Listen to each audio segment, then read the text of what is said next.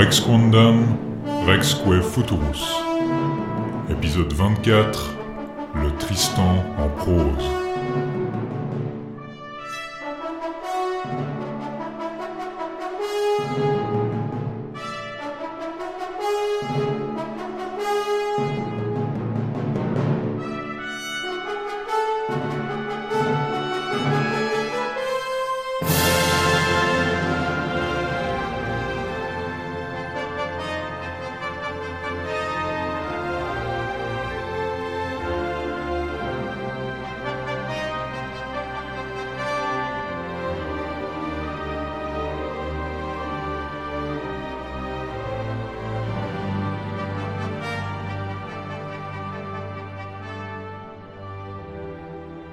Bonjour à tous et bienvenue dans Rex Condam Rexque Futurus. Bonjour Antoine. Bonjour Laïs. Et aujourd'hui, on va peut-être battre notre record de longueur parce qu'on aborde cette fois-ci une œuvre extrêmement longue et tortueuse, le Tristan en prose, extrêmement compliqué aussi.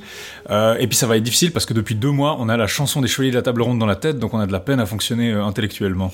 Oui, euh, il y, a vraiment ce côté ritournel qui, qui, explique qu'il n'y a, pas plus joli métier dans le monde. Et le Tristan en prose est d'ailleurs assez d'accord finalement, hein, mhm. parce qu'il il, il, c'est finalement ce qui arrive à Tristan. Il finit par rejoindre la table ronde de façon complètement euh, intégrée dans ce, dans ce long roman, très long roman, qui fait à peu près la taille du Lancelot Graal dans son ensemble, plus ou moins, ou en tout cas mhm. aussi long que Lancelot, euh, Kest et puis Mort. Mhm. Euh, je suis pas sûr qu'il soit aussi long si on compte le Merlin et le le, le, euh, et l'essor du Graal, mais enfin, il est très très long. Il est très long. Euh, on espère ne pas faire la longueur combinée des trois épisodes qu'on a consacrés au, au Lance le Graal. Du Non, on va, devoir euh, abréger beaucoup. Heureusement, il y a beaucoup de, de ce texte qui peut s'abréger relativement facilement.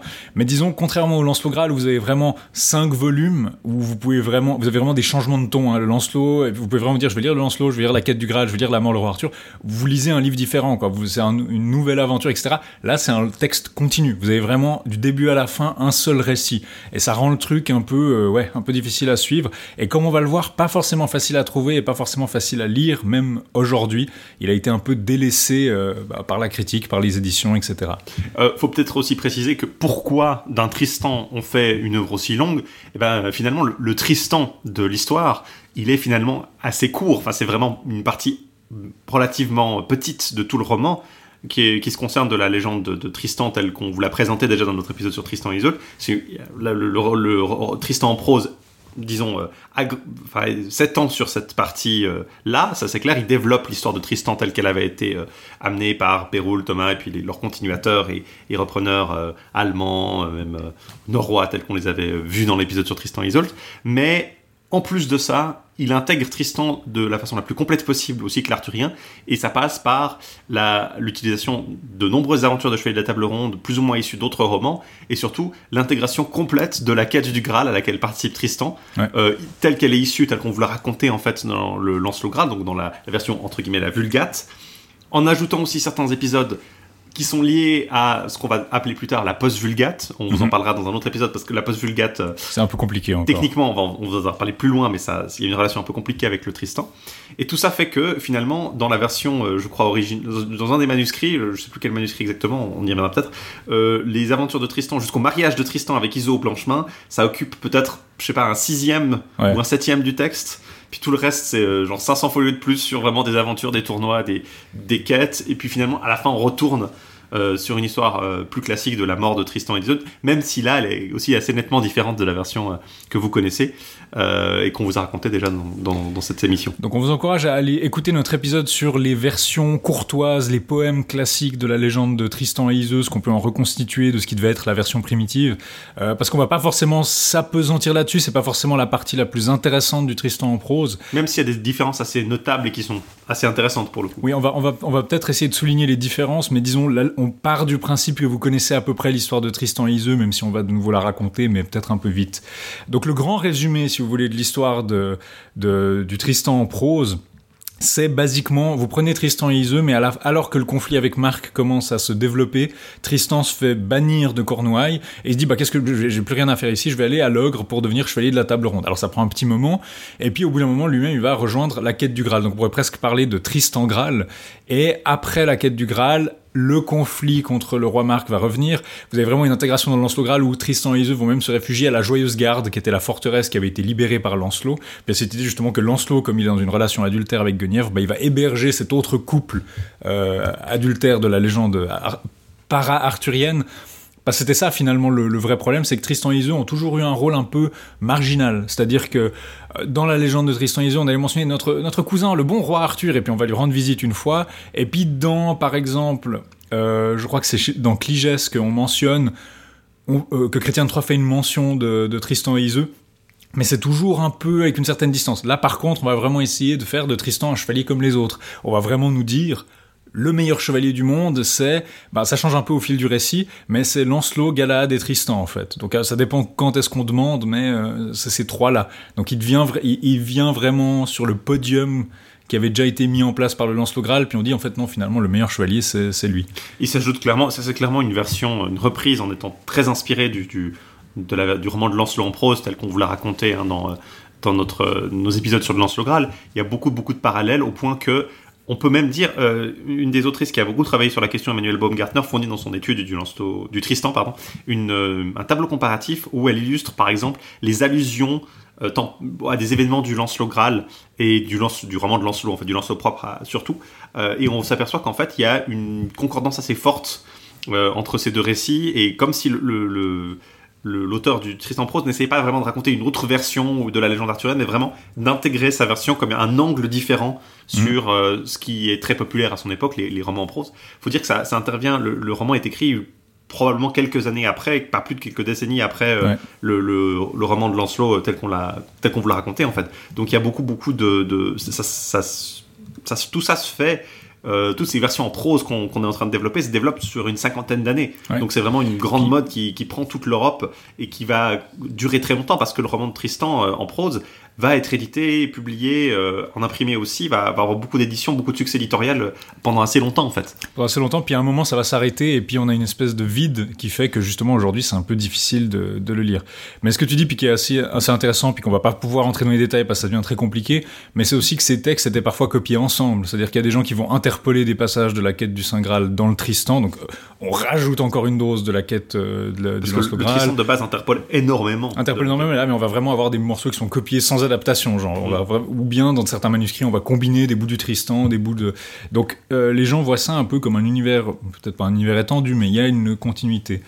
Euh, pour parler un peu du faire un grand résumé de l'histoire de façon assez large, une des grosses originalités du, du Tristan en prose, et puis qui change beaucoup suivant les manuscrits, qui est parfois abrégé, c'est que le roman commence par nous introduire aux ancêtres de Tristan. Et en fait, il commence vraiment avec, ben, comme on pourrait l'imaginer si on essayait de faire une reprise du Lancelot Graal, par la famille de Joseph d'Arimathie, où vous avez son frère Brun qui a 12 enfants. Il y en a un, c'est Hélène le Gros, qui va, se, qui va se, se, se, consacrer au Graal, et donc lui, on le connaît, c'est lui qui va créer les lignées de, des chevaliers du Graal principalement.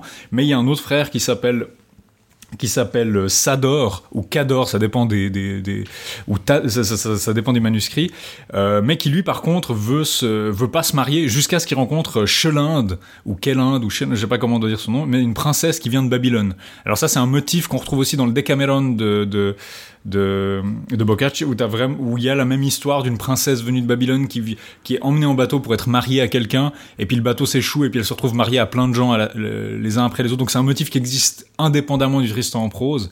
Et là, en l'occurrence, elle n'a pas une histoire facile, donc elle va vraiment se faire... Euh, tout le monde qui la voit tombe amoureux d'elle instantanément et veut la, la kidnapper, la violer, l'abuser, donc c'est assez euh, tragique. Donc ça commence par le frère, un des propres frères de Sador, Nabuzardan ou Nabunardan, qui pour le coup lui sonne beaucoup plus babylonien que Cheland. Euh, qui, qui, qui veut basiquement le, le, le, bah, il veut prendre la place de son frère. Il veut prendre la place de son frère. Donc je, vais, on va vous passer, parler de ça un peu plus en détail. Mais basiquement, tout le monde s'arrache d'elle et abuse d'elle jusqu'à son propre fils. Donc il y a une espèce de, de, de, de retour de l'histoire d'Oedipe où il y a leur, leur fils qui va tuer son père et marier sa mère. Euh, ils finissent par engendrer les lignées royales de Cornouailles, donc finalement le roi Marc, et du Léonois, et donc euh, de Meliadus, qui est le père de Tristan. Donc ça, nous parle. C'est assez difficile. C'est-à-dire qu'il y a eu une tendance à croire que le prologue euh, il y a des gens qui vont vous dire ça n'a rien à voir avec rien, parce que vous avez vraiment ces générations de, tueries incestueuses qui amènent pas grand chose. Et puis finalement, on vous dit voilà Tristan et le. Il y a plein de générations qui passent, et puis ensuite il y a Tristan et le. Donc ça vous aide pas tant que ça.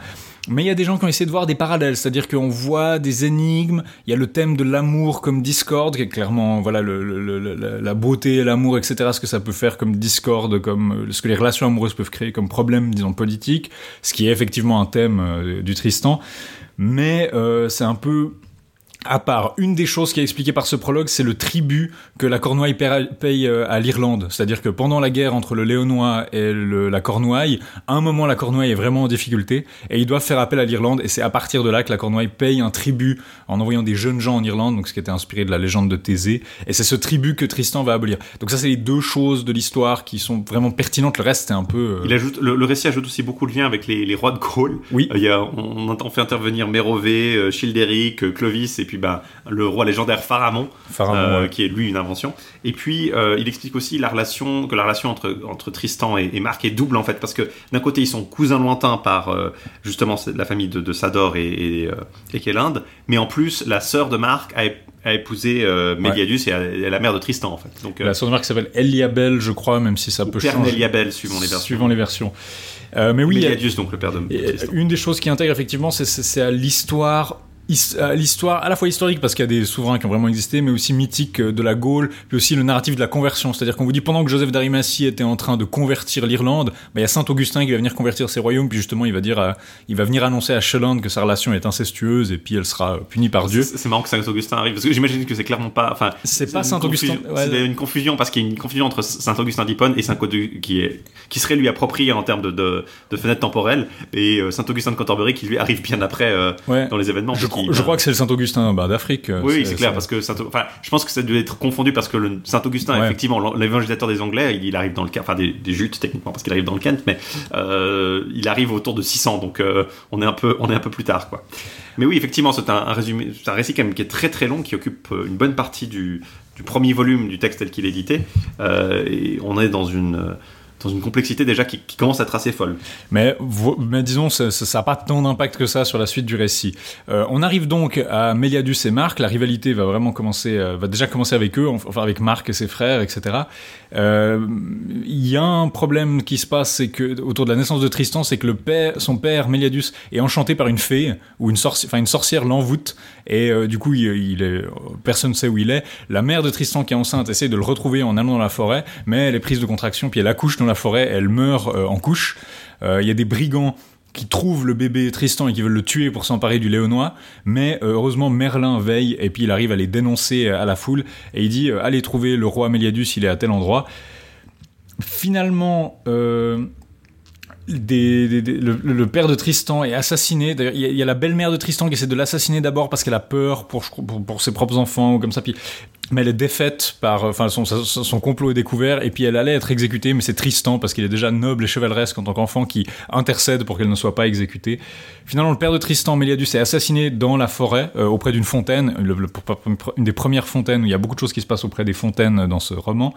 Euh, un nain annonce à Marc la gloire future de Tristan. Donc Marc commence déjà à hésiter, alors que c'est un gosse, à, peut-être le tuer, mais il dit non, parce que ça va apporter de la gloire pour la Cornouaille.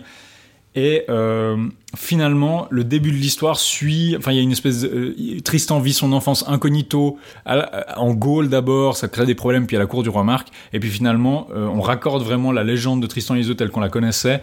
Et pour citer René Curtis, les thèmes qui rattachent le roman en prose à la légende traditionnelle sont concentrés dans la première partie. Le combat du Morolt avec Tristan dans l'île Saint-Sanson, l'épée ébréchée, le filtre d'amour, la substitution de Branguin à Iseux pendant la nuit de noces, les lépreux, la vie des amants dans la forêt de Morroy, le mariage de Tristan avec Iseux au Blanchemin, donc en Petite-Bretagne, par contre, les chevaliers d'Arthur n'y jouent qu'un rôle restreint. Ils visitent de temps en temps, mais ils sont pas vraiment présents. Et c'est vraiment dans la seconde moitié que Tristan devient compagnon de la table ronde et qu'il va en quête d'aventure comme tous les autres chevaliers. Oui, à partir de jusqu'au mariage de Tristan avec Iseux, comme je vous l'ai, qui occupe à peu près 100 folios dans le manuscrit, je crois que c'est 750 ou 757, euh, il y a à peu près on peut se dire ah oui c'est une expansion assez normale ça, ressemble un peu au début du Lancelot en prose en fait si vous voulez c'est une expansion bah. euh, du, récit de la vie de Lancelot mais euh, euh, de la vie de Tristan en l'occurrence mais c'est pas très très différent après ça embraye complètement différemment. D'ailleurs ce, que dit ce que dit René Curtis c'est justement c'est ici qu'on pourrait lire de grands passages sans être tout à fait certain qu'ils ne soient pas tirés du Lancelot propre. Donc on est vraiment dans la même chose. Donc quand on vous dit c'est raccordé à l'histoire de la table ronde c'est pas un raccordement qui est disons si habile que ça. Vous avez vraiment une première partie des légendes de Tristan grosse partie d'aventure chevaleresque quête du Graal, puis à la fin on revient à la légende de Tristan et Iseux. Pour, Euh, pour revenir à la question, ouais, le, le- le manuscrit double 335-336 de la Bibliothèque nationale française, qui est donc un manuscrit complet, euh, si tu le mariage avec Iso Blanchement en folio 99, il y en a 784 en tout. 784 folios, donc ça fait euh, quoi, 1400 pages. euh, plus même pratiquement 1600 pages et sur ces sur celle-ci à peu près euh, bah, justement seulement un huitième se concentre sur la légende disons euh, telle qu'elle est racontée dans le dans le Tristan original et puis après euh, c'est juste euh, free for all et puis c'est que des chevaliers de la table ronde qui viennent faire des tournois Les, les tournois prennent beaucoup de place, c'est sûr. Il y a quelques différences dans l'histoire qu'il faut noter, c'est justement que Tristan est incognito pendant son enfance, et c'est quand il défie le Morolt qui révèle son identité à la cour de Marc. Donc il vit à la cour de Marc, puis les gens l'aiment bien, mais ils savent pas qu'il est le fils de Méliadus. Et puis c'est quand le Morolt vient, et puis qui dit « Quelqu'un va-t-il me défier, ou bien vais-je prendre mon tribut ?» Puis les chevaliers de Cornouailles sont des gros trouillards, ça c'est aussi un motif qui est énorme dans le Tristan en prose, c'est que les chevaliers de Cornouailles sont nuls. genre en général la Cornouaille c'est vraiment vu comme euh, c'est- c'est- c'est euh, presque raciste parce que les gens reconnaissent immédiatement les Cornouaillais euh, parce qu'ils ont des boucliers différents, ils reconnaissent leur accent, ils reconnaissent. Donc il y a vraiment cette idée. Puis généralement les chevaliers d'Arthur disent ah non mais vous vous êtes genre ils sont tellement nuls qu'il y a des règles différentes dans les combats contre eux parce que sinon ce serait pas vraiment juste et du coup le fait que Tristan soit le meilleur chevalier du monde c'est vraiment inattendu puis du coup tout le monde se dit je me suis fait battre par un chevalier de Cornouailles je suis affreusement humilié mais du coup il y a euh, beaucoup d'histoires sur ça effectivement quand il, quand il défile Morolt, il révèle son identité, puis il dit Je suis Tristan. Puis les gens sont Waouh, Tristan, il, il est pas mort. Et la rivalité entre Marc et Tristan commence avant même qu'Iseux entre dans l'histoire. C'est-à-dire, avant même qu'ils entrent dans l'histoire, on a vu que Marc avait été annoncé ton neveu sera le plus grand, puis donc il, a, il commence à avoir peur parce qu'il est fourbe et un peu nul. Et euh, il y a déjà une rivalité amoureuse entre eux avant avec la femme de Ségurade, enfin Ségurades, euh, où Marc convoite sa femme, la femme d'un chevalier, donc déjà c'est une relation adultère, mais en fait elle préfère Tristan parce qu'il est plus jeune et fort. Et puis la nuit, il y a Marc qui essaie de substituer à Tristan et puis ils se battent, mais Tristan sait pas que c'est Marc, et donc ils se blessent mutuellement.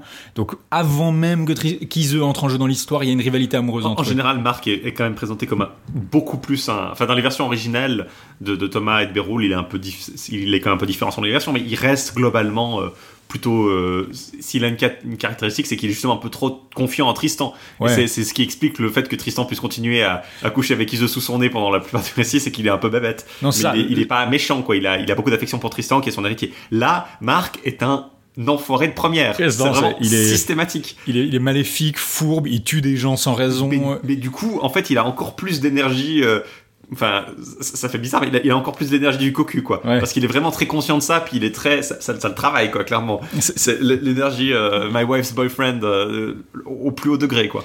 Il y, a- beaucoup moins, on a beaucoup moins ce conflit, ou justement le conflit de l'histoire de Tristan de base, c'est qu'il a, il a quand même la loyauté pour son oncle, il s'entend bien avec, et puis euh, il a des devoirs envers son oncle. Là, par contre, on comprend régulièrement que il y a, rien à espérer de la relation entre Marc et Tristan, ils se font pas d'illusions, ils s'aiment pas, ils s'apprécient pas, et Marc, a- Marc avait tué un de ses frères, Marc, a- donc dès le départ, on sait que Marc, Marc devient vraiment le méchant, et c'est quelque chose qui va aussi marquer la post-vulgate et beaucoup de textes après, où Marc va, plus, à la fin du roman d'ailleurs, il va assiéger la cour d'Arthur, donc il devient vraiment un antagoniste de la, de la table ronde en fait.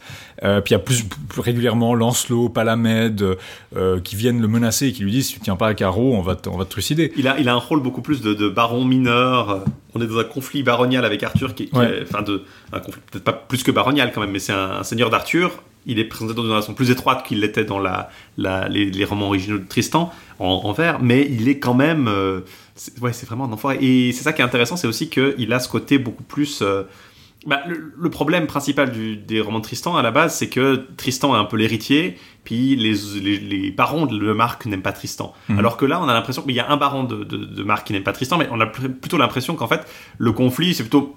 Enfin, Tristan n'a pas grand chose à faire de la Cornouaille, il a Léonois pour lui, Mhm. en théorie d'ailleurs. Enfin, il passe temps. il- c'est pas très expliqué qu'est-ce qui, est-ce qu'il règne sur le Léonois ou pas, c'est pas vraiment clair. Tout, Parce- le monde, tout le monde s'en fiche un petit peu du. Enfin, tout le monde s'en fiche jusqu'à ce qu'il y ait quelqu'un qui dit je veux tuer Tristan pour m'emparer du Léonois. Puis on est là, mais il a le Léonois euh Et puis, en général, euh, il n'y a pas vraiment cette histoire de, de géopolitique de Tristan, en fait. C'est beaucoup moins Ouais. présent dans le roman de Tristan en prose, alors que ça se concentre beaucoup plus sur, justement, bah, Tristan veut avoir des exploits de façon chevaleresque, puis euh, en même temps, il est très très horny pour, euh, pour Isolde.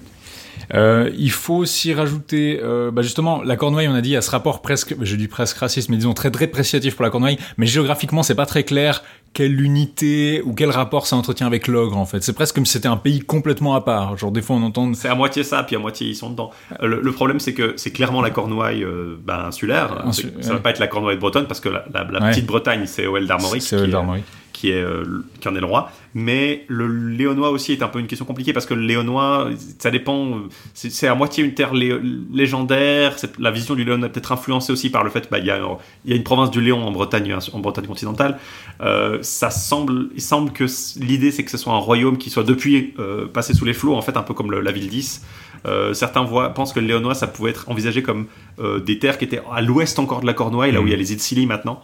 Les îles, je crois que c'est Scarlingue en français. Euh, les, les îles Scilly qui sont le, point le plus à l'ouest de la, Bretagne insulaire. Et euh, ça aurait été euh, les ruines de ce royaume qui auraient été depuis en passé sous les flots en fait. Tellement personne n'en a rien. Euh, un autre ajout énorme de ce roman qui va être assez populaire pour la suite, c'est le personnage de Palamède. Normalement, on devrait dire probablement Palamides ou Palamedes. Le, le- S final se prononcerait probablement, mais on va dire Palamède parce que voilà. C'est un ajout complexe. C'est un sarrasin. Euh, c'est mentionné quelquefois, il s'appétentise pas dessus, mais il est pas chrétien, mais il finira par se convertir pour accéder à la quête du Graal. Chez Mallory, il se convertit beaucoup plus tôt. Dans le Tristan en prose, c'est vraiment au moment de rejoindre la quête du Graal, ils disent bon écoute, il faut quand même que tu sois chrétien pour faire ça. Là, Euh, on, était copains avec toi, puis tu pouvais. Puis donc il y a cette idée qu'il est chevaleresque malgré le fait qu'il est pas chrétien. Donc c'est assez, euh, ça impressionne des gens régulièrement. Mais c'est le rival amoureux par excellence. Il est très chevaleresque, donc il a ce rapport avec Tristan de rivalité, mais où il s'honore mutuellement régulièrement. Il convoite aussi Iseux, donc il tombe amoureux d'Iseux dès qu'il la voit, mais euh, il sait que c'est vraiment la figure tragique de l'amoureux parce qu'il sait que son amour ne sera jamais vraiment satisfait parce qu'Iseux est lié à Tristan. Et il est presque plus la figure de l'amoureux que Tristan parce que Tristan, on l'a vu, il convolait avec la femme de Ségurade. Au départ, il aimait pas Iseux. Et d'ailleurs, c'est lors d'un tournoi en Irlande, la première mention de l'intérêt que Tristan peut porter à Iseux, c'est qu'il est en Irlande en train de se faire guérir. Et il voit que Palamède essaye d'impressionner Iseux lors du tournoi. Il se dit, par jalousie, il commence à se dire j'ai envie d'avoir, j'ai envie de le surpasser pour impressionner Iseux. Donc il y a un côté très finalement euh, euh, Ironique là-dedans. ironique et puis un peu viriliste où justement il se dit c'est parce qu'il essaie d'impressionner Iseux que je vais essayer de l'impressionner aussi puis avoir son affection avant le filtre. Il y, a, il y a beaucoup d'ironie dramatique en fait dans le dans le, le, le récit du, du Tristan prose, notamment le fait que tout le monde tombe amoureux d'Iseux à peu près tous les quatre tous les quatre matins. Elle a beaucoup de, de prétendants. euh, Ouais, il y a aussi Caerdin le, frère- le, le beau-frère de Tristan, le, frère d'Iseux au Blanchemin. qui mais- finira par mourir parce qu'il a d'amour pour Iseux. Tout, tout le monde tombe amoureux d'Iseux, mais Tristan, ironiquement, n'est amoureux d'Iseux, surtout à cause du filtre, en fait. Jusque-là, même l'intérêt qu'il présente euh, pour Iseux euh, à- face à la rivalité avec, avec avec euh, Palamède, c'est très secondaire, finalement. Il, il a pas l'air d'être, ça a pas l'air du tout d'être présenté comme quelque chose de très fort. Il, a, il se dit, euh, quand il est sur le bateau avec ah, ça serait, et si je la gardais pour moi, mais il dit non, mieux vaut, bien, mieux vaut quand même bien m'entendre avec Marc. euh, Ouais. puis bon, de toute façon, elle est sympa, mais il préfère genre jouer aux échecs, puis euh, de viser gaiement, mais il y a clairement. Il, préf, il, a- il a Marc en tête avant elle. Et puis, alors, alors que Marc est quand même déjà un gros connard, on, on l'a déjà vu. Bah en fait il envoie Tristan en, en Irlande pour le tuer. Parce qu'il sait que. euh, Il sait qu'il est cherché parce qu'il a tué le Morold et à la base il lui dit ouais ouais euh, il y a ces barons qui viennent dire viens te marier puis il se dit ah bon plan va me chercher Iseux en Irlande parce qu'il sait qu'en Irlande il, il a été condamné à mort et qu'il a pu s'échapper que C'est euh, pas du tout le coup du, le coup du cheveu doré qu'il qu'il reconnaît, quoi, effectivement. ou du fait que tu m'as vanté la beauté d'Iseux. Euh, L'histoire se continue, se finit en fait. Enfin, les, les, les- disons Tristan est banni de Cornouailles parce que leur histoire est découverte. Donc toute la légende euh, standard se passe, sont condamnés à mort, ils s'échappent, sont affrés. Ils sont vaguement réconciliés, donc ils arrivent à faire que Marc se réconcilie avec Iseux, euh, mais Tristan est banni. Il a une espèce de speech euh, du bateau, du pont du bateau qui l'emmène euh, au royaume de l'ogre. Il fait un speech où il rappelle à la Cornouaille, voyez, voyez tout ce que j'ai fait pour vous, j'ai battu le Morold, j'ai mis fin aux tribus. Euh, après quelques aventures et quiproquos où il est un peu incognito, puis tous les chevaliers lui courent après, il rejoint la table ronde et il y excelle lors de divers tournois, deux grands tournois, le tournoi des châteaux des Pucelles et le tournoi de Love- Louve-Serp ou Love-Serp, qui deviendra Love-Zerp, je crois, chez, ou Love-Nerp chez, chez Mallory. Et Marc entend parler de tous ses exploits, il se rend encore noyé incognito, il y a une partie très comique où les chevaliers de la table ronde se foutent de la gueule de Marc, se battent contre lui, euh, et a des, passages assez drôles, on va en parler, c'est probablement un des passages les plus intéressants. Euh, mais il remporte un duel judiciaire. Il avait tué quelqu'un, puis donc il est confronté à ça. Il doit, il doit se battre en duel pour ça, mais il réussit à gagner. Et il rentre chez lui avec Tristan parce qu'on lui fait promettre euh, de, de, mettre fin au conflit entre eux, puis de rétablir la paix entre eux. Donc Tristan peut repartir en Cornouailles. Mais les conflits avec Marc et Tristan escaladent de nouveau. Ça raconté très différemment. C'est une partie, suivant les manuscrits, ça va être très très différent. Euh, Mais leur affrontement devient beaucoup plus violent. Donc là, il y a clairement de nouveau des affrontements ouverts. Euh, Tristan se fait emprisonner, libéré par Perceval de manière pas toujours très cohérente. Donc là, souvent c'est Perceval, mais c'est pas toujours Perceval. Il y a plusieurs captivités, plusieurs emprisonnements, puis il y a même des remaniements tardifs. Bon, ça c'est un peu compliqué. Mais Tristan finit par s'enfuir avec Iseux et ils se disent bah, qu'ils ont meilleur temps d'aller vivre leur vie dans le royaume de l'ogre. Euh, et ils vont à la Joyeuse Garde sous la protection de Lancelot.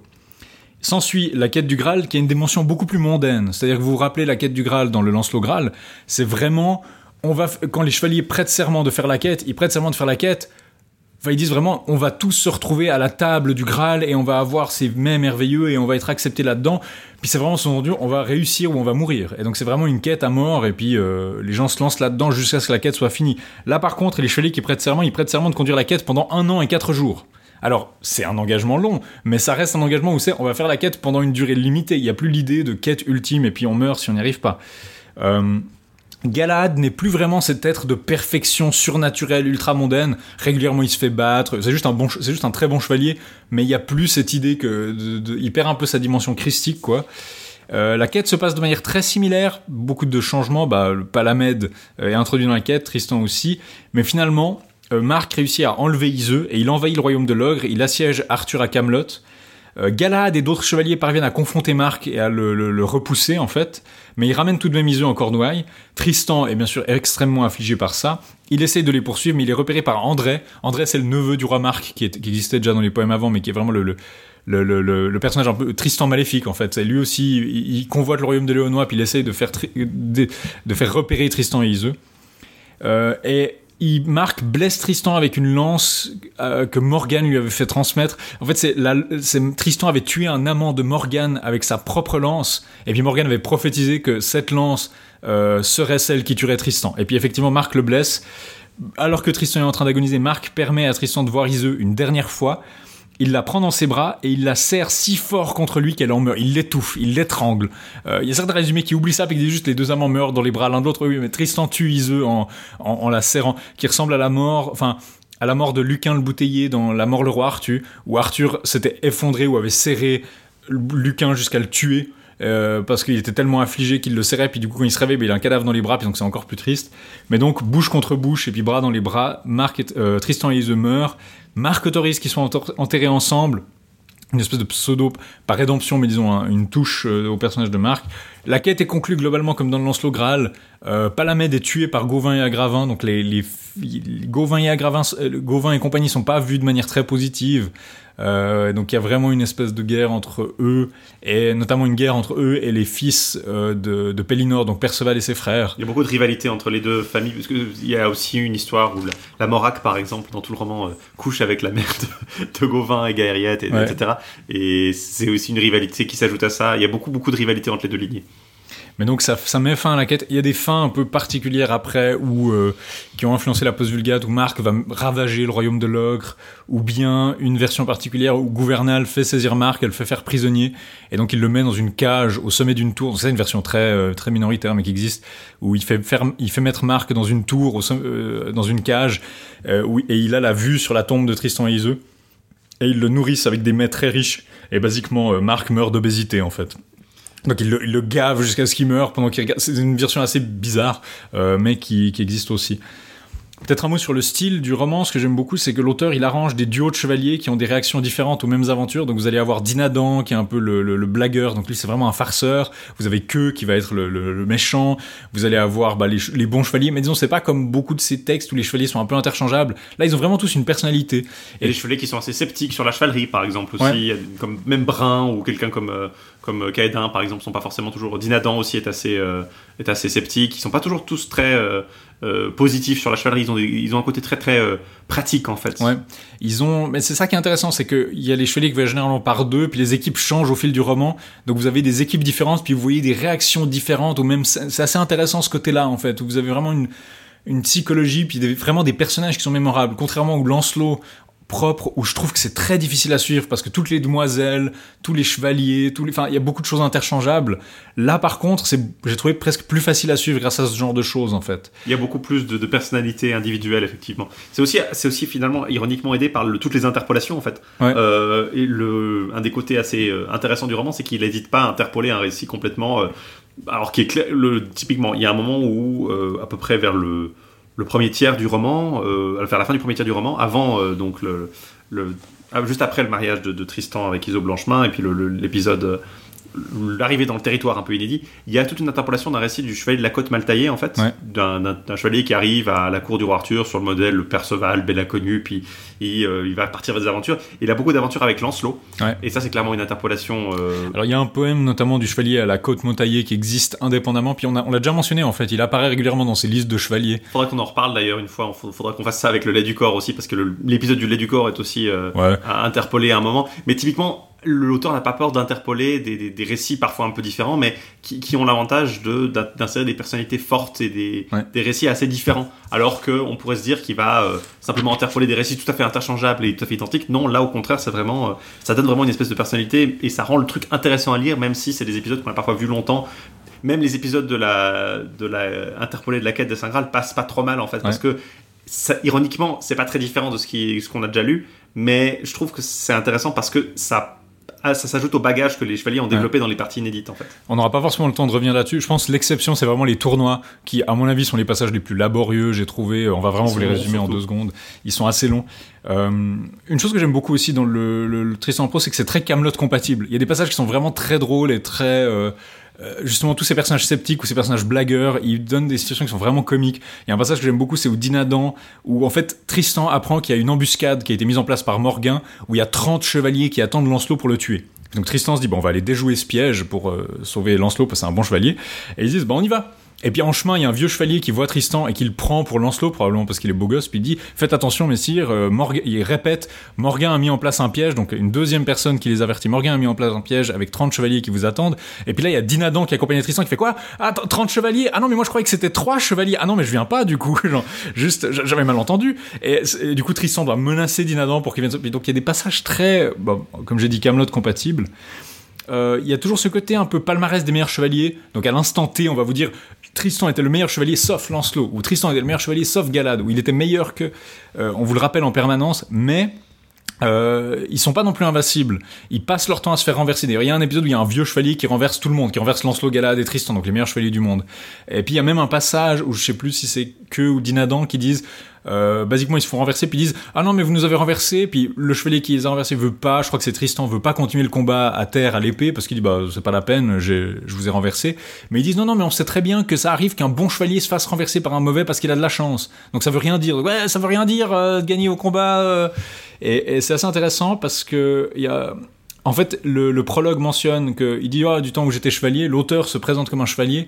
Puis je me demande si c'est pas une touche de réalisme justement, ou une touche d'expérience avec le, les vrais tournois, du fait que non, personne n'est jamais invincible en tournoi. En fait, pas, euh, c'est peut-être une touche de réalisme. Un autre truc qui est moitié littéraire puis peut-être moitié réaliste, c'est que tout ce qui se passe en forêt a lieu auprès d'une fontaine. Euh, quand il y a l'abandon d'un bébé à la naissance, quand il y a la mort du père de Tristan, quand il y a des chevaliers qui font escale dans la forêt, quand il y a Caédin qui se lamente parce que ne l'aime pas, quand il y a Palamède qui se lamente parce que ne l'aime pas, quand il y a Marc qui se balade dans la forêt et qui rencontre les autres euh, euh, cocus d'Iseux, euh, bah, ça se passe auprès d'une fontaine. Ménard, dans, une de ses introductions, parle même de poétique de la fontaine, parce que c'est vraiment, vraiment toutes les scènes en forêt, on est, quand on dort en forêt, c'est auprès d'une fontaine. Je me demandais si c'était pas aussi une touche de, peut-être d'un souvenir de la vie chevaleresque, où effectivement, bah, si tu veux t'arrêter en euh, auprès d'une source ou d'une fontaine, c'est le meilleur, euh, le meilleur calcul. Après, c'est clairement aussi un motif littéraire. Y y a- le style en général est, plutôt agréable à lire, même dans le vieux français. Bon, c'est- un peu laborieux si vous essayez de le lire en vieux français, effectivement, mais euh, il a une, il a un assez beau style, je trouve. C'est pas du tout quelque chose de laborieux à lire. C'est pas, c'est pas. Il fait des belles images, il utilise des, figures de style assez intéressantes.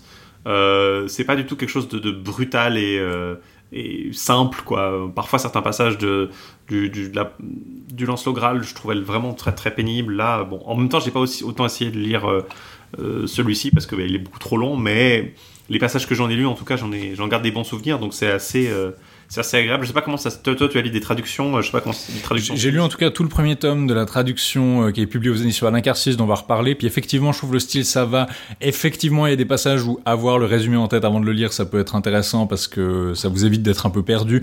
Mais j'ai trouvé ça plus facile à lire que le que le Lancelot en prose personnellement. Donc euh, Euh, on, on parlera peut-être de bouts individuels qui nous ont marqué euh, plus tard, mais faut, faut préciser pour l'instant que le récit tel qu'il est, qu'il est présenté, tel qu'on connaît dans ces nombreux manuscrits, parce qu'il y a beaucoup de variantes, on, on reviendra dans un moment, mais il y a, il y a eu non seulement beaucoup de variantes, beaucoup de, de, euh, d'éditions, de versions résumées ou altérées, où on ajoute Mhm. d'autres récits, et il y a eu beaucoup de succès de ces thèmes qui, qui semblent avoir introduit, en fait, notamment bah, le, le succès du, du Palamède, enfin en tout cas du roman Mhm. qu'on, va appeler, on en parlera une fois peut-être sans doute, qui, qui s'appelle Guiron le Courtois maintenant, sur- surtout, mais qui raconte les aventures non seulement de Palamède, mais aussi surtout de, de Méliadus, en fait, le père de, de Tristan. Oui, c'est en fait le texte a été très vite intégré. En fait, il a eu plus, si on compte, il a eu plus de 80 manuscrits, euh, plus de 80 manuscrits. Donc techniquement, c'est pas c'est pas plus que le Lance le Graal, mais parce que le Lance le Graal c'est cinq euh, œuvres différentes. Donc effectivement, euh, le Lance le Graal il, y a des- c'est- il est beaucoup plus dispersé. Tandis que là, vous avez 80 manuscrits du Tristan en prose, qui est une œuvre euh, seule. Alors plus ou moins complet, hein, il plus a ou moins complet. une partie ou, ou l'autre. Mais euh, disons, vous avez un succès monumental au, Moyen- au Moyen Âge, euh, presque plus probablement que le que le, le Lance le propre, et ça se voit dans la, la suite euh, que le truc a eu. Notamment, il a été repris. Euh, il y a une, autre suite qui s'appelle justement Guiron le Courtois, où on l'appelle le Palamède, probablement à cause d'une erreur, parce que Palamède n'est pas vraiment un personnage. En fait, c'est un prequel, c'est un prologue qui se passe à l'époque du roi Uther Pendragon, et donc qui parle de Méliadus, le père de Tristan, qui parle du, père, qui parle de Lac, le père d'Érec, qui parle de bah, Uther Pendragon. Euh, il s'appelle Guiron le Courtois, il a été édité en 2015, et puis la deuxième partie, on l'appelle généralement Méliadus, parce qu'il y a deux parties, euh, assez complexes aussi. Euh, Il y a eu une suite qui s'appelle Isaïe le Triste, au 15e siècle, donc assez tardive, qui parle du fils de Tristan et Iseux, qui s'appelle Isaïe. Alors on sait pas trop quand il est né, mais voilà, il est né. Il épouse une Sarrasine convertie et il a avec elle un fils qui s'appelle ironiquement Marc, Marc l'exilé, parce qu'il vit pas en Cornouailles. Euh, mais donc vous avez une espèce de génération d'après. Il a vraiment marqué toutes les, la plupart des compilations qu'on a vues après. Euh, Rusticien de Pise a fait une compilation qu'il appelle le roman du roi Artus, qu'on appelle la compilation de Rusticien de Pise. Vous le connaissez peut-être parce que c'est lui aussi qui a co- consigné l'histoire de Marco Polo. Euh, donc il est un Italien qui écrit en français, qui est assez important. Et il y a une confusion vraiment parce que entre le Tristan en prose et la compilation de Rusticien, parce que beaucoup de gens les confondent, parce que c'est vraiment la- les, mêmes histoires. Donc il a compilé cette histoire là-dedans. Ça a aussi été intégré dans les compilations de Jean Vaillant de Poitiers autour de 1391, à la fin du XIVe siècle, ou même dans celle de Michel Gonod, qui lui est à la fin du XVe siècle. Donc c'est vrai, ça a vraiment influencé tout ça. Beaucoup de traductions en italien, le Tristano Ricardiano, le Tristano, euh, euh, La Tavola Rotondo. la Tavola Ritonda et le Tristano Ponciatichiano, pardon, qui sont donc des versions altérées de l'histoire. On en reparlera probablement quand on fera, probablement un épisode sur les, variations italiennes de cette légende, mais vraiment beaucoup d'influence. Et après ça, encore des traductions espagnoles très tardives. Alors la légende arthurienne, on n'a pas encore parlé beaucoup en Espagne, on a parlé un peu dans le cas de Geoffrey, euh, Geoffrey où ça a eu beaucoup de succès là-bas, mais la légende arthurienne en Espagne a eu un succès assez tardif, donc vraiment au 15e, euh, 16e siècle même, vous avez vraiment un, florissement de ces traductions qui vont vraiment embrayer immédiatement sur le Don Quichotte euh, de, de, de, Cervantes en fait. C'est pro- probablement justement que ce contexte tardif explique aussi comment Cervantes peut écrire un roman de chevalerie à ce moment-là, alors qu'en France c'est un peu mort. Euh, euh, c'est aussi, aussi peut-être le. Mais même en, même en dehors de ça, en France, il y a quand même eu quand même beaucoup d'éditions. euh, il y a beaucoup d'éditions imprimées. imprimées euh, au XVIe siècle, au, au XVe siècle. Il y a eu une, quand même une, une grande vogue de ces romans de chevalerie, ce qui explique aussi peut-être un peu le, le contexte de tournoi très fort. Ouais. du- Au XVIe siècle, par exemple, il y a beaucoup de- encore de tournois. On est dans une mentalité très chevaleresque. Bah, je dis Henri demeure d'un accident de tournoi en France. Ouais, mais justement, on commence, à avoir, on commence à avoir soit des héros actuels, genre Bayard, ou on commence à avoir aussi un truc un peu très. cla- une vague, disons, classique qui fait que ça passe au second plan. Disons, ce que je voulais dire, c'est qu'en France, on a beaucoup moins d'œuvres originales, alors Mm. qu'en Espagne, on va vraiment Ouais, avoir une, une tentative de créer ou de revivifier ça euh, qu'on voit pas en qui France. n'avait pas été tellement présent avant. Mais il y a aussi le et, et ça explique aussi peut-être le finalement le succès relativement tardif explique peut-être aussi le relativement l'intérêt relativement moindre qu'ils ont connu à des époques plus modernes parce que ben on s'intéresse plutôt aux trucs un peu plus anciens. On Mhm. s'intéresse vraiment euh, jusqu'au disons 13e siècle, puis après ce qui vient après le 13e siècle en français c'est quand même beaucoup moins. euh, on, moins étudie, on étudie plus des trucs qui émergent à partir de là que des trucs, euh, des continuations, des reprises. Donc euh, on préfère toujours s'intéresser à Chrétien plutôt qu'à la version, la 15e version en prose Ouais. avec ses, ses continuations spécifiques qui n'est connue que par un manuscrit. Quoi. D'ailleurs, je, je viens de finir un truc que j'avais commencé il y a deux ans, une espèce de chronologie visuelle de la légende arthurienne. Donc, si vous voulez jeter un œil sur à quoi ressemble ce développement, parce que il y a encore des œuvres qui sont créées, beaucoup, et beaucoup reprises dans d'autres langues que le français, mais en français, ça meurt un peu. Euh, on connaît, alors pour la datation, c'est un peu un problème, mais on sait par exemple que une lettre de l'empereur Frédéric II mentionne le Palamède dans une lettre de 1240. Alors il dit le, roman de Palamède dans une lettre en latin de 1240, ce qui veut dire que 1240, est-ce que c'est le Tristan en prose? Probablement pas. La plupart des gens pensent que c'est Guiron le Courtois parce qu'il est toujours appelé Palamède dans la traduction manuscrite, ce qui est un peu absurde, mais voilà, c'est comme ça. Euh, donc dès 1240, on sait que sous une forme ou une autre, ça doit exister. Donc c'est vraiment en même temps, juste après, juste après la, la Lancelot Graal, année 1230, il doit être en train d'être composé. Euh, et donc voilà, énorme succès, énorme traduction. Ça va un petit peu tomber en déshérence. Donc on va vous parler un peu de la, comment dire, de l'histoire de éditoriale de ce texte, euh, avant de vous parler des versions et de, de comment est-ce que vous pouvez le lire au départ, au 15e, 16e euh, et même au, au, 18e siècle, on a, au 17e, 18e siècle, on a vraiment beaucoup d'éditions de, de, imprimées, euh, de gens qui connaissent cette histoire. Et même justement au, au 18e, on a le Comte de Tressan qui en fait un résumé en 1782. Euh, mais le Tristan en prose a été un peu oublié. Et donc dans les grandes éditions du 19e siècle, on le voit pas. Pourquoi il a été probablement un peu déprécié. Alors, je vous ai parlé avant du, prologue euh, de l'histoire, qui a un peu rien à voir. Ben, c'était l'opinion notamment de, Gaston Paris, euh, qui nous dit que euh, il y, a un certain prologue de Luce de Gars au début, mais il nous dit que les manuscrits du Tristan en prose ayant ce prologue le font suivre d'une introduction, aussi ennuyeuse que longue et inutile, sur les ancêtres de Tristan, farcie de réminiscences mythologiques et de fiction d'une monotone absurdité. Donc il était vu comme un remix absurde et puis un peu de mauvaise qualité d'histoire qu'on connaissait déjà. Genre, on connaît l'histoire de Tristan et Iseux, on connaît l'histoire de la quête du Graal, pourquoi est-ce que quelqu'un voudrait les mélanger ensemble? Et donc, toutes les interactions intéressantes qui sont là-dedans étaient pas forcément intéressantes. Puis la tradition manuscrite est très complexe, donc personne s'est vraiment lancé là-dedans. Mais Gaston Paris, malgré son commentaire un peu dépréciatif, a supervisé le travail d'un érudit norvégien à Paris, euh, le 7, qui a pu analyser tous les manuscrits qui étaient à Paris à la Bibliothèque nationale, et il en a publié un synopsis euh, qui reste une référence. Donc aujourd'hui encore, sa division en, en paragraphe, enfin pas en paragraphe, mais en, en alinéa de sa numérotation de l'œuvre est encore utilisée. On l'a utilisé dans notre document annexe là-dessus. Euh, et qui pendant longtemps, il n'y a pas d'édition, donc c'est le seul livre si vous voulez connaître ça sans aller euh, dans une bibliothèque trouver un manuscrit, c'était ça pour le, le connaître. C'est un peu dans la même veine que le résumé de Pot de vin de la continuation de Gerbert de Montreuil dont vous avez parlé. C'est-à-dire que c'était quelqu'un qui avait pas fait une édition, mais il a fait une espèce de il a sorti quelques extraits et puis il a fait un résumé de l'œuvre et puis pendant longtemps c'était le seul truc qu'il y avait parce qu'on n'avait pas d'édition quoi. Oui, il fait un résumé d'un style assez particulier parce qu'il cite quand même beaucoup le texte, il va aller directement citer dans, le texte un, un, tour de phrase ou un paragraphe parfois.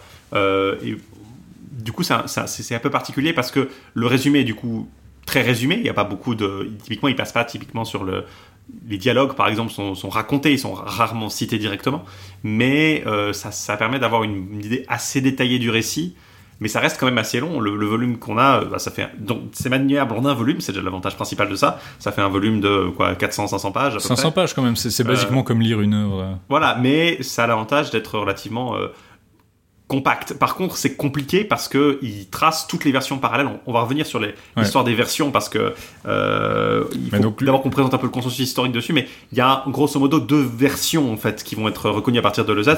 Une version que l'EZ appelle la version courte, qu'il estime plus ancienne, et une version plus longue, plus complète, qu'il ouais. estime être plus tardive.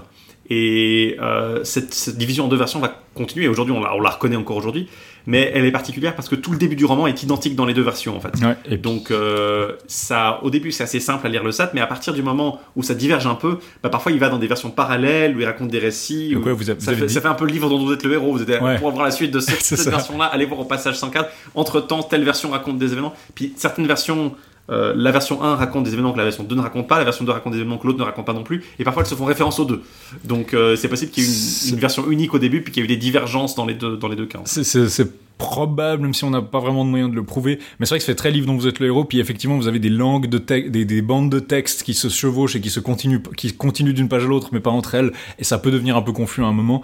D'autant mais qu'il ajoute en plus des, des, des extraits de, bah, du Rusticien de Pise, d'autres versions. En il fait, compare aux versions italiennes aussi, euh, donc il a, il a vraiment. Mais c'est vraiment un, un livre que qu'on vous recommande si vous voulez euh, connaître cette histoire. Ça reste encore aujourd'hui. Euh, il le... est accessible gratuitement en livre sur archive.org, donc vous pouvez ouais. le trouver en bibliothèque bien sûr ou dans une réédition. Il y a une réimpression Slatkin aux années 70, mais vous le trouvez en ligne gratuitement. Ce que j'aime beaucoup, c'est qu'il y a des titres dans les marges, quelque chose qu'on fait plus vraiment dans les livres aujourd'hui, mais c'est-à-dire que vous avez le résumé, un, un, fil continu de texte du résumé, puis dans la marge, on vous dit combat de Palamède contre Tristan, ou bien retour à la Joyeuse Garde. Vous, vous, avez un, d'un coup d'œil, vous pouvez voir où on en est dans l'histoire, et puis donc c'est plus facile à manier que beaucoup de choses plus récentes. Mais donc pendant longtemps, et quand je dis longtemps, ça veut dire pendant plus de... Pendant un siècle à peu près. Pendant à peu près un siècle, pendant en Non. tout, non, euh, Jusqu'aux années 60. jusqu'aux années 60, personne s'était attaqué à cette tradition. Donc Closet avait dit, vous avez vu, c'est vachement compliqué, puis lui aussi, il édite toutes les versions un peu mineures, et il avait fait que les manuscrits de Paris, donc euh, il faut se dire, il y en a un peu partout dans le monde. Il y avait des, il y avait des versions quand même euh, partielles, Ouais, il y avait plein de petites éditions de passage. des fragments, des trucs comme ça, Euh, jusqu'à ce que euh, René Curtis, une érudite anglaise, consacre sa thèse de doctorat, je crois que c'est sa thèse de doctorat à l'Université de Londres, à éditer la première partie en fait du... Mais vraiment la toute première partie, je crois, les 80, elle a pris les 80 premiers feuillets Elle a- d'après tous les manuscrits Elle qu'elle a avait pris les disposition. 80, les 80 premiers feuillets des manuscrits qu'elle a pu consulter pour faire une classification des manuscrits qui aujourd'hui est absolument plus acceptée, mais basiquement, c'était une première étape absolument nécessaire pour commencer ça. Et puis, euh, c'est- un peu ridicule de, prétendre qu'on pouvait faire mieux à l'époque, à mon avis. Euh, mais disons, ça a été une catastrophe éditoriale, cette première édition de René Curtis. Euh, Enfin, catastrophe éditoriale. Le premier pa- paraît à Munich chez Max Huber en 1963. Le deuxième à Brill, euh, chez Brill, donc à Leiden en Hollande. Et donc dix ans plus tard, en 1973, 60, euh, 73. Et le troisième tome en 1985-1985, soit 22 ans après le premier, chez DS Brewer à Londres. Et là, Dans la série Arthurian Studies. euh. et là, les trois volumes ont été réédités à Londres, donc c'est pratique. Mais typiquement, si vous êtes dans votre bibliothèque, vous êtes là, chaque tome a été publié chez un éditeur différent. Et ça couvre vraiment que le début du texte. Donc, basiquement, un cinquième du texte à peu près. Ça va en fait depuis, ça couvre à peu près les parties essentielles en fait de la matière de, Breta- de la matière de Tristan. C'est-à-dire Mhm. ça va, euh, on dépasse largement le mariage avec Iséo Blanchemin. Il y a, euh, ça va jusqu'à peu près euh, juste avant la, la- bah, le récit de la mort de Kaedin dans la version euh, de, Juste avant le récit, de la- juste avant la folie- euh, le début de la folie de C'est le Tristan. début de la folie de Tristan en fait. Ouais. Tristan, la, la, la- le premier, la première séparation entre les amants en fait. Ouais. Et c'est ce qui semble avoir le plus intéressé Curtis en fait. Curtis est très clairement euh, une spécialiste de la légende de Tristan.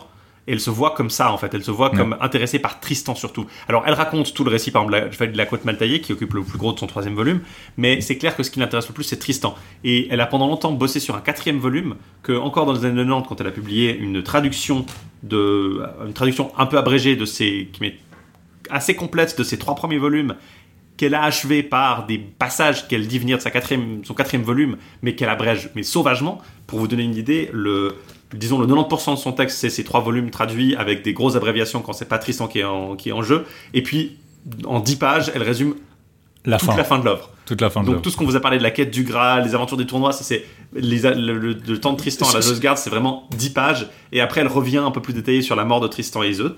Mais euh, c'est vraiment, c'est clair qu'elle s'intéresse surtout à la version de Tristan et aux divergences avec Béroul, Thomas. euh, et c'est ça qui l'intéresse le plus en fait. Euh, donc les épisodes de la fin, c'est Marc dans le laurier, puis la mort des amants. Elle mentionne justement ce quatrième tome non publié, puis elle précise, dans ce, c'est une traduction en anglais, hein, elle précise qu'il y a alors une seule édition du Tristan en prose, la sienne, et aucune, aucune traduction en dehors de celle qu'elle est en train de publier, donc on est en 1994. Sauf que C'est faux. c'est c'est pas complètement vrai parce qu'en 1987-1987, deux ans après le troisième volume de Curtis, il y a Philippe Ménard qui avait commencé à diriger l'édition du texte qui manquait. Donc il a assemblé une espèce de team d'Avengers de la de l'édition de textes euh, médiévaux et qui paraîtra en neuf volumes de 1987 à 1987 à 1997. Euh, ça a commencé où le texte de Curtis s'est arrêté. Petite divergence d'ailleurs parce qu'ils utilisent un manuscrit différent. Ils se concentrent sur la version longue, qu'on appelle V2, V puis 2 en chiffre romain, ou Vulgate, parce que c'est la plus courante. Généralement, c'est le standard, donc c'est celle-là dont on va vous parler, on va pas vous parler plus, on va pas tant vous parler des autres. Et en parallèle, ils publient une traduction de chaque tome. Alors, il faut préciser que Curtis, elle, enfin, ça, ça parlait de la différence, mais vu que la partie qu'elle a, qu'elle a éditée euh, commune aux deux versions, euh, Ouais, les- elle n'avait pas à se poser la question. en fait. Les trois premiers volumes de Ménard sont, sont, sont jusqu'au milieu du troisième volume, on est dans de la partie commune en fait. Euh, donc le premier est traduit, le la catastrophe éditoriale continue. Première traduction est publiée chez Champion, euh, mais les- et le reste a été publié aux presses universitaires du Sud, mais quand même distribué par Champion. Et ils sont relativement introuvables, donc on les trouve en bibliothèque si vous voulez. Mais euh, si vous essayez de les acheter en ligne, ils coûtent genre euh, 400 euros le, le volume. hein. Ils sont- Déjà parce que en plus ça fait donc vous avez déjà 9 volumes d'édition chez Draw donc Ouais. bon ça ça c'est relativement trouvable parce que bon, Draw garde assez assez bien le contrôle de ses Ah, je, je- je suis passé chez eux, puis genre je voulais acheter le tome 5 et il était épuisé, donc euh, bon, il faut le réimprimer probablement. il réimprimé mais disons ça ça se trouve encore mais les- les- si vous voulez lire en traduction française vous avez que à partir du volume ben, l'équivalent du quatrième volume en fait donc Ouais. Ménard prend la suite de, de Curtis Euh, et vous avez que les versions françaises, et c'est vraiment des versions assez, des fascicules assez courts en fait finalement, parce que les éditions sont des volumes assez épais, mais là ça fait, quand vous mettez ça en prose française moderne, ça fait, c'est beaucoup plus court, il n'y a pas les notes, il n'y a pas les variantes, donc Ouais. vous avez une version beaucoup plus courte, mais vous en avez 9 volumes qui sont quasiment introuvables et qui sont quand même relativement longs à lire. Donc c'est impossible de lire intégralement en, en français aujourd'hui en fait. Euh, vous pouvez Jusqu'à- éventuellement. Alors attends, jusque là vous pouvez encore Jusque lire là, en anglais le début euh, chez Curtis, puis après à partir du volume 4, bah, vous pouvez vous dire bon bah je lis la traduction Ménard. Mais il y a eu euh, une petite différence, euh, c'est celle des éditions Anarcharsis qu'on vous a, dont on vous a parlé déjà plus tôt cette année, qui ont commencé à éditer euh, Qui ont une commencé à éditer- traduction euh, Et- du, euh, du Tristan en prose. Et on était assez dubitatif, mais on, on va en parler dans un instant. Mais basiquement, la tradition d'Acarcix couvre exactement les trois volumes de, de, de Curtis. Donc maintenant, oui, techniquement, vous pouvez lire ça, puis après lire les neuf volumes de, de la traduction de Ménard, si vous arrivez à les trouver. Euh, mais donc c'est techniquement possible de le lire en traduction française maintenant. Avant, qu'on finisse de parler sur Ménard, Ménard euh, a été très critique du travail de Curtis, en tout cas dans le début de sa première introduction. Euh, il est extrêmement sceptique par rapport à ce qu'a fait Curtis. Notamment, il dit que ah, le manuscrit de Curtis n'est pas terrible. Elle s'est basée sur un manuscrit qui est conservé à Carpentras, qu'elle estime être le meilleur parce qu'elle, elle s'intéresse surtout au début du texte. Elle a, elle a voulu étudier en fait les 80 premiers feuillets de chaque manuscrit, donc elle s'est penchée sur un manuscrit qui était le plus adapté pour elle. Euh, alors que Ménard se fie sur un manuscrit complet, parce que le manuscrit de, de Curtis après euh, se, se- se termine bien avant, il n'est pas complet, mais euh, pour ce qui l'intéressait, il l'était. Et Ménard, lui, a pris un manuscrit qui est, lui, complet, un manuscrit viennois, mais ce qu'il omet de dire, c'est que le début de son manuscrit, il est lourdement abrégé, et donc il a beau critiquer Curtis pour avoir pris un manuscrit qui est pas terrible, le sien non plus n'aurait pas permis à Curtis a- de faire ce qu'elle a fait, en fait. Il y a vraiment pas de manuscrit parfait en fait. C'est quelque chose qui, qui, qui m'a frappé en lisant les notes de Ménard justement, c'est qu'il essayait de proposer une autre et puis on a peut-être cette habitude de tailler un peu le prédécesseur. C'est peut-être, euh, euh, tu me disais, c'est peut-être pour ça que justement Curtis parle pas de son édition parce qu'il parle super mal de sa propre édition à elle.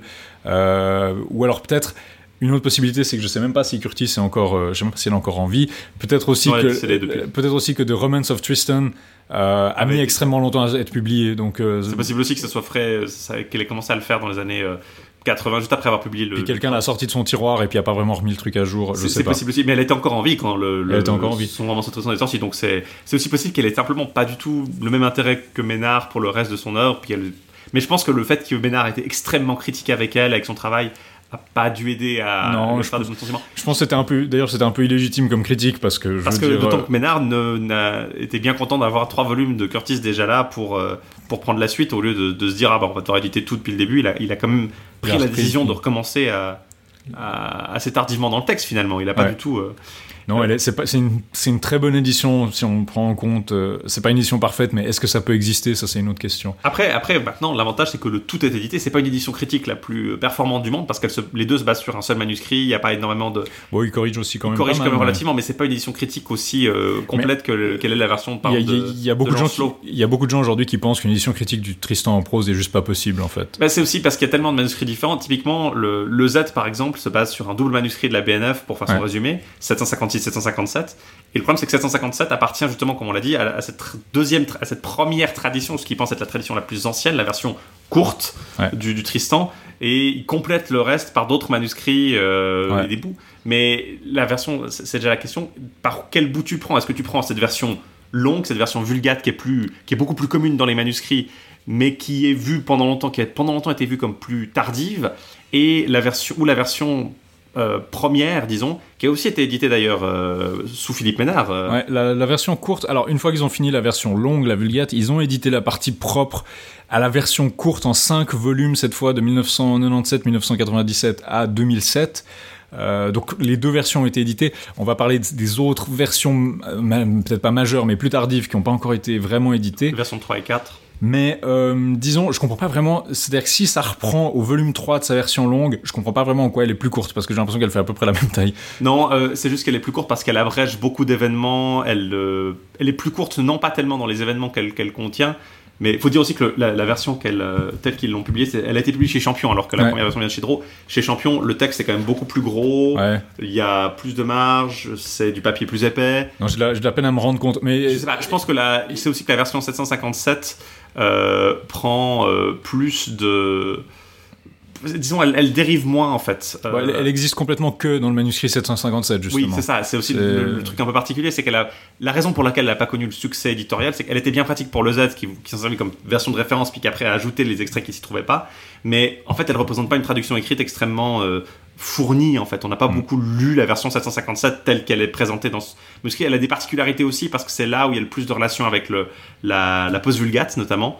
Euh, pendant longtemps, on a, on a pu penser que la post-vulgate avait été influencée par le Tristan en prose. Ouais. Aujourd'hui, on sait que c'est peut-être pas le cas directement. On- Euh, le, le- le débat est encore. Le débat est euh, encore en cours. Euh, mais c'est vraiment cette version euh, longue qui a connu beaucoup plus de succès Ouais. et qui est euh, qui Mais contient à peu près tous les mêmes événements. En fait, c'est juste qu'il y a des bouts vraiment très différents. euh, Mais donc, ce que, ce que la version courte coupe beaucoup, c'est la quête du Graal, en fait. Il se ça. concentre vraiment sur les épisodes qui concernent Tristan. Euh, ce qui laisse penser justement qu'elle est pas si vieille. Donc il y avait cette idée de base chez euh, même chez Curtis ou même chez enfin Curtis discute beaucoup ça, mais disons c'est le Z en tout cas. chez c'est le clair. Z en tout cas que la version courte est plus simple et que le- la version longue c'est une version élaborée. Maintenant on doute un peu, on pense qu'aucune des deux versions est vraiment originale parce qu'elle peut pas vraiment être dans un état euh, primitif. Mais disons la version, ce qui est clair c'est qu'il y a clairement eu une tentative probablement de prendre la version longue qui devait être là avant, peut-être pas complètement sous cette forme, puis d'enlever les passages qui concernaient pas Tristan plutôt que d'être la version primitive. Mais il devait y avoir avant Une version commune, simple, sans la quête du Graal. une version commune simple qui avait pas la quête du Graal et qui se concentrait vraiment plus sur Tristan et Iseux. Euh, la, la référence en termes de publication, je dirais, euh, si vous voulez en savoir plus sur le Tristan en prose, son histoire, ses versions, ses manuscrits, et ses relations avec les autres œuvres arthuriennes, parce qu'on va pas avoir le temps de passer beaucoup de temps sur ça, c'est le bouquin d'Emmanuel Baumgartner qui est publié en 75 chez Draw, euh, Le Tristan en prose, essai d'interprétation d'un roman médiéval. Euh, Ménard le cite beaucoup dans son édition parce que c'est elle qui a fait le, probablement le travail le plus complet C'est le travail de référence sur le Tristan en prose encore aujourd'hui. Elle a un résumé extrêmement simple, mais en 10 pages de tout- toute l'aventure. Mais alors, évidemment, elle peut pas parler de tout, mais qui est suffisamment clair. Elle explique toutes les versions euh, telles qu'on les connaît. Elle les classe, elle compare, elle explique les- d'où viennent les sources, elle explique les parallèles avec d'autres récits arthuriens.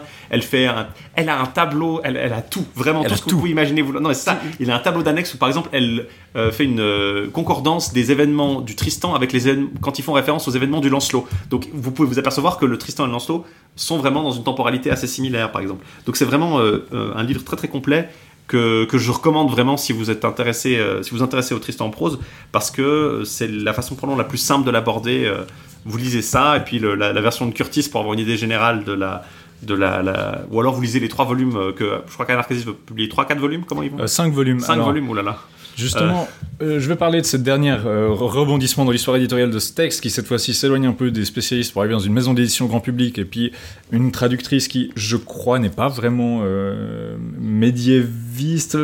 Elle est docteur d'état en droit et passionnée de littérature médiévale, donc une édition qui a été traduite par Isabelle Dégage, euh, qui est fondée sur un seul manuscrit daté du 15e siècle conservé à Vienne. Il y a le monde des livres qui avait dit que euh, le texte avait été édité euh, par. euh, ils disent voilà la tradition anacarsis du texte qui avait été édité par Philippe Ménard. C'est pas complètement vrai parce que parce que basiquement.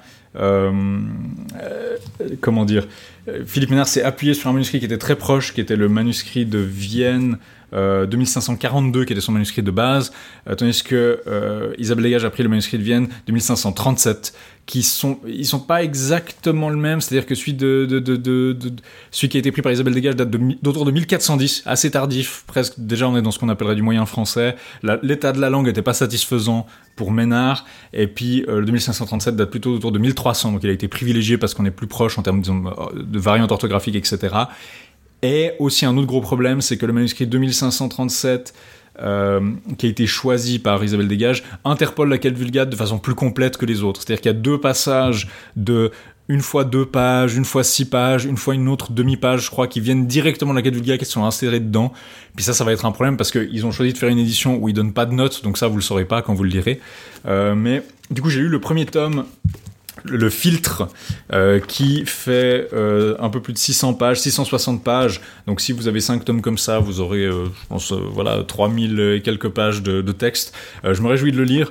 Beaucoup de choses sont critiquables dans cette édition, mais je pense aussi que quand on est dans une pénurie totale d'édition, c'est ridicule de se plaindre que oh, la transcription est pas bonne. C'est pas grave. C'est pas, c'est vrai que c'est dommage qu'il y ait absolument pas de notes, je trouve.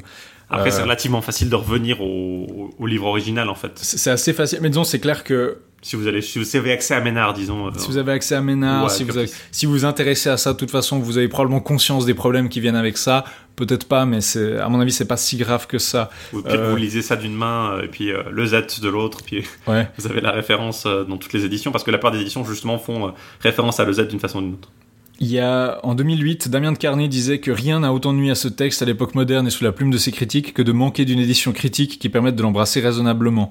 Alors, et il disait qu'avec la fin de la publication de la version courte, c'était maintenant chose faite, basiquement. Il n'y a pas tout qui est publié, mais disons, vous avez assez pour l'étudier. Puis bon, pour les spécialistes, le texte se lit quand même, si vous lisez un peu le, le, vieux français, c'est pas chrétien, quoi. Ça se lit relativement facilement. Vous avez pas, vous avez, vous avez, tu as toujours des glossaires à la fin des éditions, euh, que ce soit Ménard, que ce soit Curtis, je crois. Puis vous avez toujours un résumé, une analyse dans, le, dans les volumes de Curtis Ménard et, et enfin, la version courte. Donc vous avez toujours accès finalement à une version du texte plus ou moins résumée qui, peut vous aider à vous y retrouver. Quoi. Mais disons, il y a des petits problèmes. Typiquement, elle traduit toujours euh, le nom de Tintagel, elle traduit Tintayol parce que c'est écrit avec un Y dans la tradition manuscrite comme chez Curtis. Mais Ménard, par exemple, dit Oh, c'est n'importe quoi, c'est stupide, c'est Tintagel avec un J en fait. C'est probablement ça qui est traduit. Je sais pas si Ménard a complètement raison.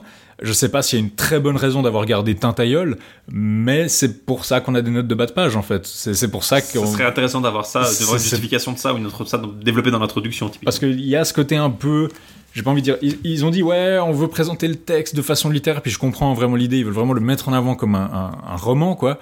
Et ils veulent pas une édition académique, ils veulent pas C'est plus une modernisation du texte en moyen français, en fait. C'est une modernisation. Comme tu le décris. Mais je veux dire, c'est ça dire voilà on veut laisser le texte parler par lui-même c'est un peu un snobisme. Et pour moi c'est pas une bonne idée. C'est un texte de 3000 pages qui a 700 800 ans. Bien sûr qu'il a besoin de l'introduction. Ils ont une préface de Mika Birman et ils ont pris justement des écrivains pour donner la préface de chaque volume. Donc là le premier c'est Mika Birman. Et il dit euh, ce Tristan en prose a besoin d'une préface comme euh, comme un poisson a besoin d'une bicyclette. Puis je suis bien sûr qu'il a besoin d'une préface. C'est un texte super complexe d'une traduction unique. C'est prendre un peu les gens pour les comptes dire non non c'est mieux de rien avoir comme commentaire euh, il y a un peu ce snobisme typiquement dans la revue du magazine littéraire, il parle pendant deux colonnes des péripéties des ancêtres de Tristan, puis ils disent oh le nom de Tristan n'apparaît qu'à la page 88, euh, oh ce texte fabuleux, puis j'ai l'impression qu'il y a cette espèce de de snobisme où t'es obligé de, te tomber à la renverse sur la beauté de ce texte et puis sur son je veux dire moi je, l'aime beaucoup par rapport aux autres textes qu'on lit mais je pense qu'il faut aussi être honnête sur que c'est un texte qui est très limité et que non, c'est pas un texte qui est facile d'accès du tout et dire on a laissé le texte, on veut laisser le texte parler par lui-même, à mon avis, c'est une mauvaise décision. C'est une mauvaise idée de dire c'est facile à lire ou c'est un peu prendre les gens pour des idiots. Vous l'avez, vous avez pas mis un appareil critique parce que ce serait compliqué, puis peut-être, bah voilà, vous avez pas le budget ou pas le, la, ou pas accès au, monde académique de la même façon que, que pouvait avoir Ménard. Mais je pense que ce serait quand même euh, un peu, euh, disons, j'ai une autre transcription bizarre que j'ai relevée, c'est Girflet d'eau, qui a été traduit euh, Girflet ah D apostrophe, comme si c'était Girflet d'Ormesson. Puis je trouve ça assez drôle, alors que c'est probablement Girflet le fils. Généralement, c'est le fils de Do. Alors c'est c'est fils d'eau en fait. Les fils d'eau, puis on traduit fils de Do, fils de deux, fils de Dou. Ça dépend un peu de la, de la tradition mais euh, je pense que c'est pas Girflet le fils d'eau je sais pas c'est il vient pas d'un roman érotique français des années 60 mais c'est marrant euh, c'est très marrant mais je pense que c'est peut-être juste une coquille quoi mais c'est pour ça généralement qu'on a des notes de bas de page justement. Cela dit, typiquement le Tintayol c'est plus controversé. Par exemple, euh, beaucoup de versions. Alors c'est clair que ça reflète probablement un J et ça se devait se prononcer quelque chose comme Tintayol, Tintayol, euh, plus que comme Tintayol. Euh, avec un Y, mais enfin c'est quand même une traduction écrite qui est assez présente même. Euh, et si, si c'est le cas dans le manuscrit euh, en moyen français, ça m'étonnerait quand même que Tintayol euh, et pas connu au moins ces deux prononciations avec Tintagel et, et. Ouais, disons l'orthographe des noms, c'est pas quelque chose. Larman par exemple parle de Tintayol. Après, ça c'est dans Caligula et puis la version on corrige en Tintagel ou Tintagel plus probablement. Euh, mais euh, voilà, c'est quand même quelque chose de pas, euh, c'est pas, pas clair et je pense que c'est pas forcément nécessaire de, de, que le scepticisme de Ménard n'est pas forcément justifié. D'ailleurs, Curtis écrit un tailleul ouais, je sais pas. Disons probablement, peut-être qu'il a raison, probablement qu'il a raison, je sais pas, mais disons pour moi, c'est pas suffisant pour, c'est pas mon cheval de bataille, c'est pas ça qui va condamner cette traduction. Je veux dire, j'attends avec impatience tous les autres volumes du Tristan parce que ma foi, si personne veut publier une édition, si personne veut publier une traduction, bah, je vais pas commencer à, à, tracher ceux qui le font. Euh, on les remercie encore une fois de nous avoir envoyé le premier volume, puis on espère qu'ils vont nous envoyer les suivants.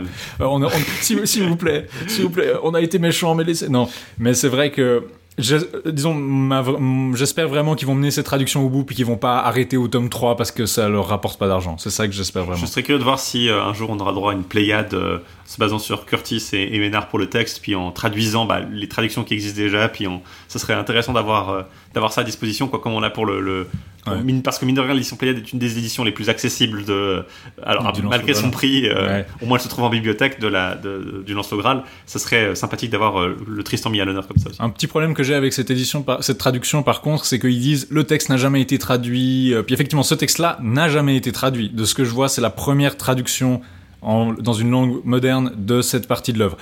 Mais du coup, les, les journalistes qui reprennent l'histoire ont un peu tendance à croire que le texte a jamais été édité du tout, ou que le texte a jamais été traduit du tout dans son entier, ce qui est pas vrai. Euh, maintenant, il y a l'édition et les traductions dirigées par Ménard. D'ailleurs, on dit édition traduction Ménard, mais en fait, ça concerne 14 personnes, donc c'est un petit peu. C'est lui qui a dirigé, même, même d'ailleurs la version. Euh, de, champion euh, de la version courte. C'est aussi Joël Blanchard. C'est lui qui a. Il est techniquement directeur de la collection des classiques français du Moyen Âge. Donc techniquement, c'est sous son égide. C'est lui qui a choisi les gens. Et Mais c'est disons c'est pas aussi direct que je crois la, version euh, Draw qu'il a beaucoup plus étroitement dirigée il ou la version Curtis qu'elle a fait dans un laboratoire pendant, euh, pendant 22 ans. Euh, disons voilà on va peut-être faire une petite pause musicale après cette heure de présentation. On va revenir pour vous parler de la structure générale du texte de ses variantes donc, dont on vous a un peu abordé mais d'ici là Laïs est-ce que tu veux annoncer notre petite pause musicale du coup? Oui je vous propose qu'on écoute une petite chanson de Stan Rogers Oh No Not High qui parle justement d'histoires qui vont qui vont un peu se, dédoubler dans le kaléidoscope du Tristan euh, en prose, c'est-à-dire des histoires de marins amoureux et de jeunes filles abandonnées. A Newfoundland sailor went walking on the strand. He spied a pretty fair young maid and took her by the hand. Oh, will you go to Newfoundland along with me? He cried. But the answer that she gave to him was, Oh, no, not I.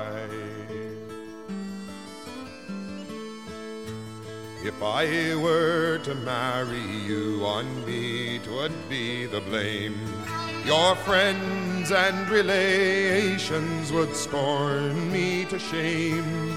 If you were born of noble blood and me of low degree, do you think that I could marry you? It's oh no, not me.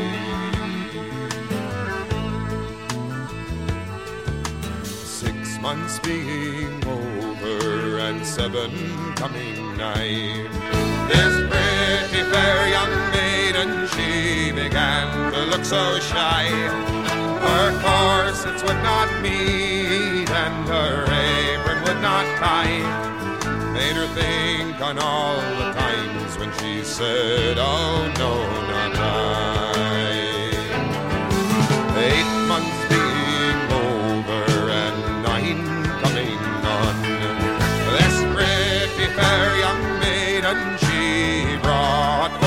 son. She wrote a letter to her love to come most speedily.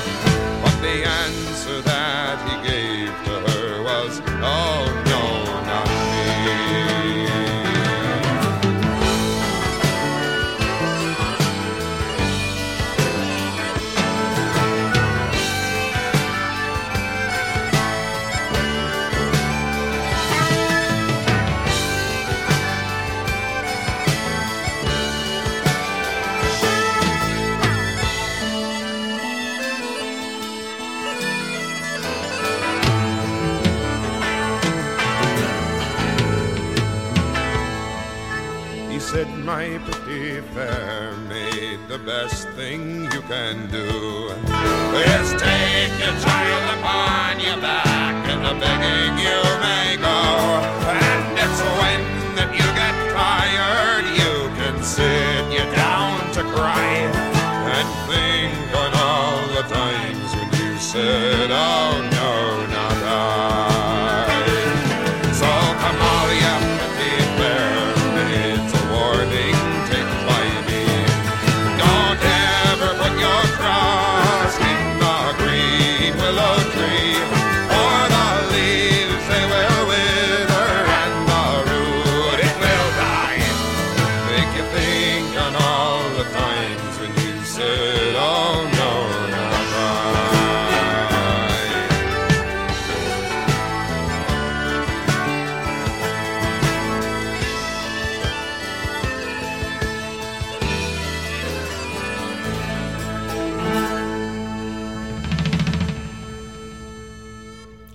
C'était Ononotai de Stan Rogers et on reprend maintenant notre épisode monstrueux sur le Tristan en prose, mais on va cette fois-ci parler un peu plus en détail des différentes versions du texte et euh, de, on va vous raconter cette histoire en fait, ce qui nous a, les parties un peu saillantes qui nous ont intéressés dans ce long récit. Alors d'abord les versions on va dire qu'il y en a quatre, qu'on résume généralement V1, V2, V3, V4 en écrivant le, le chiffre en chiffre romain avec un point entre deux. Faut faire attention d'ailleurs parce que dans son édition, Curtis utilise ces abréviations pour parler des manuscrits de Vienne parce qu'il y a trois manuscrits à Vienne Et V- avec V3 qui est le manuscrit que, que Ménard utilise. Donc c'est un peu compliqué euh, si vous, vous confondez. C'est un peu une vallée de larmes. Les, les versions 3 et 4 euh, ont été établies telles qu'elles sont maintenant. En fait, c'est plutôt. c'est- J'ai l'impression que c'est Baumgartner qui vraiment les canonise en tant que version 3 et 4, en Ouais. fait.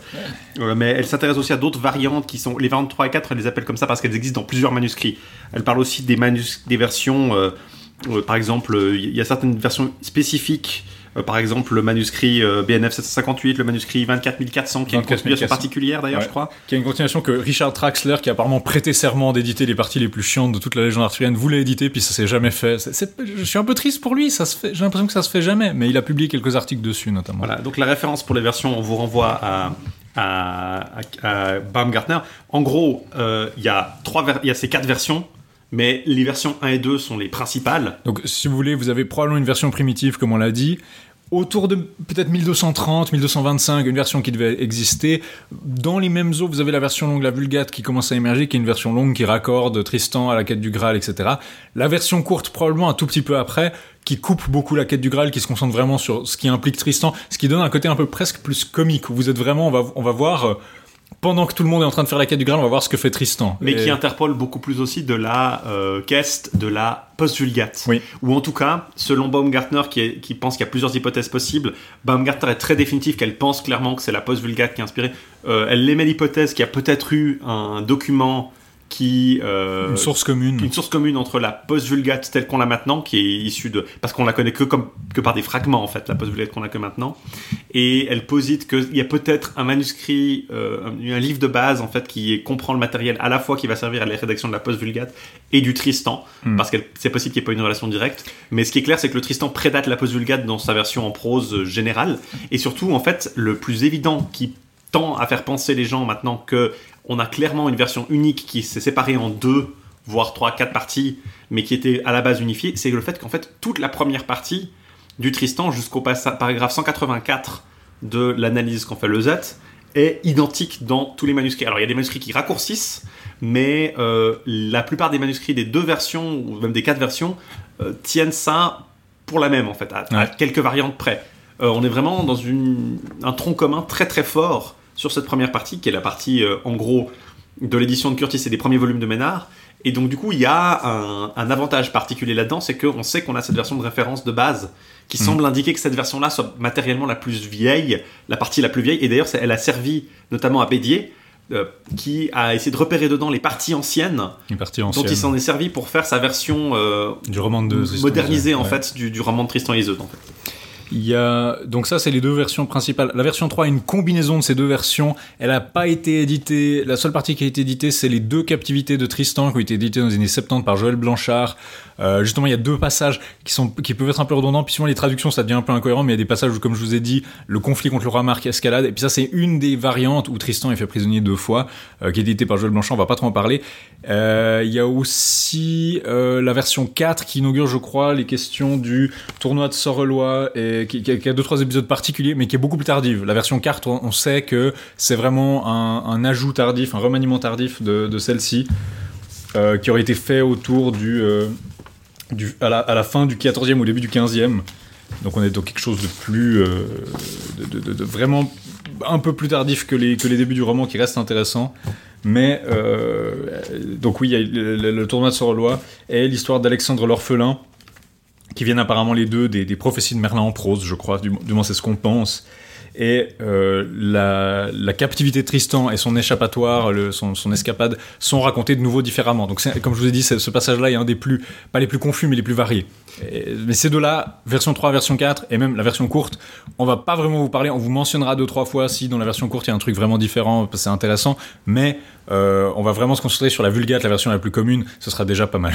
Euh, faut préciser aussi que l'histoire des manuscrits est donc compliquée. Il y a quelques manuscrits de la première rédaction qui sont, la plupart sont incomplets. Le seul manuscrit vraiment complet de cette deuxième partie, c'est le manuscrit 756-757 de la BNF. Euh, le manuscrit français 756-757, qui est bien pratique parce que le manuscrit, en fait, il semble assez clairement indiquer que le premier, la première partie du manuscrit s'arrête vraiment à la fin de la partie commune et la partie inédite commence dans le manuscrit 757 en fait. Ouais, donc ils ont vraiment coupé. Donc c'est assez, c'est là que se fait la distinction entre 783, 780, 780, pardon, 183, 184 de Lezette. Et euh, il y a beaucoup beaucoup de confusion autour de ça. Ne vous, alors on vous renvoie souvent aux pages Arlima pour avoir euh, une idée des listes des manuscrits. Pour le Tristan prose, ça sert absolument à rien parce que la page Arlima est Mm, horrible pour ce qui est la liste des manuscrits. Elle confond tout. Typiquement, le manuscrit 756, 757 est mis comme sous la seconde rédaction, alors qu'il est clairement de la première rédaction. C'est même l'archétype de la première rédaction. Euh, et c'est vraiment, euh, je vous, déconseille vraiment d'utiliser la page Arlima pour ça. Référez-vous vraiment à une édition moderne ou à le, au bouquin de Baumgartner parce que c'est vraiment le, plus euh, complet, le plus correct parce que la version Arlima est très très confuse. Même si elle, vous, est pratique parce qu'elle vous donne une liste d'absolument toutes les éditions, de la plupart des éditions et des traductions en tout cas. Donc voilà, la structure générale, c'est les aventures de Tristan jusqu'à... Euh, la, jonction se fait où exactement, Laïs, euh, entre la différence des deux versions se fait on, est aux aventures de Tristan et Dinadan hein, quand le, la divergence se fait. Je crois que c'est à partir de là que ça commence à, émerger vraiment, puis l'édition de, de, Ménard commence en fait. L'édition l'édition de Ménard, euh, tu veux dire l'édition la, la, version la, version courte. Euh, donc du coup, ces deux versions-là sont les, effectivement les principales euh, et elles ont tous les deux des intérêts différents. On reparlera peut-être de la version de 757 une fois qu'on aura parlé de la post-vulgate. D'ailleurs, ça pourrait être intéressant de. On pourrait peut-être revenir dessus euh, à l'occasion. Comme euh, comme ressource sur le Tristan en prose, on vous conseille, le, on vous l'a dit, le, résumé analyse de Le7, qui est vraiment une référence. Si vous voulez lire ces 500 pages, ça vous prend à peu près la place d'un livre, et puis vous aurez une très très bonne idée de l'histoire, des passages un peu difficiles à lire dans la transition entre les deux, versions. Faites bien attention à lire à la suite, puis à tenir compte de ses notes, parce que c'est parfois assez compliqué de repérer où il fait la suite d'un truc, il utilise des polices juste légèrement différentes, ou une petite taille pour signaler que c'est pas une variante, ou... Si, si, vous avez euh, sous la main les volumes de Curtis et de Ménard, au début, ils ont toujours un résumé, ce qui d'ailleurs est une partie assez intéressante des versions académiques, justement, c'est que vous avez un résumé, une analyse, un sommaire des thèmes, etc. Donc si vous, si vous lisez juste leurs, si vous n'arrivez pas à lire le vieux français, vous pouvez juste lire leurs introductions, vous aurez déjà une très bonne idée de ce qui se passe euh, là-dedans. Euh, il y a aussi le Wikia. Wikia, c'est un site de wiki, euh, donc des encyclopédies collaboratives qui est généralement orienté pour les fandoms et puis les trucs euh, de fiction. Il y en a un qui s'appelle Quandam et Futurus. D'ailleurs, on aurait dû prendre ça comme titre juste au lieu de Rex Quandam, Rex Futurus. ils nous ont, ils nous ont battus là-dessus. Ils ont un assez bon article Prose Tristan qui se repose beaucoup sur Baumgartner, ainsi que c'est en anglais, ainsi que des tableaux récapitulatifs sur euh, le, le, Tristan en prose, la post vulgate, la caisse du Saint Graal, un tableau qui compare, disons, 15 versions différentes. C'est vraiment éclairant de voir, ah, cet épisode est là, cet épisode est pas là. C'est aussi une manière très synoptique de voir tout ça un peu pléonasme de dire de manière synoptique de voir tout ça, mais euh, très intéressant. Je les ai rassemblés sur une page HTML tous ensemble ces tableaux euh, dont vous aurez le lien. D'ailleurs, dans notre document annexe, il n'est pas toujours très fourni. Là, en l'occurrence, il y a 30 pages et on a fait un résumé. C'est un résumé de résumé de résumé de l'histoire, mais du coup, les, on va pas parler de tout. Et si ça vous intéresse, vous pouvez commencer par là, par lire euh, ce document qu'on vous mettra en lien. Ça, vous renvoie toujours au paragraphe dans les éditions correspondantes, notamment donc le Z pour euh, pour, euh, pour avoir la version complète. Puis partant de là, vous pouvez assez facilement retrouver dans Curtis et, et Ménard, vous comment. Donc ça, ça devrait vous suffire. Mais voilà, donc vous avez vu que c'était une version comme une histoire éditoriale, une histoire manuscrite très compliquée, même si l'avantage particulier par rapport, par exemple, au, au Lancelot, euh, au Lancelot Graal, c'est que vous avez une seule édition, quoi. Mm. Vous n'avez pas à vous dire, bon, bah voilà, euh, soit vous voulez lire la traduction, et dans ce cas, vous lisez soit Anacarsis, soit Curtis, puis les, versions euh, de, de, de, Champion et des éditions universitaires du Sud, soit vous lisez l'original, puis dans ce cas, vous avez Curtis Ménard vous n'avez pas à vous poser beaucoup de questions, disons. Et encore une chose qu'il faut mentionner qu'on n'a pas fait sur l'histoire de ces versions, c'est que le, le, texte lui-même a des prologues et des, des, des postfaces, en fait, qui, sur des gens qui se revendiquent être les auteurs, dans le prologue, il s'appelle un certain Luce Delgat, Luce de Gars, euh, qui, se, qui se dit venir d'Angleterre. Il s'excuse pour la qualité de son français d'ailleurs. Il dit oh, je, suis. Euh, euh, oh, il vient de Salisbury, enfin près de Salisbury. Près de Salisbury, de ce qu'il dit. Bien sûr, il prétend qu'il traduit un truc. du latin, je crois. Ouais, comme d'habitude. Mais disons, comme le dit Curtis, pour, Curtis dit ainsi en 1963 Je vois ainsi les étapes de la composition du Tristan en prose. Un auteur qui s'appelle dans le prologue Luce de Gars commence à écrire un roman en prose de Tristan. Les scènes principales qui rattache le Tristan en prose à la légende traditionnelle sont probablement de la main de Luce. Il abandonne le roman, peut-être à cause de sa mort, sans l'avoir achevé. Un deuxième auteur, qui s'appelle Élie de Boron, euh, continue le livre. Il écrit au moins deux tiers de ce que nous appelons aujourd'hui le Tristan en prose. Élie, entre guillemets, s'intéresse moins à la légende de Tristan qu'aux aventures de la table ronde. Le roman se termine sur un épilogue du pseudo-Élie. C'est cette deuxième partie arthurienne que les scribes ont amplifiée, de sorte que quelques manuscrits ont une version beaucoup plus longue que d'autres. Donc elle avait cette idée qu'il y avait une version courte, plus cohérente, puis qui après été étendue c'est pas vraiment celle qu'on a aujourd'hui. Puis au départ, quand vous entendez parler parfois de deux versions du Tristan en prose, ce que les gens imaginent, c'est ça. Une de Luce de Gars qui a été ensuite étendue par un type qui s'appelle Elie de Boron, probablement par référence à Robert de Boron, c'est probablement un pseudo.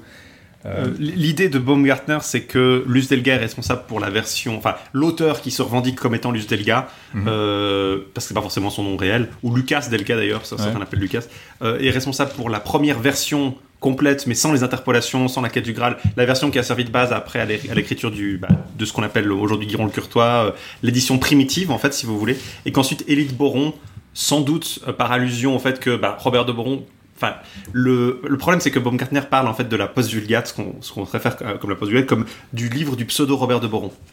Parce que c'est comme ça qu'il est revendiqué en fait. Il Ouais. est l'auteur se revendique être un, un Robert de Boron qui dit qu'il a un assistant qui s'appelle Élite Boron. Mm. Euh, et justement, euh, ce qu'elle pense, c'est que l'auteur du l'auteur de la rédaction ultérieure qui combine avec les les, les, les- les récits du Graal et qui ajoute cette postface a essayé d'utiliser ça pour ajouter du crédit à son œuvre et a pris ce nom-là. Euh, D'autant que euh, la version, euh, de, de- bah, justement, la version du manuscrit 757 se- s'inspire beaucoup de la, de la post-vulgate, donc c'est effectivement possible. Mais il semble aujourd'hui assez clair que ces deux auteurs, euh, même s'ils sont pas réels sous ce nom-là, reflètent peut-être effectivement une, une, Une édition en deux temps. Ouais. Une- mais au lieu de la, la version de Curtis, disons, garde à l'esprit qu'il y a probablement une version finie d'abord, qui a ensuite été euh, qui a ensuite été euh, étendu. Je pense que l'idée que fait que ce soit un premier auteur qui l'ait commencé puis un deuxième auteur qui l'ait fini, c'est un côté très euh, Perceval en fait. Je pense que Ouais. c'est- aussi le, le modèle de Chrétien de Troyes qui est en tête de tout, d'absolument tout le monde pour une œuvre aussi compliquée. Puis on, on a vite tendance à s'imaginer, ah tiens, c'est comme les continuations de Perceval. euh, avec Il est mort, la plume à la main. voilà, c'est ça, et ça a été repris. Le côté un peu romantique comme ça, c'est plus probablement pas le cas en fait, parce que en général, les gens euh, finissent quand même leur récit au Moyen Âge. C'est- pas si courant que ça, les récits incomplets comme ça. Donc voilà, pour l'histoire des variantes, on fait pas tellement référence à Luce et à, à Ellie, je pense, parce que c'est assez secondaire en fait. Euh, on peut pas leur attribuer de, de, de caractère particulier. Certaines gens Ouais. vont voir des idées assez différentes, mais en fait, ça reste assez homogène finalement. Ce- ceci étant dit, On va Je pense aborder l'animal. enfin aborder l'animal.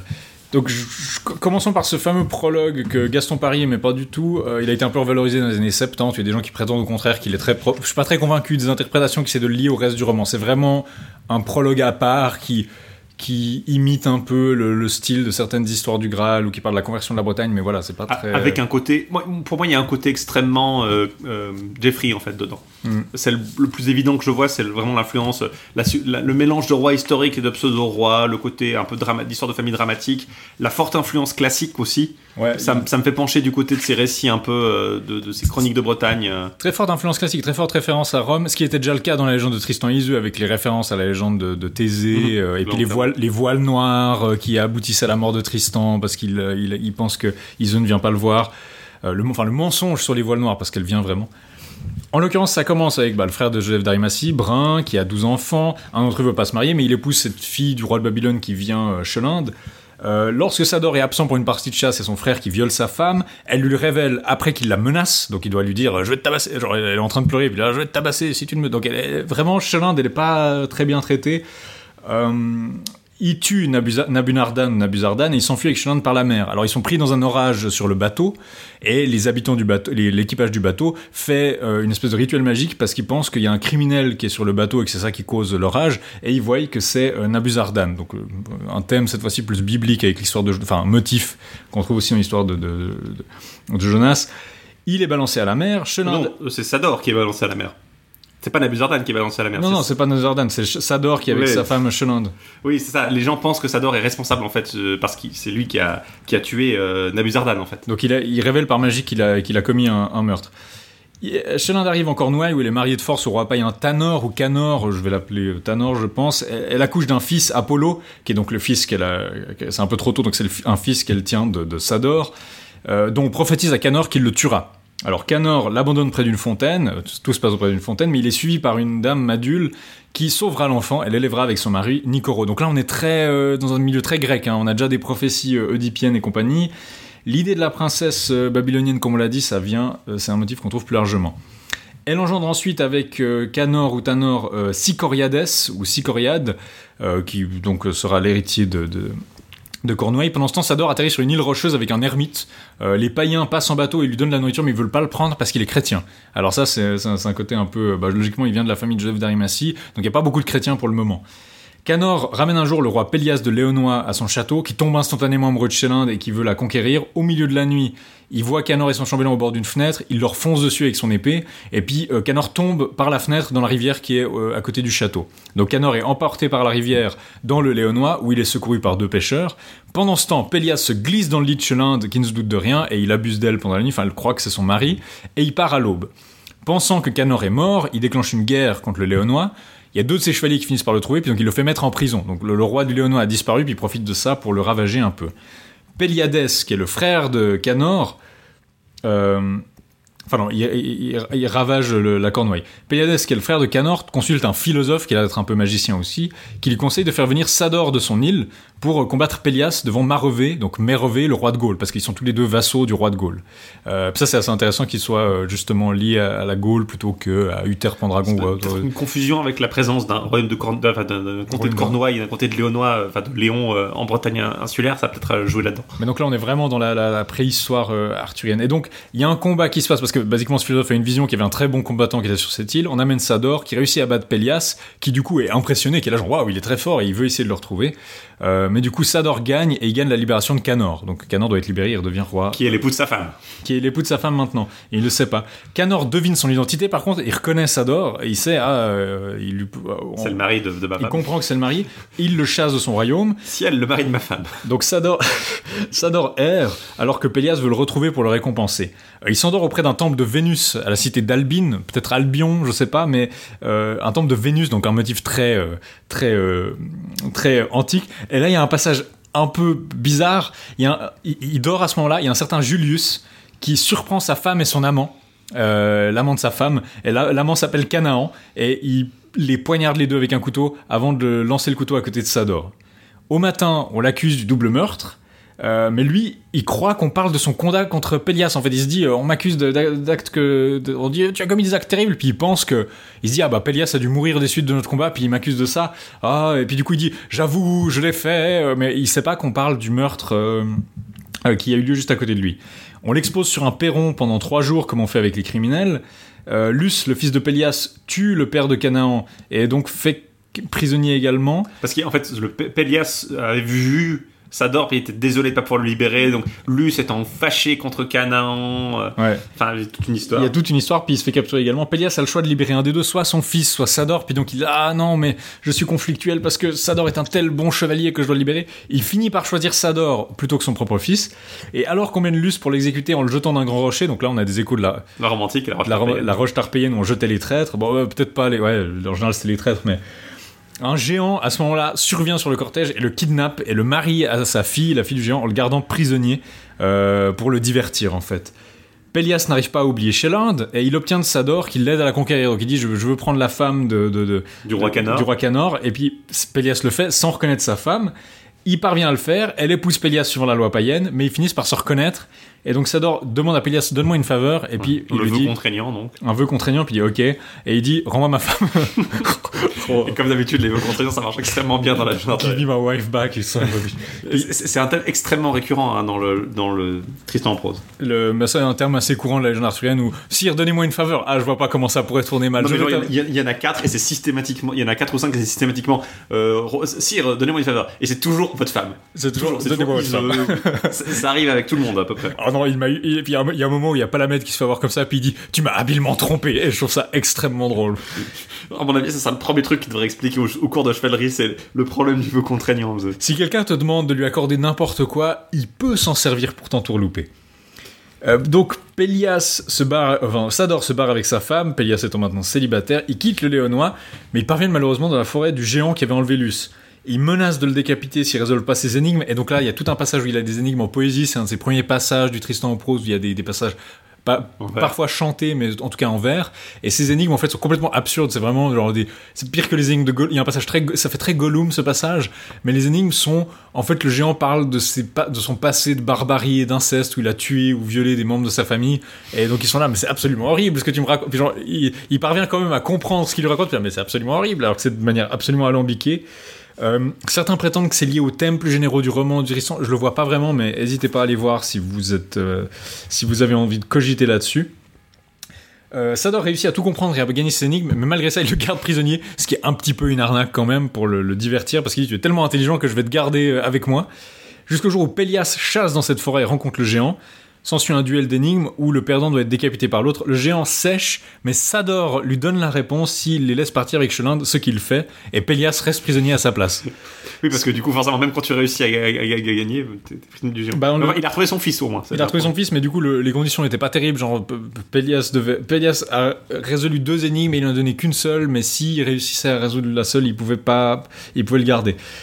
Sador et Chélind arrivent dans le château de Teriadan l'Enchanteur, c'est le nom du château apparemment, et puis un vieux seigneur qui leur abandonne le château avant de mourir, et puis du coup il règne là-bas 15 ans. Apollo l'aventureux, qui est donc le fils de Sador et Chélind, mais il le sait pas, qui avait été abandonné et armé chevalier par le roi Canor, qui soupçonne pas son ascendance. Nicoro raconte à Canor comment ils ont sauvé le bébé alors que Canor avait essayé de le tuer. Canor tue Nicoro, mais Médule, euh, la mère adoptive d'Apollo, lui révèle la réalité. Il dit je dois partir en quête de mon vrai père. Et puis c'est très, c'est très, en fait c'est très courant dans ces romans où ils sont là genre mais qui est donc mon vrai père? Genre ils s'en foutent de leur famille adoptive. C'est assez euh, assez frappant. Il arrive chez le géant, bat son énigme, lui en propose une autre à laquelle il échoue, euh, et il lui tranche la tête. L'énigme en fait a un rapport vague avec l'histoire de Tristan parce qu'il fait référence à un, lion et un lé- léopard, ce qui est quelque chose qu'on avait aussi dans Lancelot prose pour parler de Galade et Lancelot, mais là en l'occurrence ça parle de Tristan et de... Je crois que ça parle de Tristan et Marc, mais en tout cas il y a des parallèles effectivement un peu avec la, la suite, La- la- très léger. hein. Là, ce que je trouve rigolo, c'est que le géant demande à Pélias à son tour si, si Pélias peut l'aider, sauf que Pélias, il est un peu bébête, il arrive pas, il est pas aussi bon que Sador, donc du coup, il réussit pas, et du coup, le géant euh, se fait trancher la tête, Ouais. et Pélias et, et Luce sont, euh, sont libérés, en fait. Enfin, finalement, euh, Sador aurait mieux fait directement de, de, de pas dire au géant, de pas aider le géant, puis... Non, de pas aider le géant puis de le laisser décapiter, mais c'est un peu justement c'est un peu stupide, c'est un peu vache ce qu'il fait pour laisser Pélias prisonnier. Puis il y a probablement une idée de rancune justement où il veut se venger un peu de lui avoir piqué sa femme. Euh, mais justement les euh, les énigmes, bon je crois que Pélias est aussi Pélias soupçonne la réponse mais il le dit pas. Euh, c'est possible aussi et Ensuite, donc pendant ce temps, Apollon est à l'âge d'être adoubé, donc il s'est écoulé 15 ans. Donc ça fait 15 ans que Pélias était retenu par le géant. Et pendant ce temps, Canor ravageait le Léonois. Donc guerre perpétuelle euh, où il bousillait tout les rois, du, les rois du, de Cornouailles sont souvent présentés comme des gros cons. hein. Ah non, c'est- généralement le pôle maléfique des deux, des deux royaumes. Mais une fois de retour, la guerre reprend. Et euh, cette fois-ci, le simple Pélias réussit à retourner la situation à son avantage. Et Canor est en difficulté. Il est obligé de demander de l'aide à Gonosor d'Irlande, qui accepte, mais en échange, la Cornouaille devra lui payer un tribut, ce qui est le tribut auquel Tristan va mettre fin des décennies plus tard. Pélias est tué pendant la guerre, Luce règne et il fait tant merveille dans la guerre que Luce c'est donc le fils euh, que Pélias avait eu avec euh, euh, Chelinde, donc pendant la période où ils étaient mariés. Donc Luce, un des fils de Chelinde règne et il fait tant merveille que la Cornouaille doit demander la paix. Au début du mois de mai, les rois de Cornouailles et de Léonois se rendent au temple du bois Hercule, donc vous voyez que c'est très romanisé là, pour célébrer la fête de Vénus. Euh, le roi Ils Pélias. sont pas christianisés encore. Ils sont, ils sont pas encore chrétiens. Le roi Pélias est enterré là, à la frontière des deux royaumes. Et puis c'est là qu'il va y avoir une espèce de showdown de western où tout le monde se retrouve là, puis va se, se massacrer. Sador laisse Chelinde sous- chez un forestier, puis il y va. Il est blessé mortellement par Canor. Sur le retour, il croise Luce et Apollo. Et il prend Apollo pour Canor, parce qu'ils ont les mêmes armures. Il a été adoubé par Canor, donc ils ont le même type d'armure. Et il se fait tuer par celui-ci. Donc c'est le premier geste oedipien d'Apollo qui tue son propre père euh, qu'il avait attaqué. Canor arrive. Luce veut le tuer pour mettre fin à la guerre entre les deux royaumes, mais il se fait tuer par Canor, ce que j'ai trouvé assez anticlimatique parce que tu penserais que bah, le gentil gagnerait. Maintenant, il se fait buter, et c'est là qu'Apollo, euh, voyant son ami mort, tue le roi Canor. Il se retourne contre lui. Et c'est quand même significatif parce que c'est quand même lui qui l'avait adoubé. Il avait quand même un rapport de, féodalité, disons de. On a déjà le premier indice que le- Tristan et, et Marc vont pas s'entendre très Ils vont bien. pas s'entendre. Donc il y a déjà l'idée que voilà Canor, qui était quand même quelqu'un qui m'avait adoubé, qui est mon suzerain, etc., que je devrais respecter. Mais l'amitié qu'il avait pour Luce euh, supplante ça et il le, le tue. Euh, on demande à Apollon. Donc là, Sador, Luce et Canor sont enterrés aux côtés de Pélias. Euh, et donc il y a Sicoriade qui va régner euh, en Cornouailles pendant que Apollon va régner euh, En Léonois, en donc. Léonois, logiquement. Et Il va être prié de se, on va, on va lui demander de, les- On va lui- de- de se marier en on fait. va leur demander comme de se- Marc dans le motif assez récurrent du, du Tristan. On va lui demander de se marier, ils font venir les pucelles et les veuves, et puis ils choisissent Chelinde sans savoir que c'est sa propre mère, et ils vivent en paix Oui, parce longtemps. qu'en fait c'est ça, c'est clairement le matchmaking toutes les pucelles et les veuves du royaume lui sont présentées en fait, puis il doit Ouais. choisir. Et évidemment, ils savent pas du tout euh, qui est euh, que, que Chélan est sa mère. Ils restent en paix longtemps, mais un jour Saint Augustin vient leur expliquer leur péché. Chez l'Inde, ils croient pas du tout, veulent le faire mettre au bûcher, mais le feu euh, s'éteint quand ils essaient de le faire. Et finalement, chez l'Inde est frappé par la foudre et le feu, son corps brûle de façon merveilleuse pendant longtemps, ce qui est pas de tout le monde. Ils disent, c'est peut-être une punition divine. Saint Augustin convertit le roi Apollon et une grande part du royaume. Sicorade, toujours roi de Cornouailles, recommence la guerre contre le Léonois, notamment à cause de cette conversion. Il se fait battre et fait exécuter un philosophe qui prie le dieu des merveilles, donc un philosophe qui est une espèce de, sage un peu pré-chrétien, euh, qui, qui, a une espèce de révélation naturelle du christianisme. Et peu après, ils vont un lion entrer dans une fontaine et en sortir sans être mouillé. Il a une espèce de vision d'un lion qui entre dans une fontaine sans être mouillé, puis Saint Augustin va lui expliquer que le lion c'est Jésus. Euh, donc euh, c'est Narnia avant le. Non, donc oui, il lui explique que le lion c'est Jésus. Et pendant ce temps, et pendant ce temps on nous dit l'Irlande est convertie par Joseph d'Arimathie. Saint Patrick euh... d'entrée c'est ça, Saint Patrick casse-toi. Et Saint Patrick il arrive, ils sont déjà tous chrétiens. Ils, ont ils sont juste. Ce que je trouve ironique, c'est que finalement c'est ouais c'est ça, c'est le c'est ce côté vraiment très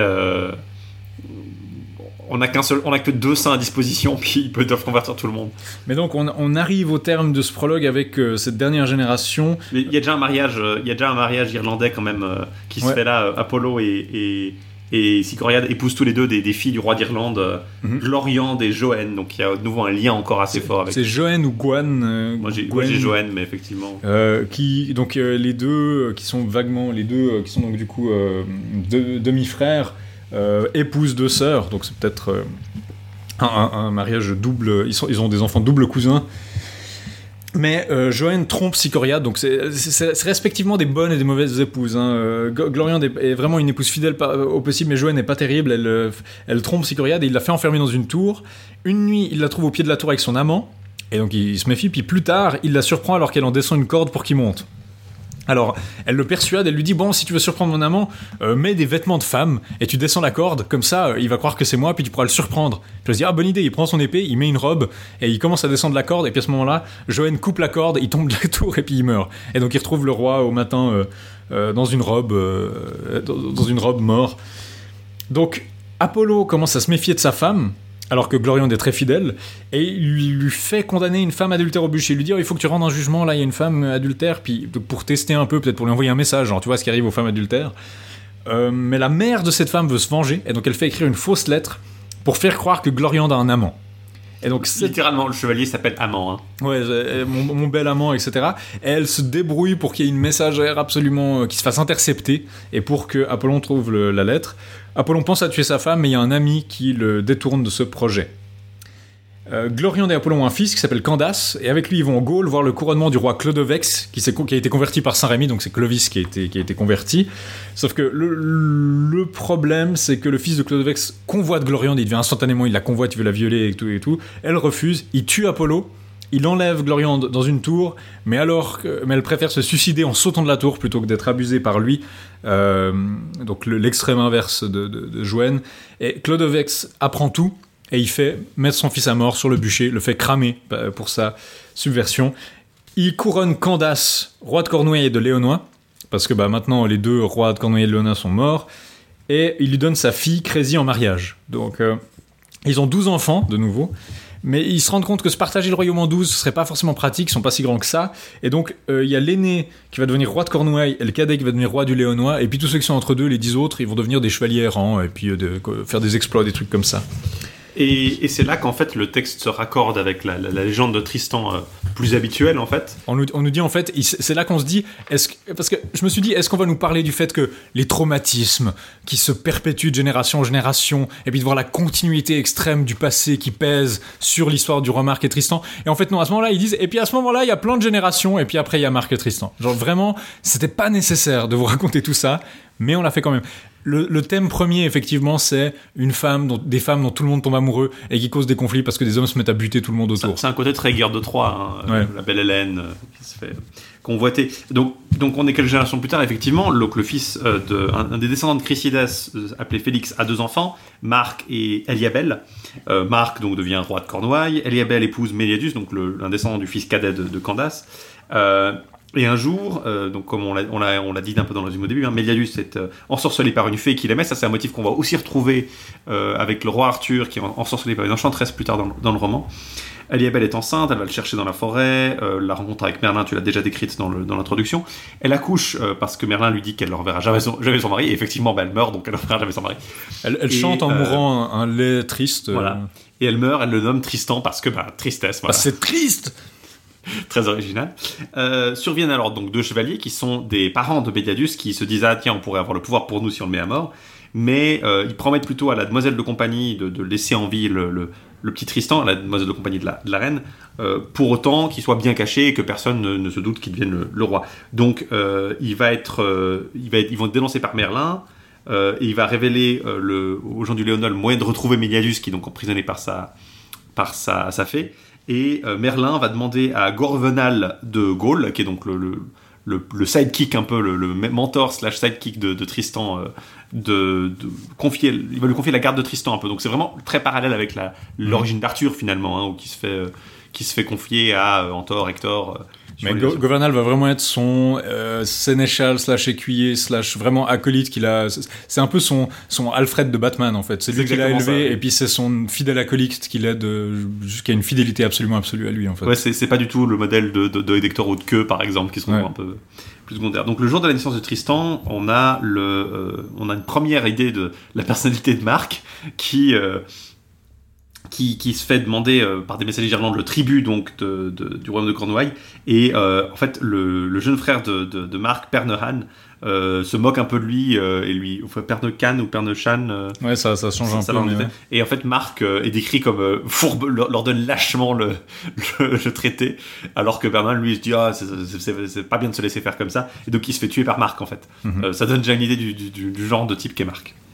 Euh, Marc euh, donc euh, est en Cornouailles. Méliadus, lui, revenu- redevenu le roi de Léonois, épouse la fille du roi Oel. Donc on a déjà un- la, Un lien avec la Bretagne. on a déjà avec la Bretagne. D'ailleurs, donc du coup, c'est la, il va épouser la sœur de, de la future épouse de son fils, Mhm. ce qui est assez rigolo.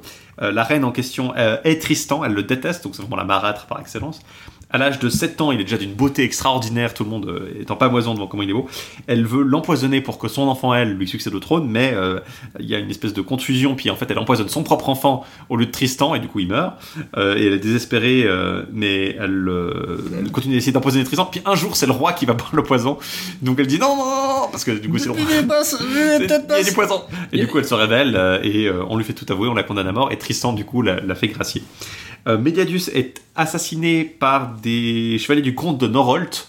Alors, ça, je sais pas trop d'où ça vient parce que le Norholt, on on n'en voit pas, on n'entend pas beaucoup parler. Enfin, ils reviennent euh, de temps en temps, mais enfin, pour faire assassiner. Gorvenal, qui se méfie un peu de la, de la reine parce qu'elle est toujours elle a été graciée, hein, euh, il décide d'aller euh, à la cour du roi Pharamond de Gaulle plutôt que de rester à la cour de, de Léonois.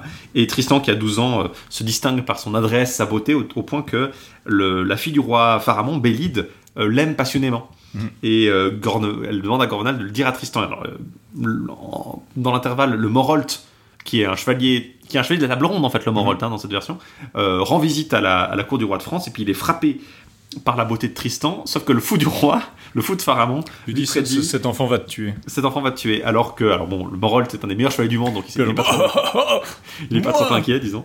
Euh, Tristan, pendant ce temps, refuse l'amour de Bélinde. euh, et euh, du coup, bah, elle lui dit qu'elle va se tuer. Et elle le fait.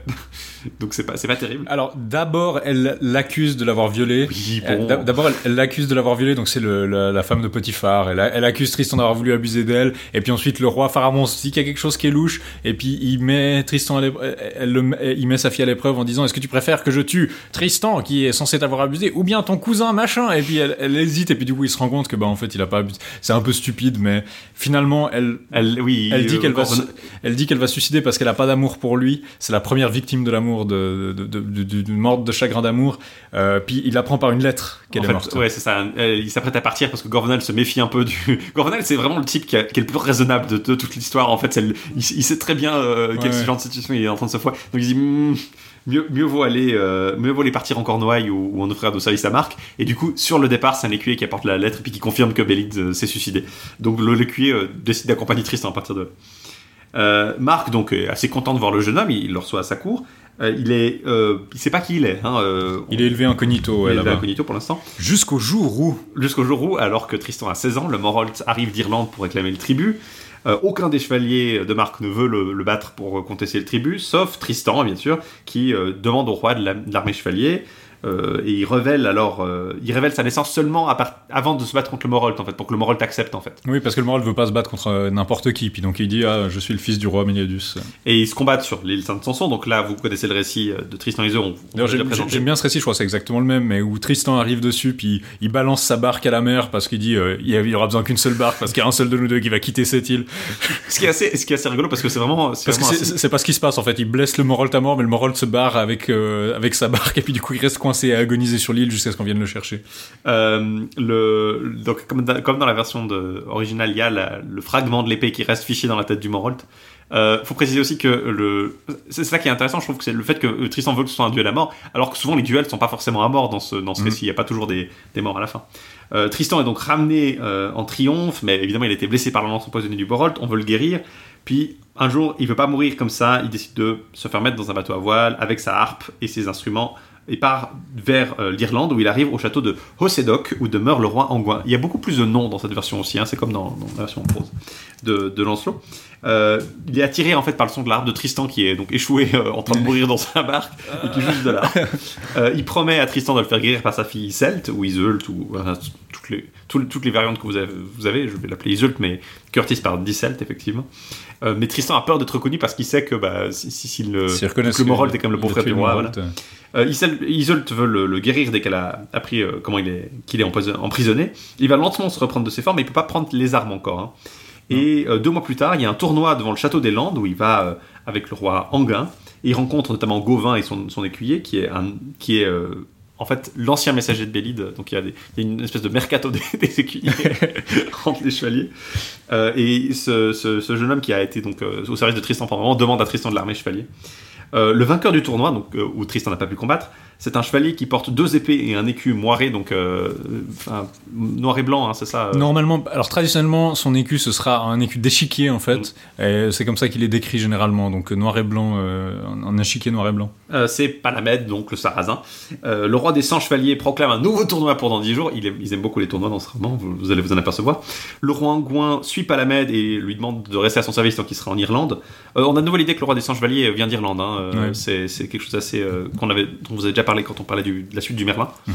Euh, Palamède donc euh, tombe amoureux d'Iseult dès qu'il la voit euh, et du coup Tristan quand il voit Palamède tomber amoureux euh, bah, décide un peu euh, bisque bisquerage de, de tomber amoureux d'elle aussi en fait Il, il décide ça comme ça, ouais. euh, c'est vraiment, c'est ouais, c'est- c'est vraiment une des particularités du roman et c'est quelque chose sur lequel euh, le Curtis met, met de l'emphase dans son dans sa différence avec les, les versions. D'ailleurs, tout le monde met, des- met l'emphase sur les différences avec Béroul et, et Mhm. Thomas. C'est vraiment le fait que bah, Tristan n'est pas spécialement amoureux d'Iseux jusqu'à ce- cet incident-là. En fait. Bon, puis aussi, il- leur histoire ressort pas vraiment grandie. Tristan est vraiment montré comme étant amoureux d'autres femmes, alors que par exemple Palamède ou Caédin sont beaucoup plus fidèles dans leur dévotion.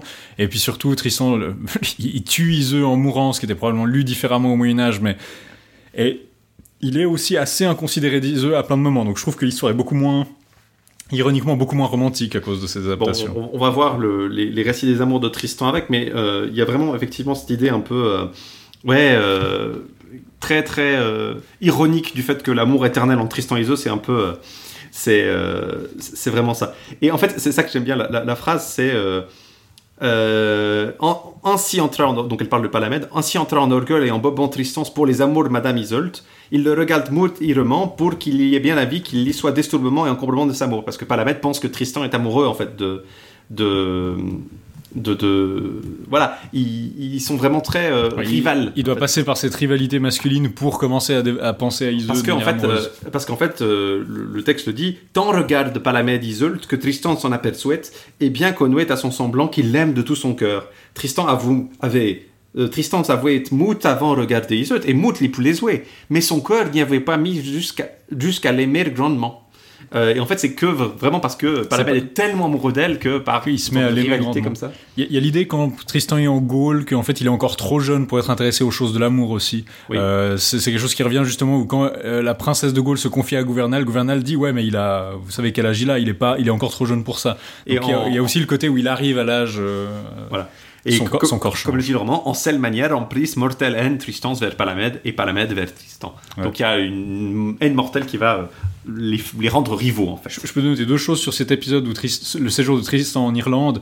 Euh, il apprend que le château de la garde douloureuse a été conquise par un chevalier. Tiens, c'est qui ce, ce, ce, ce- ce beau gosse qui a fait ça? En fait, on apprend que euh, on, par- on a vraiment le, dépêche radio breaking news. Lancelot a conquis la douloureuse garde qui s'appelle désormais la joyeuse garde. Je trouve ça assez marrant qu'on ait ces échos du, du Les Lancelot. Brad. nouvelles pâtés, les nouvelles cinématographiques pâtés. Lancelot, chevalier du lac. La douloureuse garde qui avait pris la vie de 32 chevaliers jusqu'ici est désormais accessible au tourisme. Euh, Voilà. La cour d'Arthur promet d'y visiter. Le, le un- syndicat d'initiative. Un, un autre, un autre épisode qu'on retrouve, euh, qui est complètement minoritaire, qu'on trouve que dans le manuscrit 103 euh, de la Bibliothèque nationale de France, mais aussi dans des éditions de la Renaissance. Ce qui est, ce qui est intéressant, c'est-à-dire que les éditions imprimées vont utiliser cette version-là, c'est que pendant qu'il est en Irlande, Tristan tue une espèce de serpent géant ou un dragon. Ça, c'est Euh, euh, issu de la variante. C'est issu de la version classique, mais du coup... euh, qui n'est pas du tout présente dans la version euh, Classe. en prose normale. Euh, donc du coup, par hasard, au hasard du- d'une conversation entre Branguin, donc la servante d'Iseux, euh, Tristan apprend que euh, le, celui de- des deux, donc de Palamède et Tristan qu'elle préférerait, ce serait celui qui est le meilleur chevalier. Donc il décide d'aller euh, au tournoi euh, annoncé par le roi des 100 chevaliers pour vaincre Pal- Palamède, en fait, en incognito. Et il, il fait semblant d'être trop faible, et il il va en secret au tournoi, il porte une armure blanche que Branguin lui a donnée. Il y a une espèce d'idée que Branguin est un peu amoureuse de Tristan, dans cette version aussi. Ouais. Euh, et il va en fait rempo- remporter le prix du tournoi des 100 chevaliers, du roi des 100 chevaliers. Il renverse Mhm. deux fois Palamède. Et Palamède se doute bien que c'est Tristan, donc il, il s'en va désespéré. Alors, ils sont pas désespérés. Pire, ils, j- ils jettent ses armes. J'avais dit qu'il y avait des règles d'engagement différentes pour les chevaliers de Cornouailles, parce qu'ils ont des boucliers différents, etc. Les chevaliers de la table ronde, apparemment, ils ont genre deux épées. Et puis, s'ils se font battre par un autre chevalier, euh, par un chevalier de la table ronde, ils disent c'est pas grave, je peux abandonner une épée. Parce que c'est un chevalier de la table ronde, donc il est tellement fort, c'est normal, je peux garder mon autre épée. Mais s'ils se font battre par un autre chevalier, ils abandonnent leurs deux épées, puis ils doivent retrouver des armes autrement avant de se remettre à combattre. Et s'ils se font battre par un chevalier de ils jettent leurs armes. Et ils peuvent même plus se battre avec leur bouclier. Donc Palamède abandonne son bouclier à ce moment-là, parce qu'il a été vaincu par un chevalier cornouaillé. Euh, pendant ce temps, Tristan donc s'en retourne vers le château d'Anguin. Il est arrêté donc par la demoiselle de l'ogre qui cherche le vainqueur de la, de la douloureuse garde et qui pense que c'est Tristan. Euh, et dans le, vers le départ, elle tombe du coup sur Palamède qui est en train de se désoler parce qu'il est, il est vraiment triste. Et elle s'en va vers euh, le royaume de, de, l'ogre avec Gauvin qui est à la recherche du chevalier en question. Donc c'est Lancelot. Ça c'est vraiment euh, typiquement Lancelot, euh, Lancelot en prose. Branguin donc entend parler au chevalier, du chevalier aux armes blanches qui a remporté le prix. Elle sait bien que c'est Tristan. Elle le dit au roi. Tristan avoue que c'est lui, mais il sait pas, il dit pas qui il est. Et un jour, il y a l'épisode de Tristan qui prend son bain, l'écuyer qui tombe sur l'épée. Il voit qu'elle est bréchée. Il voit le fragment de l'épée. Donc il sait que c'est C'est lui qui a tué le Morolt. Lui qui a tué le Morolt. La reine, donc la sœur du Morolt, euh, veut tuer, veut aller tri- tuer Tristan dans son bain. Ouais, elle prend une, elle prend une épée, puis elle veut aller le buter. Elle prend l'épée même, l'épée euh, de L'épée de Tristan, Tristan. puis elle va le tuer dans son bain. Mais elle le roi euh, arrive et dit non, non, c'est moi qui vais venger le, le Morolt. Puis il réfléchit un petit peu, puis décide non, euh, je vais t'épargner, mais tu ne remettras jamais le pied en Irlande. Et donc du coup, euh, Tristan s'en va vers Tintagel, euh, il retrouve le roi Marc. Un jour, arrive une belle dame à la cour, la femme de Ségardès, de ou de Ségurade. Segurades, mais on va dire Segurade. Voilà. Euh, Marc a une passion malheureuse pour elle. Tristan tombe aussi amoureux d'elle. Il aime bien tomber amoureux des gens dont d'autres gens sont amoureux. Euh, mais euh, il C'est ça, beaucoup ce plus petit, réciproque. ce petit con là. euh. Mais pour le coup, c'est beaucoup plus intense qu'Iseux parce que du coup, euh, il est vraiment très très. Ça, ça passe à l'action du coup. Ça, ça Euh, passe à l'action, puis justement, il y a un épisode nocturne où ils se battent. En fait, le roi Marc euh, euh, menace le nain de la femme de Ségurades et lui dit Tu vas m'introduire auprès d'elle en, en lui faisant croire que je suis Tristan, probablement dans le noir. Et puis on va intercepter Tristan la nuit parce qu'il est dans les confidences de la dame et de Tristan, donc il, il est censé le retrouver la nuit pour l'amener vers la dame. Et puis ensuite ils se battent, et ensuite Tristan couche, euh, se Non, bat avec Tristan lui. bat avec, bat, donc bat avec Marc. Il blesse Marc gravement. Il est Du aussi coup, lui, blessé. Vu qu'il est blessé à cause du tournoi, vous vous souvenez de la blessure qu'il a eue euh, Ouais. euh, bah, face au Morolt en fait. Et sa blessure se rouvre quand il est chez la dame. Du coup, il saigne sur les draps. Donc ça, c'est l'épisode assez. Le assez motif similaire. du sang sur les draps. Le sang sur les draps. Euh, les draps sont sachés de sang. Ségurade voit que donc, euh, sa femme est avec quelqu'un d'autre. Il se lance à la porte de Tristan. Il le blesse encore. Ouais. Et du coup, Marc pense que son coup. Marc, est, Marc est vraiment le, le, le plus cucké de, tout, de tous les, Il a les même personnages de son roman. il croit qu'il a blessé. Et donc il y a- il y, a une scène marrante où Tristan et Marc doivent les deux garder le lit parce qu'ils veulent pas que l'autre sache qu'il est malade et donc ils, ils apparaissent pas en public. Du coup, il y a euh, une nouvelle cour euh, à Noël, il y a une nouvelle cour plénière à la, à la cour de Marc, et il y a un épisode euh, où un chevalier errant, Bliobéris, euh, donc on a, on a déjà rencontré Bioberis plusieurs fois, euh, il, il lui fait promettre de laisser emmener la dame de son choix et il choisit la femme de Sigurdas.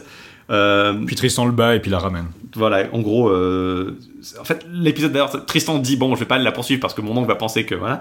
Et finalement, il y a une damoiselle qui arrive pour l'accompagner, pour pour l'agonir d'injures très euh, damoiselle euh, Oni dans Perceval. Enfin, Ah ouais. il le Oni parce que il est pas terrible. Et pendant ce temps, euh, on a on passe un épisode où Enfin, elle arrive, elle, elle, elle accable la Tristan d'un jour, mais elle dit pas pourquoi c'est. En fait, Tristan la, la suit. Et pendant ce temps, pendant l'intervalle, on a un épisode où Audrey, donc on l'a parlé, hein, le cousin germain de Tristan, veut amener à la cour deux chevaliers errants qui sont Sagremort et Dodinel en fait, mais il se fait battre par Sagremort et il est vengé par Tristan euh, qui, qui met Sagremort à bas. Et, puis, Et- de, de nouveau, ils jettent leurs armes par terre quand ils ont été battus Ouais, parce qu'ils ont été battus par un chevalier de Cornouailles. C'est le premier chevalier de table ronde que, que Lancelot va battre en fait, hein, parce que Palamède n'est pas Que, Tri- que Tristan va Euh, battre. que Tristan va battre, pardon. Ouais. je- et à la fin d'ailleurs du roman, c'est Sagremort qui amènera les armes de Tristan à la table ronde euh, après la mort de Tristan. Donc il y a une espèce de, de parallèle euh, Ouais, assez, sympathique là. Donc Tristan va passer la, la nuit chez une dame près du château où il a vu partir Blioberis avec la dame et la demoiselle injurieuse. Tristan attaque Blioberis, Blioberis apprend euh, qui, qui, qui est en train de se battre contre lui, il se laisse vaincu, et on laisse le choix à la dame, donc la, la femme de Ségolène, et puis elle choisit Blioberis. Donc Ça, ça, c'est un petit, c'est un petit côté la. chevalier deux épées un peu. le, le- le chevalier, le, le chevalier à l'épée. Le chevalier à l'épée, pardon, pas le chevalier. Oui, justement, on, on met la dame au milieu. Puis il y a aussi l'épisode, en fait, il y a aussi l'épisode des chiens, avec euh, les chiens de la dame qui, à- qui sont plus fidèles que la dame elle-même. Donc du coup, Marc euh, commence à avoir une sérieuse rivalité avec Tristan et décide de, euh, le, de profiter du fait que ses parents lui demandent de se marier et de lui euh, demander à amener la, la dame, euh, donc dont Ouais. Tristan l'a parlé, Isolde la blonde, ou Isolde la bloée, suivant les, les orthographes. Euh, Tristan comprend que Marc veut le faire buter, donc il est, il est, il est quand même relativement malin. Il part avec Gorneval, euh, Gorvenal et 60 chevaliers, donc il est quand même euh, suffisamment bien équipé. Ils arrivent en fait, non pas en Irlande, mais en Grande-Bretagne. Ouais, il y a une, tempête. C'est un truc que, que le, le Tristan Pose fait quand il veut ralentir l'intrigue. C'est normalement Tristan et Iseux vont aller du point A au point B. Non, il y a une tempête qui les amène à une, a- à une aventure qui n'existait pas avant. Donc il renverse deux chevaliers dressés sur les côtes, donc il tombe sur Estor Desmar et Hector Desmar et, et Marcanor. Un autre chevalier, un autre narrive arrive le lendemain, il arrive, il amène le roi Anguin d'Irlande, c'est bien pratique. Le roi est quand même heureux de voir Tristan, Parce qu'il doit. parce qu'il doit, il, il a en fait un, un Un- duel judiciaire à la cour d'Arthur en fait, et, il doit se battre contre ouais. le con- contre un certain Blanor qu'il a accusé de trahison. Et euh, Tristan donc demande un don contraignant de nouveau euh, pour après le combat. Euh, arrive une damoiselle qui porte un écu fendu, qui se joindra contre une haute dame, sera donné, se sera donné un chevalier. Donc on comprend que c'est Guenièvre et Lancelot en fait. C'est l'écu qui, où il y aura l'image de Guenièvre et Lancelot ou l'image d'Arthur et Guenièvre qui se déchire. Euh, donc elle s'en va à la cour de, vers, vers la cour d'Arthur. Donc c'est vraiment d'où une allusion, hein, ou une de ces allusions de Lancelot Graal. Euh, ils sont sur le point de partir pour Camelot, mais la demoiselle revient car un chevalier qui s'appelle Breud sans pitié lui a enlevé l'écu. Ouais. Euh, Tristan donc retrouve l'écu pour elle. On arrive à Camelot. Le roi a lieu devant le roi Arthur, le roi Caradox et le roi d'Écosse. Et il y a une longue bataille. Tristan est vainqueur. Il épargne Blanor. Donc on l'a vu, c'est pas forcément le motif de toujours tuer euh, Ouais. son, son adversaire comme le Morol. La gloire de Tristan commence à se répandre dans le royaume de l'ogre. C'est vraiment l'initiateur du, du- de la, réputé- la réputation de Tristan malgré le fait qu'il soit un chevalier de Cornouailles. Et euh, le roi Anguin demande à Tristan de venir avec lui en Irlande, plus personne sans songe à lui reprocher la mort du Morolt. On se dit finalement, bon, effectivement, euh, il a tué le Morolt, mais euh, c'était un peu légitime, et puis bon, il est bon chevalier, il nous a épargné des problèmes. Donc, il demande la main d'Iseult pour son oncle, et le roi lui accorde. Ils partent par les navires de Tristan, avec Branguin, Gorvenal et tout le monde, et la reine donne à Branguin et Gorvenal un filtre d'amour pour qu'ils en fassent boire à Marc et Iseult la première nuit et euh, ils prennent le départ. Et c'est là que se termine en fait le premier volume de Curtis. Donc vous avez vu, on est vraiment au début de l'histoire et c'est déjà un volume sur les euh, Sur les un 12. volume complet sur les 12 euh, De volumes euh, de longue. Je, je trouve que c'est un bon choix de finir sur ce moment de tension narrative où ils partent justement avec le filtre euh, en mer. Ça- Voilà. Ça, fait un- une bonne coupure. Donc on embraye sur euh, la mer calme, il fait chaud. Euh, vers midi, alors que Tristan joue euh, aux échecs avec Iseult, on, il demande à boire. On leur, apporte le filtre, malheureusement. Ils s'en aperçoivent trop tard. Et euh, Tristan et Iseult boivent le filtre et pensent qu'à se livrer au plaisir de l'amour. Et là, on a. Alors, le filtre, contrairement aux, aux versions. C'est chez Thomas qui se, que le filtre se. C'est chez Beroul ou Thomas que le filtre perd de son effet Je sais jamais. euh, Oh, je, lequel je confonds, toujours- je confonds toujours les deux versions. Dans les versions originales, il y a toujours une version. Il y a Le une filtre version perd où le filtre plus ou moins de son efficacité à un moment donné. Soit c'est prévu, soit c'est pas le cas. Mais de toute façon, ils sont toujours amoureux et ils parviennent comme à se séparer. Là, euh, c'est relativement général. Mais j'avais juste envie de vous lire un peu le, le passage où ils, ils boivent parce que je trouve que ça illustre assez bien le, le style en fait assez particulier du, du, du roman en prose. Et il est très très beau en fait. Il a un côté vraiment très euh, je trouve magnifique personnellement. Euh, Je sais, pas ce que tu en as pensé toi de ce style euh, un peu Oui, particulier. j'aime beaucoup le passage. Il est assez, il amende vraiment ça comme une espèce de, comme, comme une malédiction vraiment quoi. Il y a, il y a- il y a plus forcément l'idée. euh, il y a une idée assez négative finalement de. Donc voilà, euh, on, on commente Gorvenal verse et Branguin lui donne. Et s'il qu'il est doué chose et grand talent, avoué de boire, boit la coupe toute pleine. Donc il boit vraiment. euh, Tristan fait le. Cul sec. Chuck, chuck, chuck, chuck. C'est vraiment le, le, le bro, quoi. Euh, et s'il qu'il soit chose et grand talent, avoir de boire, boit la coupe toute pleine. Et quid que ce soit bon vin? Et vin et souhait se sont failles. Mais Mout y avouait autre chose que le vin. Il y avait autre chose que le vin, dont il ne se prenne garde. Et quand il a bu, il commande que l'on en douane le vin à Iseult, et l'on lui donne, et elle boit. Ah, Dieu, quel boèvre Comme il leur fut plus anxious. Or en but. Or sont entrés en la riotte que jamais ne faudra, tant comme il l'aime l'âme et corps. Ils sont entrés dans le, le riot, le, le- La danse. la danse, hein, euh, c'est l'origine du mot riot en anglais, le- le- le- l'émeute, qui- qui- dont ils danseront tant l'âme et le cœur. Or sont entrés en cette voie dont il leur conviendra souffrir angoisse et travail tout leur âge. Dieu, quel duel Ils ont bu leur destruction et leur mort. Si je lis la, traduction d'Isabelle Dégage, ça donne euh, Ah Dieu, quel breuvage, comme il aura été nuisible depuis. Les voilà qui ont bu, les voilà entrés dans la danse qui jamais ne finira tant qu'ils auront la vie au corps. Les voilà qui ont pénétré dans une fausse voie où ils souffriront douleur, angoisse, tourment, peine, honte, chagrin et fatigue toute leur vie. Ah Dieu, quelle douleur Ils ont bu leur destruction et leur mort. Si boèvre leur a été mousse douce, mais on que nul dolor ne fut si chèrement acheté comme ceste sera. Leur cuir leur change et leur- si leur mue. Maintenant qu'ils ont bu, l'un regarde de l'autre et sont aussi comme toutes esbahis. Or pensent à autre chose qu'ils ne pensaient devant. Tristan se pense à Iseult et Iseult à Tristan. Tous est oubliés les rois Mars. Tristan se demande autre chose fort que la mort d'Iseult. Euh, ce ce breuvage leur a été très doux, mais aucune douleur ne fut si amèrement payée, si chèrement payée. Leurs sentiments changent et se transforment depuis qu'ils ont bu le filtre. L'un voit l'autre avec étonnement, car ils ont au cœur des sentiments qu'ils ignoraient avant. Tristan pense à Iseux, et Iseux à Tristan. Le roi Marc est oublié. Je vais pas vous faire toute la liste de, la façon dont le, prosateur décrit en fait leur, euh, leur amour l'un pour l'autre, mais c'est vraiment un, passage que je trouve magnifique en fait par ça. Ses répétitions, sa structure assez claire, il va d'un sens à l'autre, il va vraiment ces figures de style assez euh, assez nettes qui sont très très puissantes je trouve en fait. Et c'est Mhm. c'est une très belle illustration de ce qu'on peut faire avec la prose. On a, on a beaucoup tendance à se dire ah oui euh, le, le beau roman médiéval c'est le vers parfaitement ciselé avec des mots bien choisis. Mais là ça montre l'efficacité brute que peut avoir la prose en fait. Mhm. Et c'est pas étonnant qu'il y ait eu autant de succès à lire ça parce que ça se lit vraiment euh, très très bien. C'est très feuilletonesque, il faut dire. Il y a vraiment. Déjà la structure du euh, récit, mais même le, le- on a tendance à, à mettre ce, ce côté vraiment euh, la beauté du texte pour le Ouais. vers et le côté feuilletonnant, le côté aventureux de la prose. Mais même la prose a- peut être très très belle au Moyen Âge. Donc c'est vraiment, euh, enfin c'est vraiment une des parties les préférées du, du, du roman. Je trouve la façon dont il décrit ça. L'épisode qui suit juste après, c'est le château du, du- le château du, le château des pleurs, je crois. Voilà, le château des pleurs. Des- Ils ont aux îles lointaines en fait, dont le îles- Seigneur est Gallo. du lance-le-graal évidemment. Tu lances le Graal. C'est un passage, euh, on va passer un peu vite parce qu'il est assez long. Basiquement, c'est c'est ce que j'ai dit avant parfois. Vous avez un- dans la légende traditionnelle, bah, ils iraient juste d'Irlande en Cornouailles et puis voilà. Là, non, il y a une tempête et ils arrivent là et on leur dit n'accostez pas ici parce que vous avez il y a une coutume bizarre. Et la coutume, c'est qu'ils essaient de, ils disent euh, si vous avez un chevalier qui est plus preux que notre roi et une dame qui est plus belle que notre reine, eh ben on vous euh, on vous la- laisse la vie sauve, mais si c'est le cas, ben, ben, ça tombe bien parce qu'ils ont Tristan et Iseux qui sont le plus preux et puis la plus belle. Mais euh, une fois qu'ils ont fait ça, ils les gardent prisonniers euh, pour être leur seigneur euh, sur cette terre. Et du coup, ça pose problème. Gallo va venir mettre fin à la coutume, mais en prenant la place des seigneurs précédents, Tristan a été obligé de décapiter la mère de Gallo parce que Iseux était plus belle qu'elle, suivant la coutume du lieu.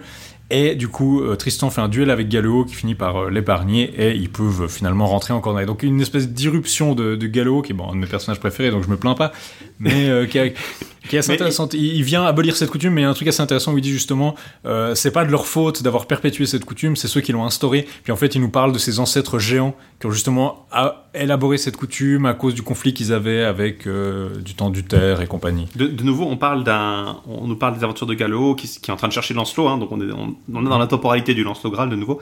Et euh, un détail que je trouve intéressant, c'est que, mon avis, l'épisode est intéressant parce qu'il permet à, à Tristan et Isolde justement de se connaître intimement pendant trois mois. ils passent trois mois sur, en tant que seigneur de ce château en fait, Mhm. et euh, ils vivent en, en commun. Mhm. Euh, ils ont tout le temps de, de- de donner libre cours à leur amour. C'est pas du tout dans une temporalité aussi euh, ramassée que dans la version originale où ils sont tombés amoureux, puis paf d'un coup, bah, c'est le mariage entre Marc et, et Isolde. Non, Et ça ajoute quelque plus, part, j'ai l'impression, à la légitimité du couple en fait. Ouais. Euh, un, un élément récurrent de, de la version en prose, c'est qu'il n'y a absolument aucune honte à avoir. Le Mm. filtre, alors le filtre est très fort et évidemment euh, ça joue un rôle, mais on n'est pas du tout dans une dynamique où ils savent que c'est mauvais, où il y a de la culpabilité interne. Absolument personne ne leur reproche leur amour dans ce roman, à part Marc. Et Ah. puis euh, quelques personnes en cornouailles, mais il y a vraiment très très peu. Tout le monde prend pour argent comptant. Oui, c'est tout à fait légitime. Tout le monde est tellement fan de Tristan que. Voilà, que exactement. Les gens, personne aime le roi Marc, vraiment. euh. au, au point que même quand Kaedin apprend l'amour entre son beau-frère hein, qui a épousé sa sœur euh, Iseu Blanchemain et Iseu, il dit ah ouais d'accord chouette Euh, et puis je vais t'accompagner pour retrouver ton aimé. Donc il y a vraiment pas du tout de, même au point que Lancelot quand il se fâche avec Tristan c'est parce que Tristan a marié quelqu'un d'autre qu'Iseu. Ouais. Euh, bon de, côté- du point de vue de, de, de Lancelot ça peut se comprendre disons mais Ouais, ouais. euh, c'est voilà au point que d'ailleurs quand il y a des passages où on les engueule pour ça euh, il y a une passage dans le- la version euh, donc la rédaction la version 1 donc la version du manuscrit 757 où ils se font engueuler parce qu'ils ils rencontrent le roi pêcheur à un moment donné Ouais, ouais. puis ils se font engueuler par le roi pêcheur et c'est tellement peu caractéristique du roman qu'on a tendance à penser que bah, justement c'est un indice que à la base le roi pêcheur devait engueuler quelqu'un d'autre c'est probablement Perceval et que c'est simplement une transposition de l'événement qui est, où on a changé les noms mais ça, ça colle pas exactement Ça colle pas tout à fait. donc justement, euh, c'est, ça illustre bien euh, ce passage un peu permet de leur donner une certaine légitimité. Ils vivent mariés en fait Ouais. pendant trois mois. Ils ont déjà une vie de, de couple. Euh, juste après ça, ils peuvent justement mettre fin à la coutume, ils repartent pour la Cornouaille. Le mariage de Marc et Iseux a quand même lieu. Tristan hésite notamment, à- enfin, il hésite un peu à se barrer avec, mais il se dit finalement non, on je me suis déjà engagé. Euh, comme dans la version traditionnelle, Branguin prend la place d'Iseux pendant la nuit de noces pour euh, pour euh, pour parce que parce que a perdu sa, parce que Iseux a perdu sa virginité donc il faut quand même faire illusion pendant une nuit. Branguin est presque tué par Iseux, notamment parce qu'elle se dit elle en sait trop, peut-être qu'elle va nous dénoncer. Elle s'inquiète à ce sujet-là. Et du coup, elle, Iseux envoie des, des serviteurs à elle euh, attacher, euh, tuer Branguin dans la forêt. Les serviteurs n'ont pas envie de le faire, alors ils l'attachent juste à un arbre. Et puis finalement, elle est sauvée par Palamède. Palamède la ramène et il obtient une faveur en la ramenant qui est de pouvoir kidnapper Iseux euh, du roi Marc. Tristan court après Palamède et réussit à euh, la libérer en la vainquant. On soupçonne l'amour de Tristan et Iseux. Tristan est banni, mais il devient une telle menace dans la campagne que Marc est obligé de faire la paix. Genre, les gens ont vraiment peur que Marc commence à avoir peur de se faire tuer par Tristan s'il sort. Enfin, les gens euh, osent plus se balader. Il fait vraiment régner. c'est un gangster dans la campagne. Euh, Tristan est contraint par Marc à vaincre Lamora dans une joute. euh, ce qu'il fait. Lamora, c'est un des très jeunes frères de, de Perceval. Il est vraiment vu comme une espèce de prodige. hein. Il est vraiment très très jeune, mais vraiment très très fort. Euh, Lamora, pour se venger, envoie une corne, un corps magique à Tintagel où seuls les gens fidèles peuvent boire. Puis ça va créer un problème parce que bah voilà euh, tout le monde va commencer à ré- ça va révéler l'infidélité d'Iseux mais euh, finalement les gens se disent bah vous savez ce truc magique il est peut-être pas fiable et puis ils arrivent à s'en tirer Il y a, il y a aussi, il y a aussi euh, le, j'aime beaucoup la justification que le fait que la la Mora déclare que Iseux est moins belle que sa dame, la, la reine d'Orcanie, parce que Ouais. bah, il couche avec la mère de Gaumont. il couche avec la mère de Gouin puis il est là quoi? et euh, c'est ça il y a plusieurs personnes qui s'affrontent parce qu'ils refusent d'admettre ou qu'ils admettent pas que telle et telle est plus belle bon ça c'est très lance Bon, le, le corps est à la, et c'est ça, c'est intéressant. Le corps est, est prévu à la base par Morgane pour la cour d'Arthur, Mhm. mais euh, c'est la Mora qui le détourne en fait sur Ouais. la, la cour de Marine. Donc il prend, euh, donc c'est littéralement un motif qui venait du, qui était utilisé dans le lance et euh, ramené ici de force. Mais c'est marrant parce que c'est pas du tout une version reprise directe. On, on l'inclut dans la continuité en fait. C'est Ouais. ça qui est, qui est assez caractéristique. Du... On, on peut s'imaginer que le Tristan prose c'est une version qui qui veut euh, prendre la place en fait du lance alors que pas du tout en fait. C'est vraiment une c'est vraiment une autre version. C'est vraiment Mhm. une version parallèle si on veut. Euh, Tristan et Iseux sont presque pris en flagrant délit, mais Tristan arrive à s'échapper. Une deuxième fois par contre ils sont, ils sont vraiment pris en flagrant délit cette fois-ci. Parce qu'il y a un épisode où euh, Audrey fait mettre des faux autour du, du lit de, Ouais. Trist- de- du lit des œufs en fait. Et puis Iseux, euh, se fait- en fait Iseux se blesse et puis elle dit quelqu'un a fait ça, puis Marc est là genre qui c'est qui a, qui c'est qui a fait, puis André a un peu, un peu l'air con parce qu'il a juste blessé Iseux. Mais il sait, il dit, que non, il a quand même blessé Tristan et puis il peut dire à Marc que Tristan est blessé et donc du coup euh, il lui fait interdire de, de il le fait, il le fait, il décide de le faire prendre et donc il interdit à tout le monde de rentrer sauf aux, aux dames d'entrer dans la chambre de la reine donc de, de nuit. Et du coup euh, Bessie qui est l'ami l'ami d'Audrey devine que Tristan va essayer de rentrer en montant sur un arbre donc il y a l'épisode de la montée dans l'arbre Euh, mais chaque fois, chaque fois, c'est vraiment euh, de plus en plus euh, sanglant. Chaque fois que Tristan essaie de rentrer, il, il, genre, il tue un chevalier et il reste quand même en Cornouailles. Il n'est pas exilé tout de suite. Finalement, il se fait surprendre. Il arrive, il bute quand même quelques chevaliers pour réussir à s'échapper, mais il y arrive. Il, est- se fait prendre une fois, alors que la, la- la façon finale où il se fait prendre, il, se fait prendre parce qu'il s'est déguisé en femme en fait. Oui, il s'est fait déguiser en femme pour avoir le droit d'entrée. Euh, Euh, il dans passe la- quand même trois jours ensemble avec lui déguisé en femme jusqu'à ce que Parce euh, avait- par Bessie. Avait été enfermé dans une tour, et puis justement, c'est la seule manière qu'il a eu pu de, de la trouver. Euh, Tristan parvient à s'échapper, Iseux reste prisonnière, ils sont condamnés, donc là c'est tous les épisodes avec les lépreux et compagnie, où elle va être brûlée, puis après on va la donner aux lépreux, finalement. Tristan... Euh, Bon, ils sont les deux censés être livrés au bûcher, puis en fait Gorvenal réussit à libérer Tristan avec des hommes, et puis euh, donc il y a la, la- la chute de la chapelle, donc comme dans la version originale, tout le monde le croit mort. Iseux est livré aux lépreux, mais euh, il est délivré par Gorvenal et puis euh, par Tristan. tout, tout le monde et- pense que Tristan est mort, tombé d'une falaise, mais en fait, il y a l'épisode où justement il le voit en train de chiller sur un rocher euh, en contrebas. Et puis il y a, a l'introduction aussi de Fergus, un, un- un ami de Tristan, Mhm. euh, qui explique d'où vient le nom Fergus dans Camelot en fait, ce que je trouve euh, aussi utile. Fergus c'est l'assistant de Lancelot un peu bébête dans, Ouais. dans Camelot, bah, c'est aussi un nom arthurien finalement. Il y, a deux, il y a deux, trois romans de Fergus, je sais pas s'ils sont directement liés, mais... Euh, Et c'est là que Tristan, donc après avoir délivré Iseux, va lui proposer d'aller vivre ensemble dans la forêt du Monrouet, euh, à la maison de la Sèche de Boiselle. Donc c'est un peu plus luxueux que dans la version, euh, dans les versions courtoises et, populaires. hein. Puis donc ils vivent bien, il y a l'épisode où Marc peut les voir dans la forêt, et finalement Marc accepte de, de reprendre euh, Iseux, puis le conflit escalade, et puis Tristan est blessé par une euh, flèche empoisonnée, et Branguin lui dit de chercher la guérison de d'Iseux au Blanchemin, la fille du roi Well de Bretagne, qui, pure coïncidence, s'appelle aussi Iseux et aussi une guérisseuse. Parce que ouais, entre temps, Iseux a été emprisonné, a été du coup kidnappé par le roi Marc et, Ouais. et il a été emprisonné quoi.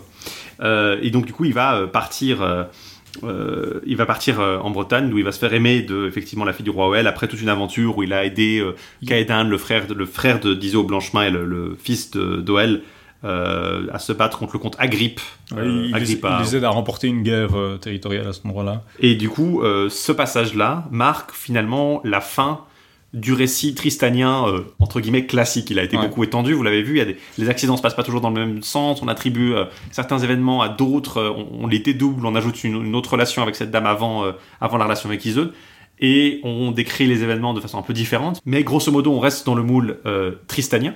Euh, et c'est là que va euh, intervenir le grand chambardement, si on veut, ce qui est euh, l'intégration beaucoup plus stricte, si on veut, stricto sensu du, de la matière de Bretagne. On, on l'avait un peu avec euh, l'aventure du, du, du corps, on avait Gallo, mais c'est possible que ont- ça, ce soit des ajouts justement qui sont intervenus après qu'on ait étendu. Parce que narrativement, comme j'ai dit, ils sont la plupart de ces trucs, ils sont vraiment, vous pouvez vraiment les enlever, puis le texte fonctionne tout aussi bien. Ils sont D'ailleurs, la preuve, euh, c'est que le, le truc du corps, ben, ça, ça permet d'ajouter des suspicions de la part de Marc, mais ils en sortent en disant, ah, mais c'est qu'une fable, c'est c'est- pas réaliste, magique, ça euh, marche pas.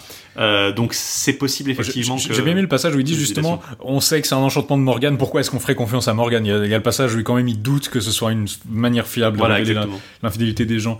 Euh, donc c'est là que, que va commencer vraiment le, la divergence très forte en fait avec euh, la, la matière de, de Tristan habituelle et qu'on va intégrer vraiment la matière du Graal, la matière de Bretagne, la matière arthurienne à proprement Mhm. parler dans le récit de façon extrême. Et je vous propose qu'on fasse une, une deuxième petite pause musicale parce que ça fait de nouveau déjà une heure qu'on a qu'on vous a parlé depuis la dernière. Mais, Euh, euh, et on va vous laisser écouter justement un, bah tiens, une chanson. Pour, pour une fois, on peut vous parler d'une chanson, on peut vous poser une chanson euh, d'époque puisqu'elle date euh, exactement de l'époque où le, le, le Tristan en prose a été écrit. C'est une chanson de Thibaut euh, IV de Champagne, aussi Thibaut Ier de Navarre parce qu'il était roi de Navarre. Euh, il a composé euh, des chansons, notamment une chanson de croisade qui s'appelle Seigneur Sachier qui orne s'en ira. Donc il euh, demande au, Seigneur de partir à la croisade et ça illustre aussi bien la, la quête du Graal qui va prendre une importance euh, assez forte dans ce Tristan. L'interprétation que je vous propose est celle de l'ensemble Perceval dirigé par euh, Guy Robert.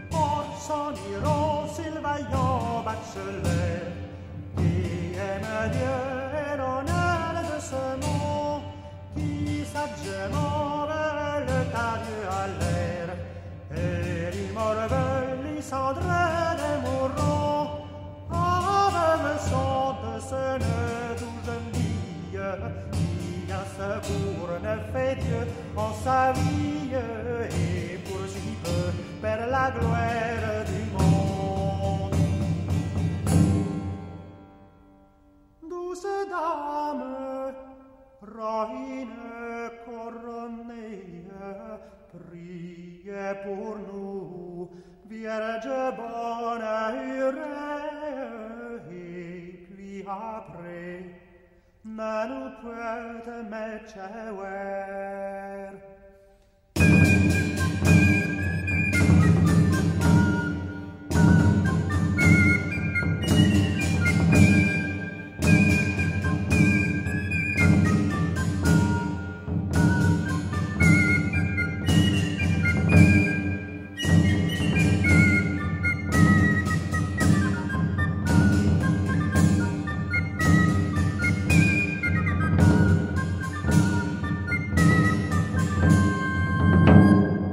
Alors c'était Seigneur Sachier, une chanson de croisade de Thibaut de Champagne, à peu près contemporaine du Tristan en prose. C'était interprété par l'ensemble Perceval sous la direction de Guy Robert.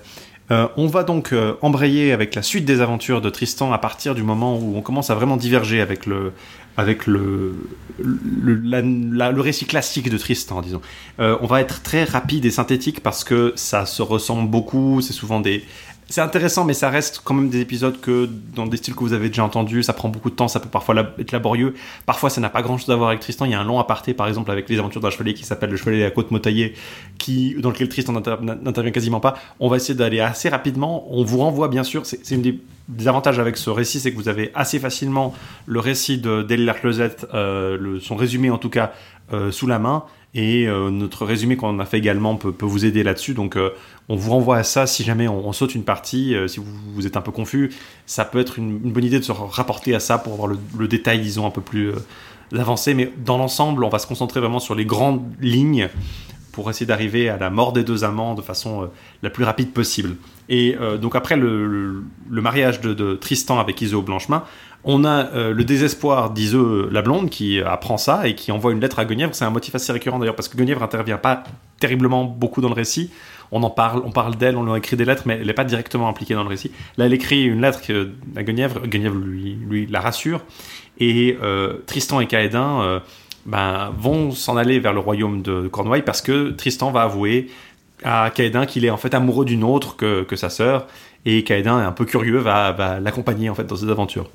Alors, euh, je vais laisser Laïs euh, résumer parce que Laïs est meilleur en speedrun arthurien que moi. Oui, donc étonnamment, le soutient. Iseux, euh, au blanchemin, sort complètement du récit. hein. Elle intéressait pas beaucoup le Tristan en prose. Euh, mais le problème, c'est que quand ils arrivent euh, en- à l'ogre et qu'ils voient Iseux, il tombe immédiatement amoureux d'elle, euh, d'Iseux la blonde, et euh, ça va lui être fatal parce qu'il va malheureusement pas pouvoir consommer cet amour. Tristan apprend que Lancelot le déteste, et il sait pas pourquoi, parce qu'on n'a jamais interagi avant, j'ai juste appris qu'il avait libéré la douloureuse garde et tout ça, et... il devine que c'est parce qu'il semble avoir abandonné Iseux et puis avoir épousé une autre. Donc pour l'amoureux qu'est Lancelot, c'est terrible. Euh, Lamora, Tristan, Caédin et Ségurades, euh, est- malgré le fait qu'on se- qu'on- qu'on ait sa femme en partage, ils continuent à participer.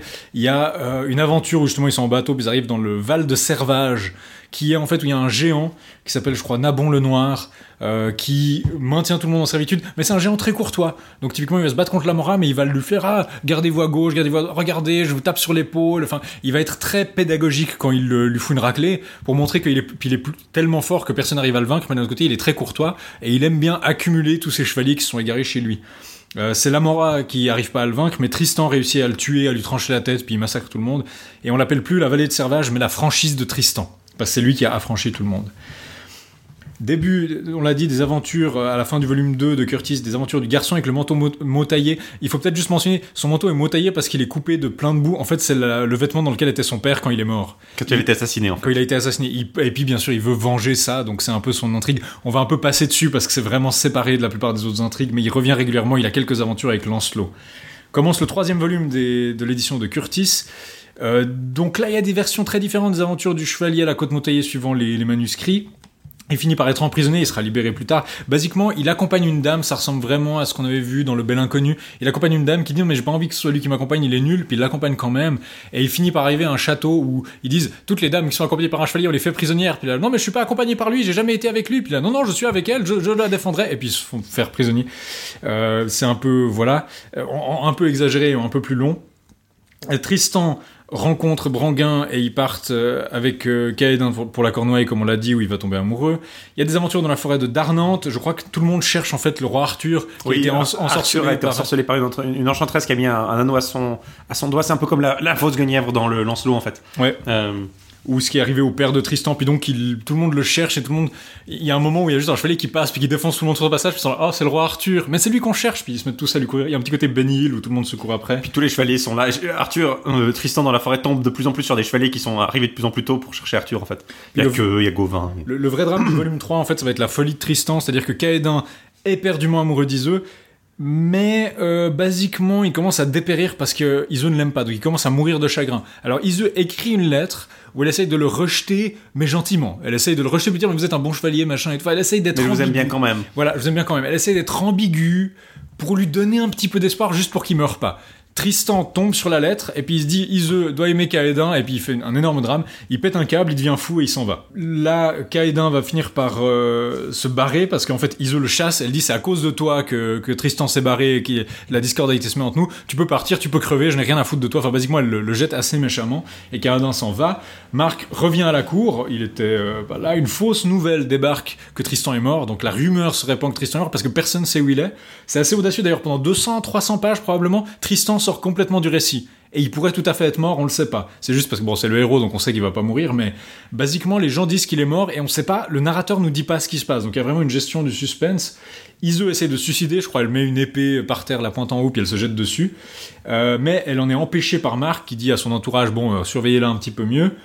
Et finalement, elle est encouragée par des informations selon lesquelles Tristan est en vie. Je sais il y a un chevalier qui se balade, puis apparemment il a vu Tristan. Son information serait pas complètement fiable pour dire qu'il est vraiment en vie, mais il l'a vu. Et il l'annonce. Euh, Lancelot et le chevalier au manteau mal coupé continuent leurs aventures, j'entre de nouveau pas dans le détail. Il y a toute une aventure dans la forêt en fait entre euh, Caédin, euh, le Palamède et, et Marc en fait aussi à ce C'est ça, il y a en fait tous les gens, à part Tristan, qui aiment Iseux, se retrouvent dans la forêt de nuit au bord d'une fontaine, et puis il y a il y a Marc qui arrive et il se planque, puis ensuite Caédin arrive, Marc le voit mais il veut pas se révéler, puis ensuite Palamède arrive, puis Palamède se lamente pour son amour pour Iseux, puis Caédin vient discuter avec lui, puis finalement il voyait que le roi Marc est planqué là, Parce qu'ils toussent en fait. il tousse puis il genre mais il y a quelqu'un qui nous observe, et il le sortent, et puis là non je dormais, Parce que tout le monde cherche Lancelot, hein. Bah, tout le monde cherche Tristan en fait. tout le monde cherche Tristan. C'est, c'est, c'est, c'est- je dis tout le temps, tout le monde cherche Lancelot, mais c'est, assez similaire aux quêtes de Lancelot. euh, C'est aussi similaire. là, Lancelot en fait. On parle souvent des quêtes de Tristan. Il, il se dé- dévise là-dessus, puis il y a Caédin qui a un monologue assez lamentable où il parle justement de ce que l'amour lui fait. Puis il parle avec Palamède, puis en fait le fait qu'ils soient ensemble, ils se rendent compte et ils disent Mais nous sommes comme des fous qui montons sur une montagne et qui essayons d'attraper la lune. Iseux n'est pas pour nous, elle est amoureuse de Tristan, elle nous aimera jamais, il faudrait qu'on se résigne à ça. Et donc il y a cette espèce de moment un peu illumineux avec Marc à côté qui fait un peu le contraste où en fait lui par contre il va pas accepter ça il va pas accepter l'amour fou entre Tristan il va jamais l'accepter il va toujours essayer de l'avoir pour lui alors que Caédin et Palamède les deux à leur façon restent extrêmement courtois Caédin va mourir c'est à dire qu'il va il va dépérir progressivement il va revoir en fait le couronnement il va euh, avoir une- l'anniversaire du, du, du mariage ou du couronnement de Marc. euh, me couronnement de. Marc qui est dans le prochain volume mais donc Euh, en gros, c'est à, à- Curtis s'arrête elle à la nouvelle que finalement Tristan est en vie après Ouais. ses aventures donc de Caédin, euh, Palamède et, et, et Marc et elle dans son sa version euh, traduite en anglais donc qui a été publiée au Oxford World Classic en 94. Euh, je crois qu'on n'a pas dit exactement où elle avait été publiée. En fait, elle s'arrête quasiment là. En fait, elle, elle ça occupe le plus gros jusque là. Puis à partir de là, euh, après qu'elle elle a déjà coupé beaucoup, elle a coupé par exemple tout le prologue euh, avec les aventures des ancêtres de Tristan. Elle résume beaucoup les parties entre deux, notamment le cheval à la côte métaillée apparaît quasiment pas. Et à partir de là, elle revient dans le manuscrit, euh, je crois 757, donc plusieurs manuscrits, elle pioche des bouts, qui était censé être sa quatrième, son quatrième volume en fait, visiblement, et elle condense énormément. Elle garde juste la mort de Caédin. Elle résume en une page tout le reste du, roman, les aventures de Tristan euh, à la cour de Arthur, la quête du Graal, le temps à la joyeuse garde, qu'on va vous résumer dans quelques minutes. Et elle revient juste pour dire la mort de, de, de, Tristan et Iseux, en fait, et la bataille finale contre Marc. Et c'est terminé là. Curtis semble vraiment euh, avoir eu plus d'intérêt pour cette partie-là du récit. Peut-être que la preuve, c'est aussi qu'elle n'a pas fini sa traduction. Peut-être qu'elle a été pressée par le temps, peut-être qu'elle n'a pas la, possibilité de le faire. Mais enfin, on garde l'image de Curtis comme quelqu'un qui s'est plutôt intéressé à cette partie-là de la légende de Tristan. Et du coup, ça nous amène au premier volume qui a été édité par Philippe Ménard. Il y a un peu de recoupement parce que les manuscrits présentent pas toujours les épisodes dans le même ordre. Donc là, les aventures du Chevalier à la Côte Motaillée, ils sont chez Curtis, sont aussi chez Ménard, pas forcément dans le même ordre. Tradition Anacarsis, c'est autre chose, mais c'est pas, pas extrêmement crucial parce que un flux d'histoire qui est parallèle en fait au- à l'histoire centrale de Tristan Iseux, Caédin et Palamède. Euh, Lancelot se bat contre Néronéus à l'île du Pont du Géant. c'est un passage que j'aime beaucoup, je le, je le mentionne parce que le Néronéus de l'île au Pont du Géant, il avait fait un serment avec basiquement 12 autres énormes trous du cul. C'est-à-dire qu'ils ont tous fait le serment. Il y en a un qui avait promis d'embrasser Iseux de force, un autre qui avait promis de kidnapper des femmes, il y en a un qui a promis de tuer Gauvin. Euh, lui, il a fait le vœu, pas très original, de défendre le pont contre les chevaliers. Donc niveau, par rapport à, la compagnie avec laquelle il était, c'est plutôt relativement moral de, ce côté-là. Mais il était dans une clique apparemment de 12 monstres qui, qui voulaient juste, que juste promis des actions maléfiques et qui voulaient les mener au bout. Et euh, le chevalier de la côte mal taillée qui avait tenté le même genre d'aventure et puis qui avait échoué. Euh, de nouveau une aventure du détroit où le chevalier de la côte mal taillée essaye, il échoue, puis Lancelot réussit. Palamède et Caédin sont défiés par un inconnu, et Caédin est blessé par celui-ci, c'est Ségurades, qu'on avait déjà vu.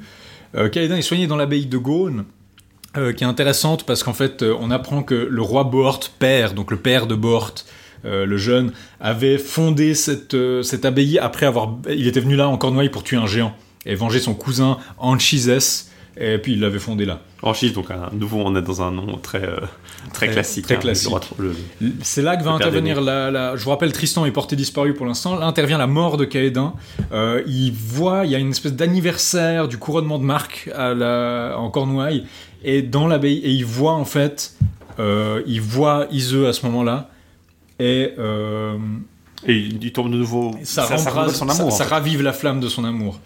Il y a une scène, justement, on l'a dit, de quiproquo la nuit où Lancelot, Caédin et Palamède se croisent en forêt et s'embrouillent. Il y a- il y a beaucoup de ces, ces modèles-là un peu. euh, qui semblent un peu Ouais. proches les uns des autres. hein. C'est- un peu comme on a vu avec Marc, mais cette fois-ci c'est Lancelot, Caïdin et Palamède, et ils s'embrouillent Palamède parce que Caïdin aime la même que lui, et puis Lancelot parce qu'on parle de lui, puis il mentionnait Lancelot comme un amant, euh, etc.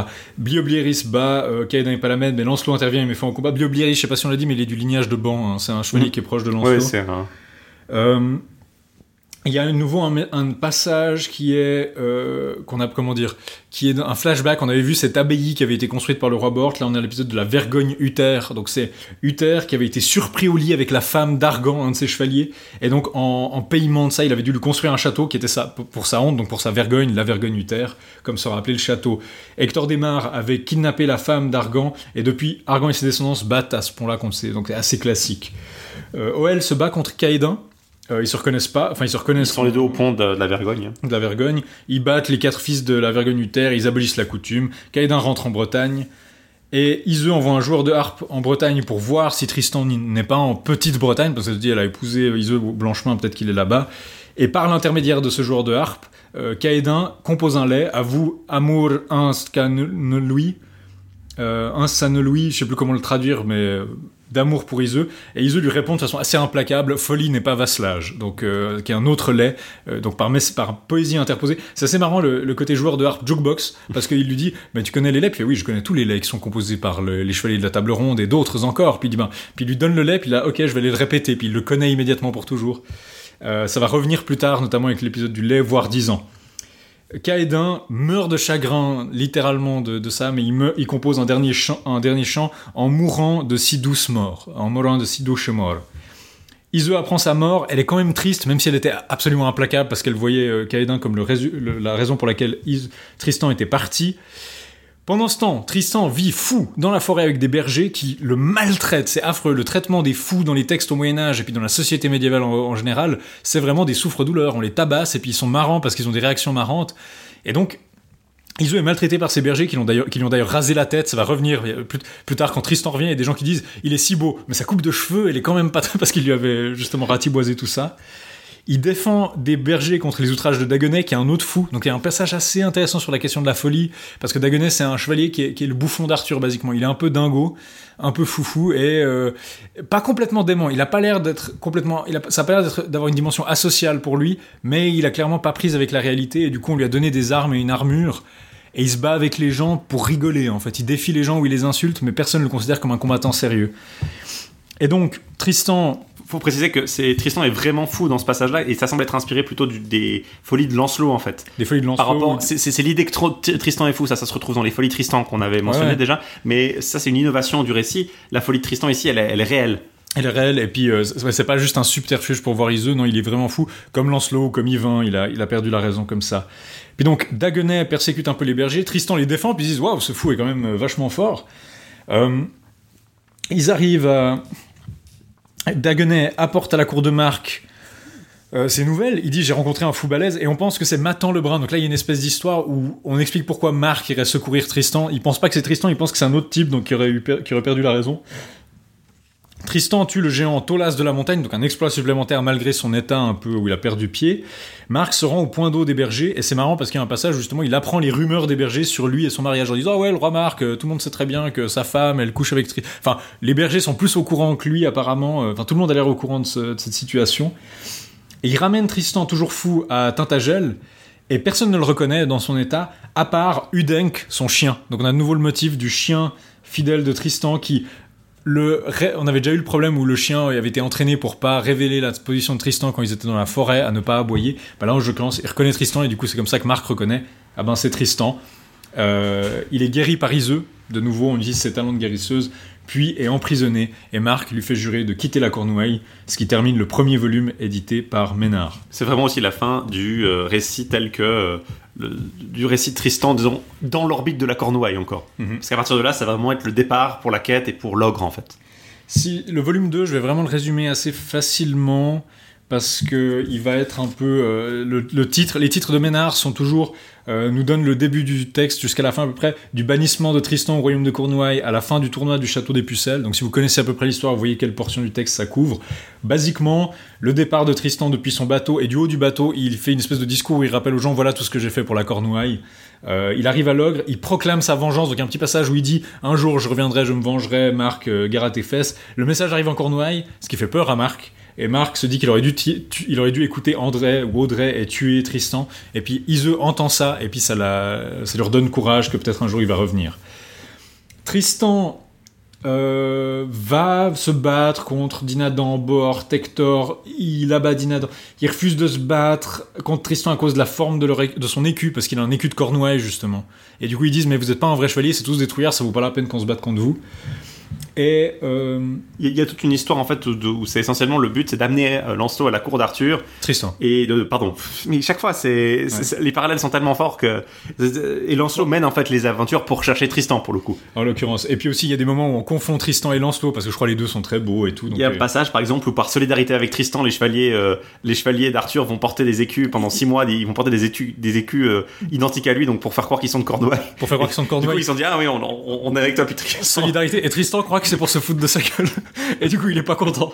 Bref, il y a, tout un, il y a tout un, euh, il a tout un, long récit vraiment où euh, ça se termine par vraiment ce, tournoi des pucelles qui vont, euh, qui, va vraiment euh, marquer de nouveau une, une- une aventure de, où Tristan va être reconnu de la part de tous les, les gens qui sont au tournoi. C'est là qu'il va vraiment euh, se, se mettre en colère contre les gens de la lignée de Ban qui portent les écus de Cornouailles parce qu'ils pensent que c'est pour se moquer. Ouais, il y, en a- il y en a un peu plus d'ailleurs. On a dit Blioblieris et compagnie. Il y a un peu plus de gens qui sont dans la, dans la lignée de Ban. On commence par il y a Pellinor, il y a euh, Bon, Pellinor, il est pas de la lignée de Ban. oui mais enfin je veux dire il y a, il y a des aventures avec à peu près plus étendu. ouais, Il y, a, il y a de- des aventures avec à peu près tous les chevaliers. Il y a Bort qui arrive, il y a Gaëriette, il y a Palamède, euh, il y a, y a Pellinor justement. Et euh, il y a un combat notamment Sagremor- avec Sagremoré que euh, il y a plusieurs pièges tendus par Morgane aussi. Alors, c'est justement bah, le début que des affrontements avec les chevaliers. Il y a le coup justement où il réussit à battre. Euh, et puis Hector, et puis il essaie d'insister pour échanger leurs écus, mais Bohort, comme la coutume le veut, il fait mine de jeter ses armes par terre, et puis euh, euh, du coup, l'écu que Tristan prend, je crois, c'est vermeil avec deux couronnes d'or, mais avec la forme de l'écu de Cornouailles. On sait pas exactement que c'est, mais probablement qu'il a une forme un peu différente. Morgan fait justement ouais un, un piège où il y a 30 chevaliers qui attendent euh, Lancelot pour le tuer, mais euh, elle, parce que Lancelot avait perturbé ses, amours avec d'autres chevaliers. Puis euh, elle, on croit que Tristan est Lancelot, et puis justement il y a ce, quiproquo où Dinadan vient avec lui. Puis quand un vieux réitère l'histoire, il dit mais j'avais mal entendu, je croyais qu'il y avait que trois chevaliers et pas 30. Et puis du coup il veut partir, mais sous la menace il l'amène. Ils parviennent à tuer, 10 ch- à laisser 10 chevaliers blessés ou tués, puis 20 autres qui s'enfuient, qui retournent à Morgane qui est furieuse. Morgane a vraiment maintenant ce rôle de l'enchanteresse méchante qui a des plans machiavéliques pour, pour tuer les chevaliers de la table ronde dans son château maléfique avec ses servants maléfiques. Elle, elle prend vraiment, on l'a déjà vu dans la, le, dès le lance Graal, mais là c'est vraiment marqué, j'ai trouvé. Donc finalement, il y a le tournoi au château des Pucelles qui va se dérouler. Alors euh, Tristan est un peu en colère parce que Palamède est du côté d'Arthur. Alors même si Arthur lui demande d'être de son côté, enfin il sait pas qui il est exactement, mais il lui demande d'être de son côté, euh, il va quand même s'opposer à lui parce qu'il veut, il veut se battre contre Palamède. Et tout, tout le tournoi va être sous l'angle Palamède qui est en colère, qui veut même se suicider parce que Tristan, euh, euh, il voit Tristan comme son rival qui, qui, qui continue à le battre. Vraiment, il y a, tout un tout ce récit qui vise surtout en fait à mettre Tristan sur une position où tout le monde va le reconnaître comme le, le meilleur chevalier. Euh, et donc ça, ça va être le volume 2, basiquement, vous avez quelques aventures. Je prends juste deux autres choses, justement, c'était Gauvin, que, qui quand il rencontre Tristan, il- on dit Gauvin admire la beauté de son compagnon, il trouve seulement que ses cheveux sont coupés de trop près, comme le relève le, le 7 au paragraphe 115 de son résumé. Et puis aussi, une autre chose qu'on peut relever, c'est que euh, Palamède est un sarrasin, mais il implore régulièrement Dieu. Donc il y a cette espèce d'idée qu'il a une espèce de, peut-être pas de religion naturelle, mais il a une conscience de, de Dieu. Peut-être que l'auteur est peut-être un peu plus au courant de l'islam comment fonctionnent les musulmans. Mais justement, il dit, euh, à un moment, il se lamente Dieu céleste, pourquoi m'oublies-tu ainsi, moi qui t'appelle nuit et jour? Pourtant, je ne te blâme pas. Si j'ai été déshonoré aujourd'hui, ce n'est pas par toi, mais par Tristan, après que Tristan l'ait battu. Donc, Puis on peut le- ju- juste noter que. euh, euh, un moment, il jette, son- c'est assez marrant parce qu'à un moment, il jette son épée dans une fontaine de dépit après avoir été battu par Tristan, puis il veut se suicider plus tard, mais il a jeté son épée dans la fontaine, alors il peut pas le faire. Il y, a, il y a tout un, il y a tout un. La, la fin du récit se termine vraiment avec la victoire du parti d'Arthur au tournoi euh, du château des Pucelles, mais c'est bien Tristan qui s'est illustré le, le plus en fait, Mhm. et c'est donc là que va s'ouvrir la, la, la vraie quête pour Tristan. Tout le monde veut le trouver pour le ramener à la table ronde. Et ça va être le volume 3 en fait Le de volume Ménard. 3 qui consiste en ça. Il n'y a pas grand chose à dire là-dessus, c'est vraiment assez court comme on peut le faire. Euh, basiquement, c'est des quiproquos, puis Tristan veut pas être reconnu, mais c'est un peu artificiel parce qu'il n'y a pas vraiment de raison pour euh, cet anonymat en fait. C'est ça qui est un peu dommage, euh, qui est un peu artificiel dans ce, volume-là, je trouve. Il y a des aventures de Marc. euh, parce qu'à la cour du roi Marc, c'est l'anniversaire de la mort du Morol, donc la libération du tribut. Et puis il y a Gaëriette qui passe là et qui reproche à Marc d'avoir chassé Tristan. Il dit T'as chassé Tristan, puis t'as gardé ton autre neveu stupide, André. Euh, alors que Yvain au Blanchemin a désarço- désarçonné André. C'est-à-dire que Marc, maintenant Marc a plus Tristan pour être preux en Cornouailles, donc il envoie André qui arrête pas de se faire battre. Et donc on lui dit, ben t'as pas bien fait. Marc court après Yvan au Blanchemin et là-bas. Donc euh, Marc est assez rancunier, mais aussi un bon chevalier en fait. C'est un, bon guerrier.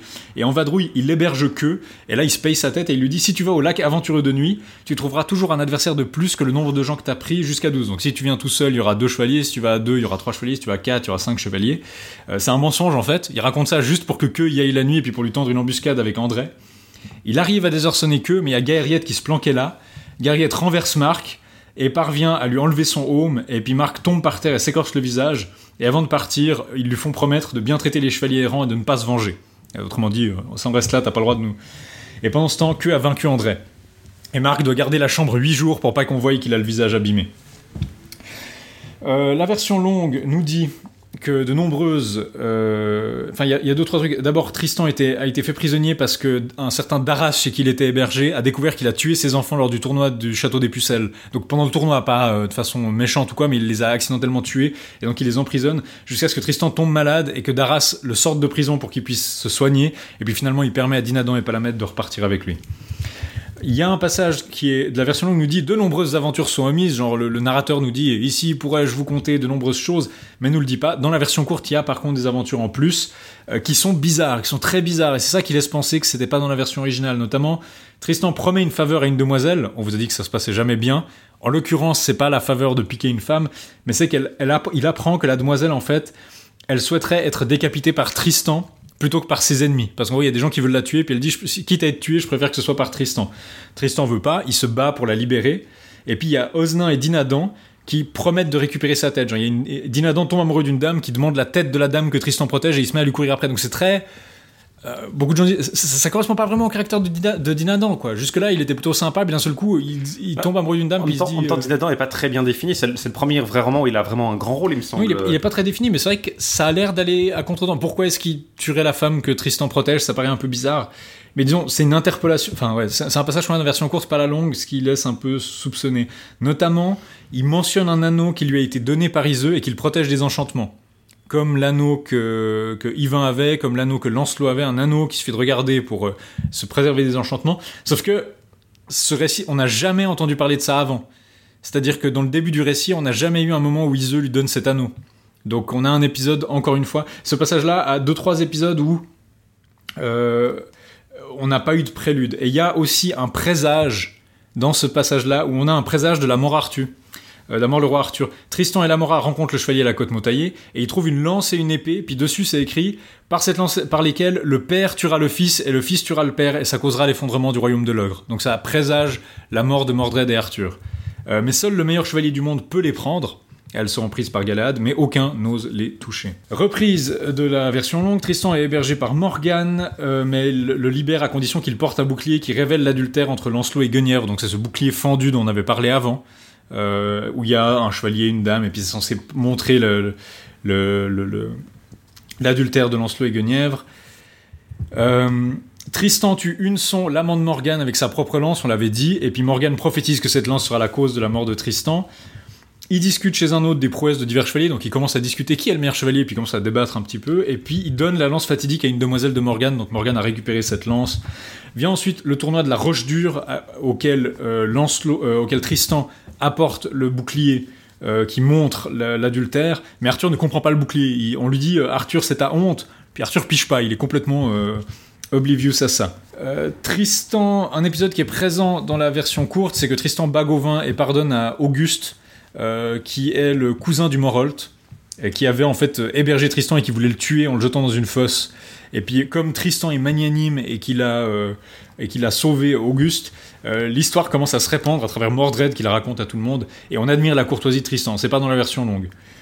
Ensuite, Tristan sauve Palamède et ils prennent rendez-vous au Perron Merlin pour se battre plus tard. J'en dit, on se retrouve au Perron Merlin qui a l'air d'être la pierre où Merlin est emprisonné, probablement. Euh, L'idée, c'est probablement que c'est là que Merlin euh, est, euh, est- planqué.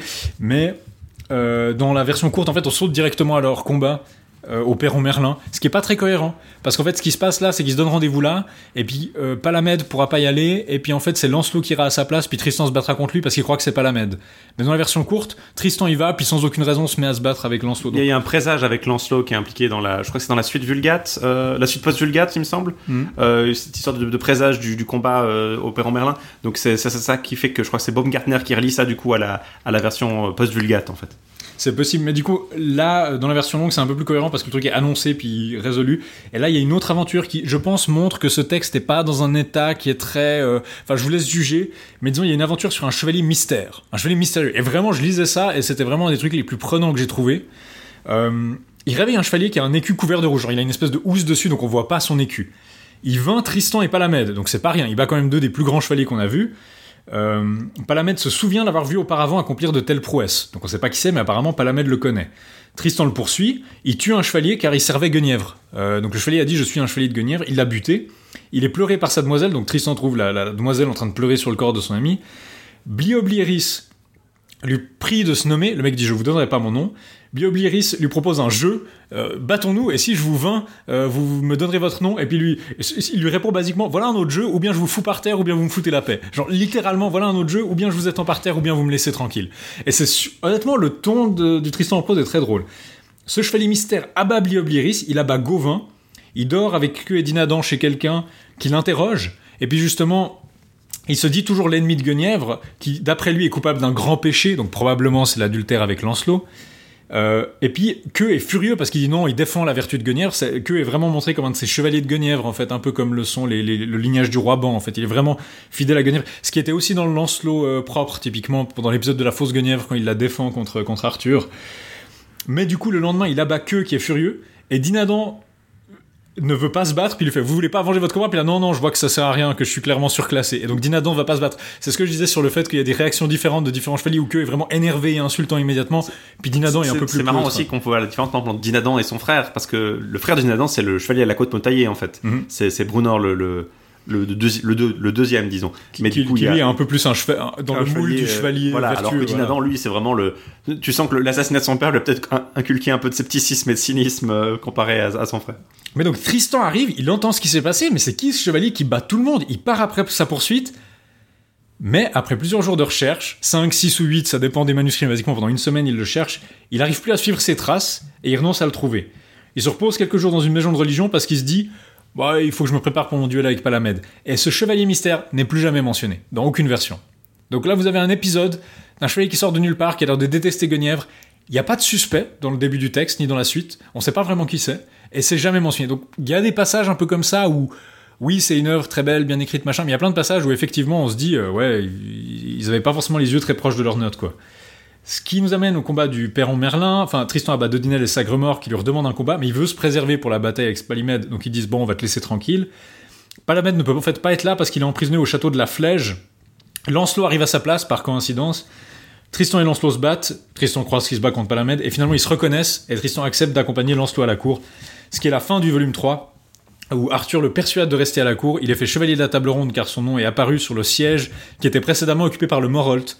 Donc il y a l'idée qu'on peut pas juste intégrer n'importe quel pélo à la table ronde. Les sièges ont le nom de leur propriétaire et il faut que.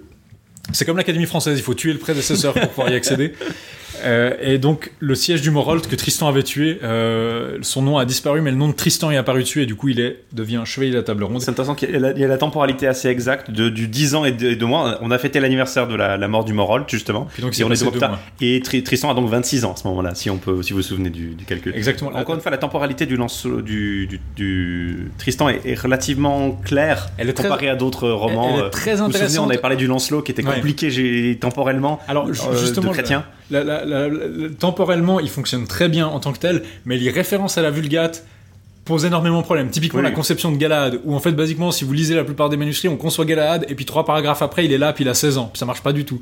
C'est pas du tout aussi bien amené que dans le Lancelot. Alors que pour les événements qui sont ses, ses propres histoires, il est effectivement très cohérent. Bon, puis la continuité interne du Lancelot propre aussi par rapport à la, à la durée du, du Tristan est correcte. C'est après, quand on intervient dans la caisse, que ça devient C'est compliqué. ça, ça devient un peu un problème. Ce qui peut laisser penser que le Tristan à la base euh, était intégré plus ou moins au Lancelot. Pour moi, ça fait penser à l'idée qu'il a été a conçu été avec le Lancelot propre en tête, mais pas forcément avec l'idée d'y rajouter la quête derrière après. Et donc, euh, Tristan prête le serment de la table ronde. Ça revient régulièrement, cette idée de serment de la table ronde. Il y a l'idée que les chevaliers qui sont de la table ronde ne peuvent pas se battre à mort entre eux, par exemple. Ils n'ont pas le droit de s'affronter autrement que par jeu et par fête. Dans, dans un tournoi, par exemple. dans un tournoi. Mais donc, euh, ils doivent pas combattre dans leurs membres. Et donc, plusieurs fois, ça revient que la question du serment de la table ronde, que notamment, je vous ai dit, Gauvin et Agravin vont tuer Palamède alors qu'il avait rejoint la table ronde, ce qui, euh, par exemple, enfreint ce serment. Donc, il y a deux, trois moments qui sont pas direct, qui vont enfreindre ce serment-là. Le volume 4, c'est du départ du roi Marc vers le royaume de l'ogre jusqu'à l'épisode du lait, voire 10 ans. Euh, pour être très clair, c'est un passage assez comique. Marc se dit que Tristan lui serait utile en cas de guerre. Il a besoin d'avoir un chevalier aussi fort que lui. Et il a peur que- qu'il vienne avec Lancelot le détrôner, par exemple. Donc il envoie un valet à l'ogre. Mais ça fait que confirmer ses peurs parce que tout le monde à l'ogre parle d'à quel point Tristan est fort et beau et puissant. Et à quel point euh, il pourrait déshériter Marc s'il le voulait. Donc il y a littéralement des gens qui sont là, genre Ah, ce Tristan, s'il voulait, il devrait aller casser la gueule au roi Marc et le tuer et prendre son trône. Donc le roi Marc est complètement confirmé dans ses peurs. Lancelot et compagnie sont en train de faire la fête comme si le bon Dieu était descendu parmi eux, pour euh, prendre le résumé de l'E7. Parce que, parce que Tristan les a rejoints. donc. Parce que Tristan les, les émerveille totalement.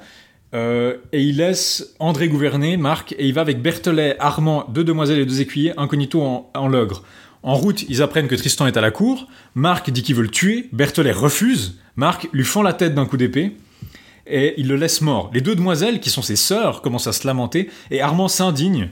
Et euh, il le défie en duel et il lui dit euh, Enfin, Marc part avec les écuyers, mais les autres lui courent après. Et puis Armand le défie et lui dit Dans cinq jours, on se retrouve à la cour d'Arthur et puis on se battra en duel parce que tu as tué, euh, tu as tué Berthelet. Marc va donc avoir toute une histoire de. Enfin, il mange chez un forestier, il s'arrête dans une fontaine dans la forêt de nuit. Il y a Lamora qui vient chanter son amour pour la reine d'Orcanique et donc la mère de Gauvin et compagnie. Et il lamente que Gaërier et son fils s'opposent à leur union. Bah, plus tard, Gaërier tuera sa mère à cause de ça.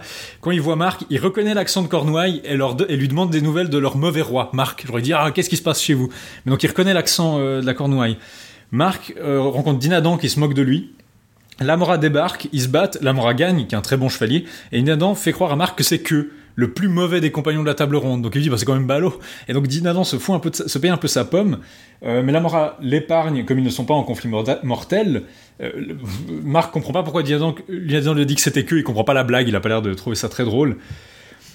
Ils vivent différentes aventures, c'est assez comique où Marc se fait battre ou moquer par les chevaliers de la table ronde. Dinadan adore se payer la tête de Marc, il y a des passages qui sont vraiment drôles où il voit six chevaliers de la table ronde qui vont dans la forêt et il dit à Marc Oh, on a voyagé ensemble, mais il faut que je vous demande si j'étais en péril de mort, est-ce que vous me défendriez? Parce qu'on arrive dans la forêt et moi je vous défendrai. Genre, il lui dit Voilà, maintenant on est potes et il faut que tu me défendes parce qu'on va dans la forêt. Puis il y a ces six types, ils veulent me tuer à mort parce que j'ai tué leur frère. Absolument pas. Mais du coup, il, il- essaie de terrifier Marc comme ça. Et honnêtement, c'est très drôle.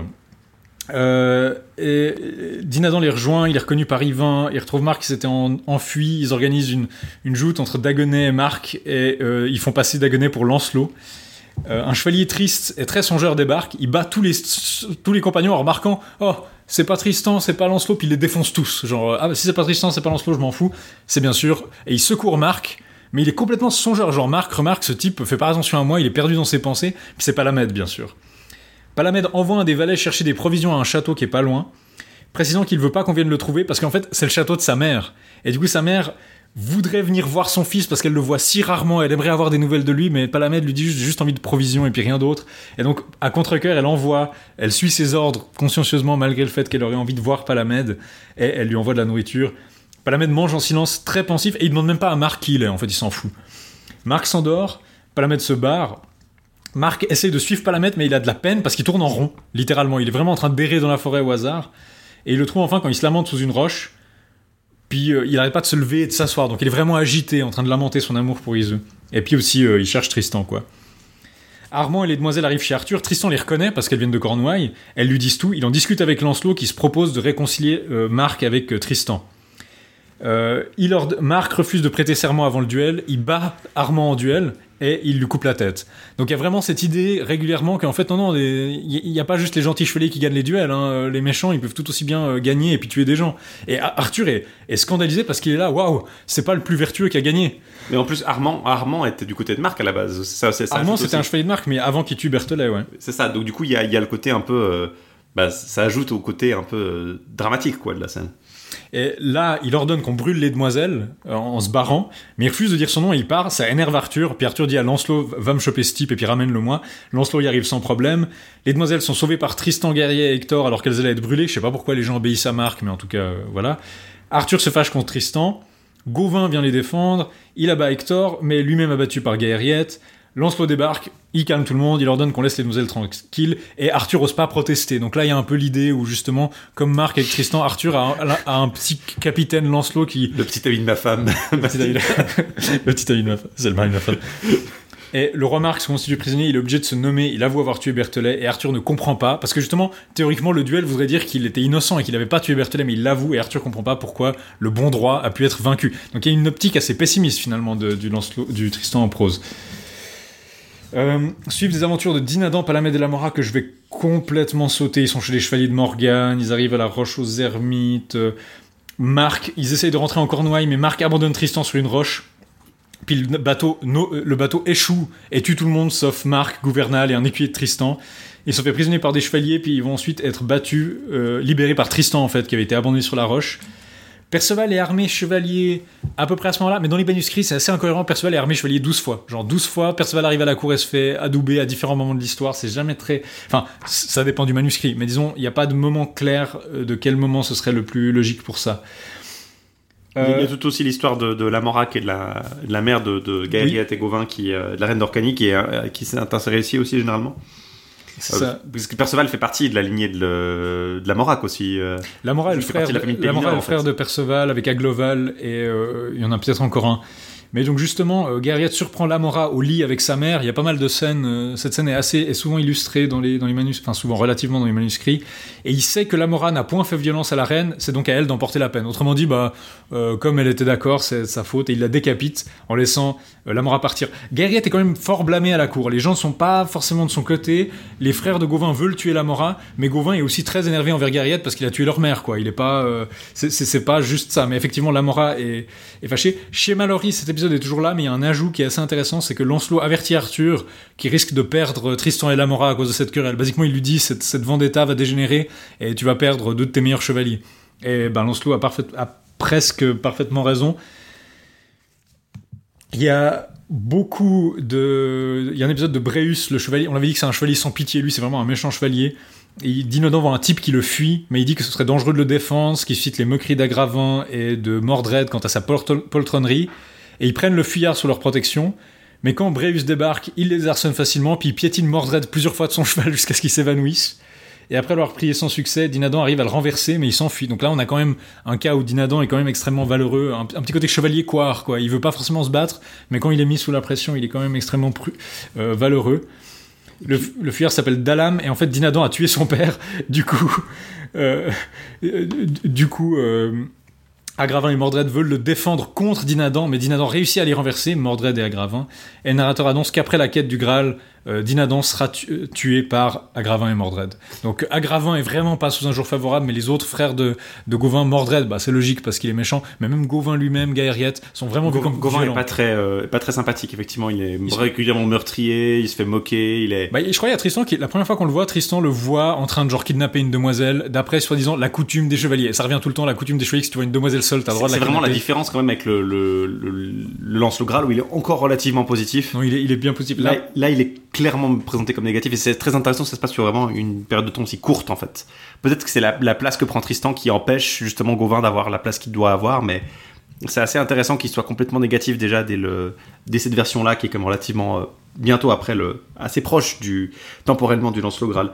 Il y a un autre, un espèce d'échange de lettres entre l'ogre et Tintagel où Arthur, Guenièvre, euh, s'écrivent. Ça énerve Marc parce que personne l'aime et personne lui envoie des lettres. Euh, notamment, Lancelot propose dans une lettre à Tristan de prendre Iseux à l'ogre et Arthur menace Marc. S'il se comporte pas loyalement envers Tristan, ben tu vas voir ce qui va se passer. Marc écrit des lettres pour passer le goût à Arthur et Guenièvre de la correspondance. Il y fait allusion à l'adultère de Guenièvre disant basiquement on est les deux cocus Arthur et Arthur comprend toujours pas. Il est toujours là mais je, je sais pas ce qu'il veut dire par là et pense que ça concerne Caradoc Brivra parce que sa femme le trompe avec Hector. Genre, Arthur qui la laisse, ça fait, c'est terrible, c'est terrible ce qui, ce qui arrive à Caradoc quand on y pense. Du coup, il est, quand même furieuse du coup parce qu'elle elle voit la lettre. Ouais, puis elle, elle, elle comprend ce qui se passe, puis elle est, elle est assez fâchée. Donc en plus, d'habitude, c'est Morgan qui essaie de les faire remarquer. Bah là, Marc joue aussi un peu ce rôle où il essaie de semer la zizanie à la cour. hein. Et il veut se venger. Et en fait, Dinadan va prendre l'initiative ici. Il tombe sur la lettre. Il est furieux aussi par amitié pour Tristan. Et du coup, il, compose un lait sur le cocufiage de Marc. Et il demande à un barde d'aller le chanter à la cour euh, de Cornouailles, ce qui est le lait voire 10 ans, euh, qui va causer beaucoup de problèmes. Euh, qu'il qu'il envoie notamment, je crois, Lancelot, Lancelot l'aide aussi, à, Lancelot l'informe aussi de ce qui s'est passé. Là, il y a le combat contre Elias de Sessoigne, Sessoine, donc c'est probablement Elias de Saxonie, le, le saxon. Cessnar, c'est le, mot gallois pour euh, un saxon, un anglais encore aujourd'hui. Donc euh, les Cessnes, comme ils Le l'appellent. Les Cessnes, c'est les, des saxons, quoi, clairement. Il veut envahir la Cornouaille après avoir entendu que Marc maltraitait son neveu, donc littéralement ça change la géopolitique du monde. Il se voit, ce type est méchant avec Tristan. Et le- Je pense aussi c'est l'idée que Tristan est un chevalier valeureux, donc si Marc n'est pas de son côté, bah, c'est une proie facile en fait. Et puis, euh, justement, Tristan est chez Dinas et le narrateur nous présage que c'est là qu'il mourra plus tard, c'est là qu'il sera tué. Les Cesses n'attaquent donc, les barons de Marc lui conseillent de faire appel à Tristan, mais il est encore souffrant, donc il dit je peux pas me battre, il avait des, des séquelles de quelques aventures. Marc tente une sortie, euh, mais ils sont repoussés jusqu'à la porte de Tintagel, donc ça se passe mal, ils sont vraiment repoussés jusqu'à l'intérieur, ils font tomber la herse qui tue je sais plus combien de Saxons, et les Cesses montent le siège devant, ils ravagent le pays, et des négociations de paix commencent, ce qui implique un tribut assez lourd. Tristan arrive, il les repousse, au point qu'Elian propose à la place un combat singulier contre Tristan, ce qu'il accepte sur prière de Marc. Marc doit vraiment le supplier. Tristan gagne et il épargne Elian. Et Marc fait enfermer les Cessnes dans le val de la porte au milieu de la, pile, de la ville, et ils ne sortiront de là qu'après la mort de Marc. Donc il les, juste les enferme pendant plusieurs décennies, apparemment, euh, de ce que je comprends. Il y a le Harper, envoyé par Dinadan, qui exécute le lait, voire 10 ans. Marc veut se venger de Tristan parce qu'il pense que c'est de sa faute. Là, Gloubi Boulga total, je serais pas capable de vous dire ce qui se passe exactement. Tous les manuscrits, en tout cas chez le Z, ça devient vraiment difficile à suivre. Il y a des passages du tournoi de Sorelois et des aventures d'Alexandre l'Orphelin, c'est la version 3. On vous a dit qu'on n'allait pas vous en parler. Euh, mais du coup, le conflit entre Tristan et Marc va reprendre à cause de ça, ça c'est clair. Dans la version 4, qui a été reprise euh, par Mallory notamment, des barons se rebellent parce qu'ils pensent que Marc a emprisonné Tristan, ce qui- ce qu'il a fait généralement. Dans la version 1, Perceval combat euh, Bort pour récupérer l'écu de Lancelot mais le perd et il va ensuite chercher Tristan et le libérer. Et c'est dans toutes les versions que Perceval le libère, même si c'est pas toujours amené de la manière la plus cohérente. Différentes versions du conflit ultérieur. Il y a une version où euh, Tristan va voir Iso dans le jardin, André les découvre, et puis Tristan attend Marc. euh, euh, Il y a Tristan qui les a, y a Marc qui les attend dans un laurier avec un arc et des flèches et son épée pour les tuer.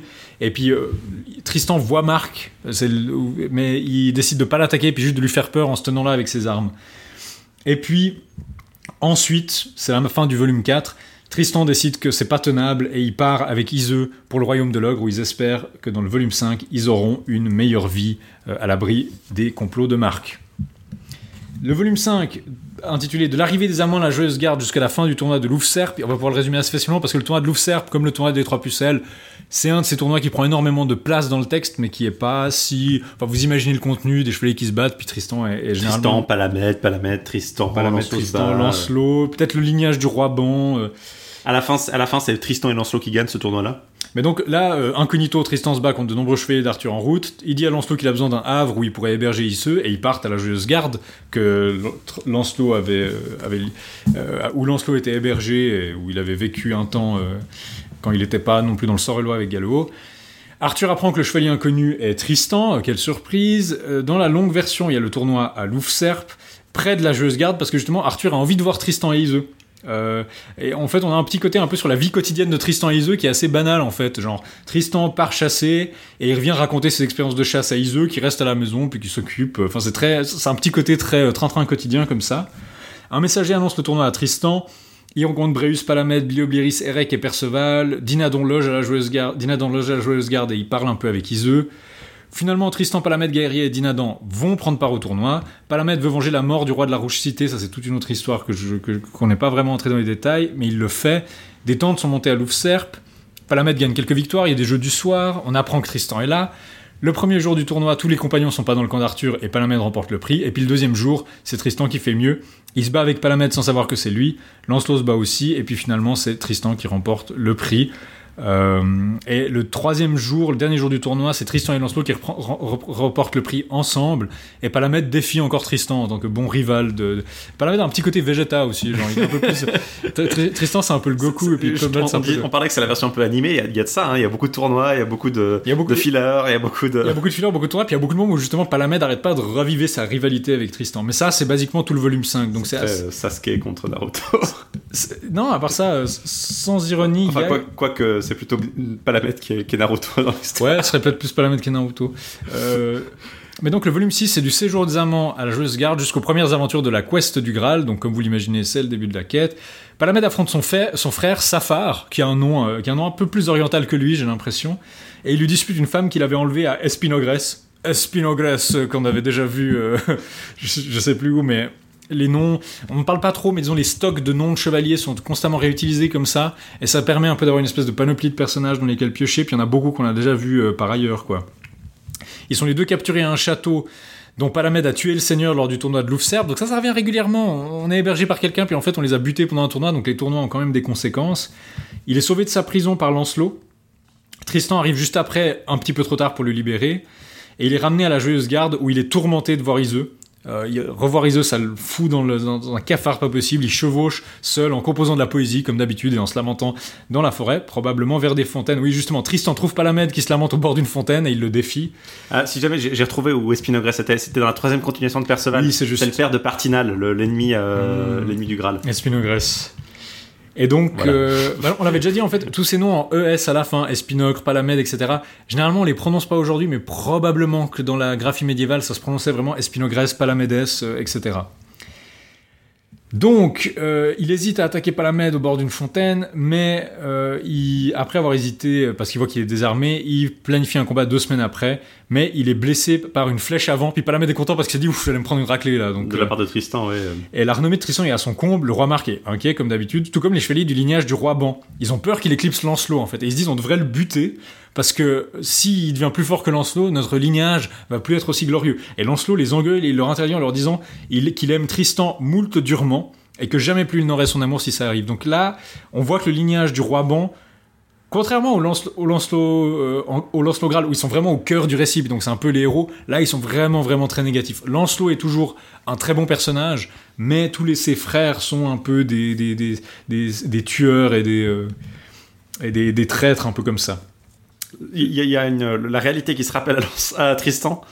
Euh, Le- puisque c'est le moment où le Léonois euh, Le veut le Léonois- retour de celui qui est techniquement le roi. Hein, euh, on a un peu oublié, mais Ils, veulent qu'il revienne parce que c'est techniquement le roi, mais c'est vrai que c'est pas très. Peut-être que c'est parce qu'on n'a pas lu les passages concernés, mais on parle pas vraiment de son lien à la royauté du Léonois alors qu'il est censé être le roi régnant. Euh, Est-ce que c'est que Marc règne dans l'interlude comme ça a été souvent le cas euh, dans l'histoire de la guerre de Cornouailles? Euh, Mais justement, il dit qu'il restera encore un été et un hiver à la Joyeuse Garde, euh, mais ses projets vont être interrompus par la quête du Graal. Euh, il faut dire que euh, ce passage d'ailleurs n'est pas dans la version courte.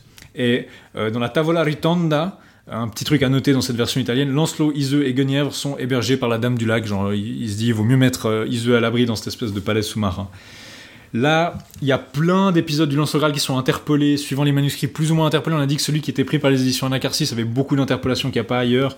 Mais là, c'est vraiment la quête du Graal en fait. Je vais juste vous parler des additions. Donc, il y a un ermite qui annonce la quête à la cour, puis il y a une espèce de dédoublement. C'est-à-dire que l'er- l'ermite annonce la quête, il y a plein de trucs qui se passent, puis ensuite il réannonce la quête après que Galad ait été conçu en fait. Donc, il y a une espèce de, de- de dédoublement de cet épisode de l'annonce.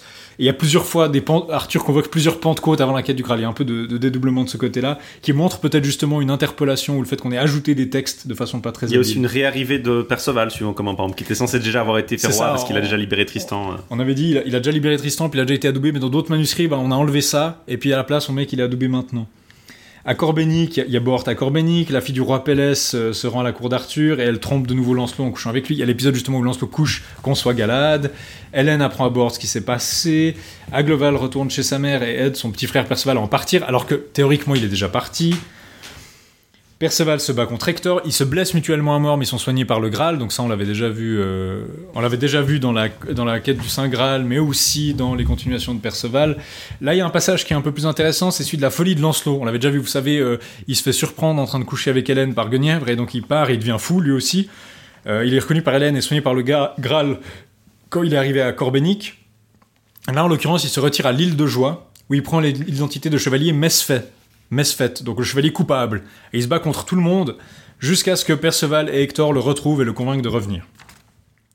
Bort et Lionel trouvent Hélin le Blanc, le fils de Bort. Galad se dit qu'il est temps de devenir chevalier. Donc là, on a vraiment genre 16 ans qui sont passés, on n'a rien de temps, quoi. La conception de, de, Galad, on saute vraiment la durée de sa conception alors qu'elle aurait pu être introduite beaucoup plus tôt.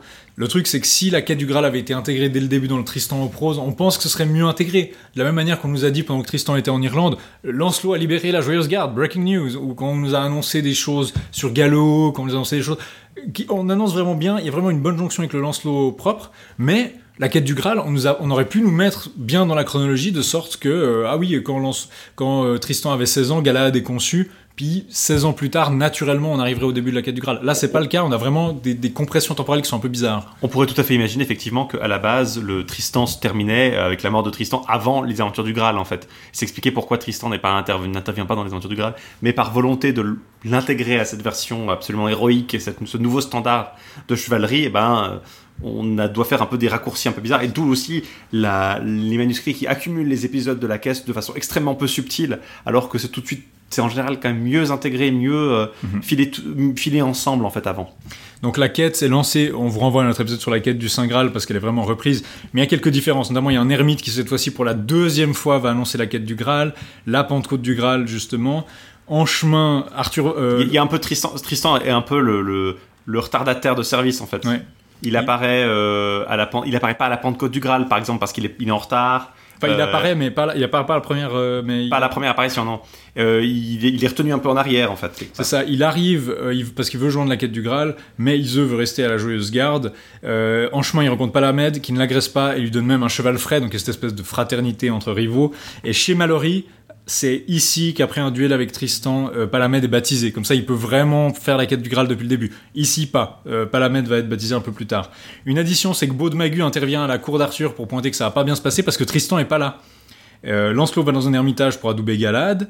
Un chevalier muni d'une harpe, ça c'est une autre addition, un chevalier muni d'une harpe vient chanter un lait qu'il compare au chant du cygne, littéralement, puis il se suicide quand un autre chevalier vient le confronter, disant qu'il préfère se tuer que d'être tué par son ennemi. C'est un petit peu, voilà, il, explique un peu l'histoire, mais ça c'est une addition qui a pas vraiment de, de sens. Luquin, Luquin le bouteiller, malheureux naïf, veut manger, mais Arthur le corrige. Euh, euh, euh, vous avez oublié la coutume, dit Arthur. Je suis le roi des aventures, et Dieu me mit en cet honneur par aventure merveilleuse. Ainsi, comme savent tout devoir, tout mon fait en aller avant pour Dieu et pour aventure, tant que moi, de moi sera parlé et des merveilles de ma vie, tant comme le siècle durera. La coutume de ce jour, savez-vous bien M'en cuidez-vous donc austère Nous ne pouvons dîner le jour d'une si grande fête avant que quelque aventure soit arrivée. Oui, c'est une version développée en fait de l'aventure du siège périlleux en fait qui s'amène à l'aventure, l'arrivée de Galad. Heureusement, Galad arrive, il accomplit l'épreuve du siège périlleux sans être engoli par la terre, puis l'épée qui était sur le perron flotte pendant. Donc ça de nouveau, on vous renvoie renvoie à la caisse d'El On déplore de nouveau. C'est dommage que Tristan soit pas là pour C'est voir c'est ça. vraiment très, c'est vraiment très. Ah tiens, euh, bien sûr, il a, il a toujours pas été là. Ça, ça me fait, fait. ça me fait vraiment penser à Scrubs, l'épisode où dans, une saison de Scrubs, on apprend que il y a, y a- y a JD qui commence à tomber amoureux d'une fille qui s'appelle Kim, mais elle a jamais été là dans la série. Puis ils disent mais oui, elle a, elle a été là depuis le début, tu te rappelles pas? Puis ensuite ils passent des flashbacks de la série, puis ils ajoutent cette actrice en écran vert mâle sur des scènes précédentes de la série. C'est comme ça qu'on se sent un petit peu quand on lit ces passages. Bon, ça, c'est un côté assez, euh, assez agréable parce que finalement, le fait qu'on pointe que Tristan est absent, c'est peut-être la- la- l'addition la, moins visible en fait. C'est disons, c'est relativement discret. C'est pas comme s'il est là et qu'il change les événements justement. On pointe le fait qu'il soit absent Mais pour donc- signaler euh, qu'il doit être, qu'il fait partie de la qui, quête. qui doit arriver. Donc il arrive enfin, puis il peut finalement arriver. Après les vêpres, le Graal apparaît à la cour, 150 chevaliers dont le narrateur énumère les noms. D'ailleurs là c'est très drôle parce qu'il liste tous les noms. Il fait vraiment une liste de 150 noms. Genre il a vraiment son stock de noms, donc ceux qu'on connaît mais ceux qu'on connaît pas aussi. Euh, un peu comme euh, ben, Chrétien dans Erec. Et euh, c'est assez intéressant. Et il prête le serment de mener la quête à bout. Alors je crois que ça dépend parce qu'il y a des manuscrits qui ont justement été interpellés de la quête du Graal, je crois, où c'est exactement la même chose. Mais euh, il y a aussi la version standard où, je crois, il prête serment de faire la quête pendant un an et quatre jours. Et donc c'est pas du tout la même chose. C'est pas du tout on va faire la quête jusqu'à la mort, on va faire la quête, on va l'accomplir. Oui, on va y arriver jusqu'au bout. C'est on va le faire pendant un an et quatre jours. Donc c'est long, c'est vrai, mais euh, ça reste limité dans le temps. Il y a plus cette idée de sacrifice ultime, quoi. Mais les gens sont quand même tristes. Galad soulève une tombe, bannit le démon qui séjournait, Mélion est... Enfin, là, on a vraiment des épisodes euh, de, de, la quête du Graal. Il y a des épisodes de la post-vulgate qui ont pas été... de la quête post-vulgate qui n'ont pas été intégrés dans le Tristan en prose. Ensuite, il y a les fameux sept frères qui représentent les sept péchés capitaux. Tristan trouve Élie, fils d'Elian. Donc il avait battu Elian le Saxon, puis là il se bat contre lui. Euh, devinez où il était, euh, le fils d'Elian le Saxon? Alors il se, il se lamentait auprès d'une fontaine, dans la forêt. Euh, et il chasse deux chevaliers qui lui ont dit qu'ils n'étaient pas amoureux, parce qu'il dit les fontaines, la verdure et la joie ne sont pas pour les personnes qui n'aiment point. Leur place est dans les vieilles maisons délabrées, les neiges, la pluie et le mauvais temps. Voilà ce qui leur convient. Donc il est amoureux, amoureux de qui? Di- D'Iseux. d'Iseux. Et puis Tristan lui interdit d'aimer Iseux au Guenièvre et il le bat. Élie plaint qu'il n'y ait pas de témoin, mais 12 chevaliers dont Palamède arrivent et ils disputent le combat à Tristan. Les chevaliers se saisissent d'Élie car il avait tué un de leurs parents, ils l'emmènent au château. Tristan leur court après et va libérer Élie, qui renonce à son amour pour Iseux et se présente, et ils vont loger ensemble avec Palamède. Et donc, là, on a quelques exploits de Galahad. Euh, à une fontaine, Tristan affronte Galahad dont l'écu est masqué, comme ça il le reconnaît pas. Le combat est très violent, mais ils s'interrompent quand ils se reconnaissent. Euh, Palamède et Ellie partent, mais Tristan, Galad et Dinadan vont loger chez Blanor. Galad est guéri après 8 jours, mais par contre Tristan doit rester. Euh, Tristan est beaucoup plus blessé que Galad, donc il y a quand même l'idée que Galad est assez un peu plus fort que Tristan quand il est, euh, en, état de, marche. Tristan envoie Dinadan donner des nouvelles à la Joyeuse Garde pour dire à Iseux En fait, je suis parti sur la quête du Graal, donc je vais rentrer un petit peu plus tard. Et Tristan sera en fait fait prisonnier il va tomber malade, donc le volume s'achève sur une description de la blette glatissante.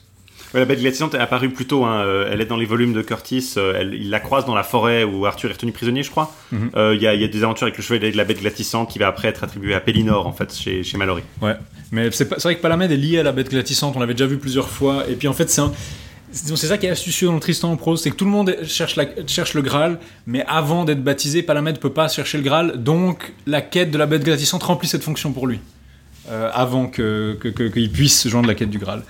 Ce qui nous amène au volume 7 de l'appel d'Iseux jusqu'au départ de Tristan de la Joyeuse Garde. Dire, je suis pas complètement sûr ce que c'est l'appel d'Iseux, même après avoir lu l'histoire. euh, je crois que quand elle demande à Tristan de re- revenir. elle demande à euh, Tristan de revenir, c'est ça. Bon, ouais, il n'y a pas qu'un seul appel du coup, mais. Là, euh, il n'y a pas grand chose à dire. Beaucoup de bastons entre différents personnages, dont Galad qui défait par exemple 40 chevaliers quand il est en embuscade. Il est capturé par Bréus sans pitié, qui est vraiment le méchant chevalier, on l'a dit. Euh, Tristan défend sa demoiselle contre Palamède. Il est emprisonné par un chevalier dont il a tué le fils, encore une fois, sauvé par Palamède. Des batailles entre Galad, Tristan et Palamède sont interrompues par d'autres chevaliers. Tristan accompagne le chevalier du bouclier rouge qui lui est inconnu et qui doit se battre pour le compte de son frère. C'est pas le même que le chevalier rouge qu'on avait vu avant. Non, c'était pas un bouclier rouge, c'était un bouclier avec une housse rouge. Là, c'est un bouclier rouge. Euh, il y a un le chevalier du bouclier rouge doit se battre contre Lancelot, puis il emprunte l'armure et, et les armes de Tristan pour son combat. Un autre chevalier se révèle coupable en cours de route et du coup le combat judiciaire est annulé. Le chevalier du bouclier rouge est en fait Brunor le Noir et puis il rentre dans la joyeuse garde. Donc Bruno le Noir, c'est le chevalier de la côte mal taillée. Et en fait, euh, dans la version courte, on rajoute des épisodes ici. Par exemple, Lancelot croit que Tristan avait l'intention de le combattre, pas parce qu'il a pris l'armure de Tristan, ce gars. Et il a aussi l'intention de tuer Tristan, mais en apprenant la vérité, il fait la paix avec lui. C'est aussi dans ce volume que s'intègre l'histoire d'Eric d'ailleurs, que aussi dans la version courte. hein. Euh, Oui, euh, oui, l'histoire d'Erek. Il y a plusieurs aventures qui sont vraiment. euh, on parle beaucoup de la version courte, effectivement, elle est pas si courte que ça en fait comparée à, Non, la, la- à la version. Je sais pas si elle est si courte que ça. Une autre innovation de la version courte, c'est qu'il y a une guerre entre l'Irlande et le nord du pays de Galles. Et il y a Tristan et Lancelot qui s'illustrent là-bas, donc ils, gagnent des batailles, des choses comme ça, euh, dans, la, dans la version courte en tout cas. Puis d'autres aventures de Tristan, on passe un peu dessus. Ça, c'est pour le volume 7. Il se passe pas grand-chose dans celui-là. Beaucoup, beaucoup d'affrontements. Euh, Il y a aussi une chose, c'est justement... La seule chose qui avance un peu, c'est qu'en fait, Ise lit la lettre que Tristan a envoyée dans le volume précédent. Et... euh, Elle apprend qu'il va pas revenir de elle apprend qu'il va pas revenir de sitôt. Volume 8, Ça, c'est essentiellement de la quête en fait. euh, de la, 8. ça, c'est essentiellement de la quest, de la quête de Galad à la destruction du château de la lépreuse. Donc vous vous rappelez la lépreuse qui avait été, euh, qui avait, qui avait utilisé le sang de la, je crois que c'est celle qui avait utilisé le sang de la sœur de Perceval pour se guérir et qui avait tué plein de, de vierges. Euh, Galad rencontre Palamède. Il y a une variante dans certains manuscrits de la, repent- de la voie de la repentance de Lancelot sur le côté de, la, de la- de son adultère. Tristan est très peu impliqué dans cette version-là, en fait, puisque c'est essentiellement le- une reprise assez directe. On introduit par exemple Mordrin, on introduit des, des personnages Ouais. qu'en fait, qui n'ont pas vraiment été présentés parce qu'ils sont présentés seulement dans les versions euh, du, du, du, du Lancelot Graal normalement. Là, par exemple, Perceval intervient beaucoup plus dans l'histoire. Il rencontre une recluse, une femme recluse qui est en fait une ermite qui est sa tante et qui le conseille. Il, voit, il rencontre Mordrin et il se fait raconter son histoire. Donc on a un petit flashback du Graal, ce qui était absent. Parce que même si le début du Tristan commençait avec la famille de Joseph d'Arimathie, on vous racontait pas l'histoire du Graal du tout en fait. Donc il connectait Tristan à cette famille, mais euh, sans nous le raconter. Il y a quelques épisodes qui sont propres à la post-vulgate. Euh, à ce moment-là, on les racontera peut-être en temps en heure, mais disons Perceval qui re- refuse d'adouber un écuyer, qui finit par les battre. Perceval résiste à la tentation d'une demoiselle démoniaque qui est le diable, vous connaissez cet épisode. Euh, Là, on a les aventures de Bort, vous vous rappelez, il est conseillé par un moine. Euh, ils vont un pélican se sacrifier pour ses petits, ce qui est une métaphore christique. Il croit trouver le corps de Lionel, c'était en fait une illusion diabolique. Et, Donc euh, ça, vous en souvenez. hein, vous vous en souvenez dans la quête du Saint Graal, et puis finalement, il avait, il avait, voilà, il avait, juste avant ça, il avait sauvé une jeune fille au lieu de son frère euh, Lionel. Et euh, y a- ça avait causé un, bah, un Bah, Lionel conflit voulait- entre les deux en fait. Hein. Lionel voulait le tuer en fait, puis finalement Lionel est tellement en rage qu'il finit par tuer quelqu'un qui s'était interposé. Euh, il a, voilà, il avait tué Calogrenant qui était venu à son secours.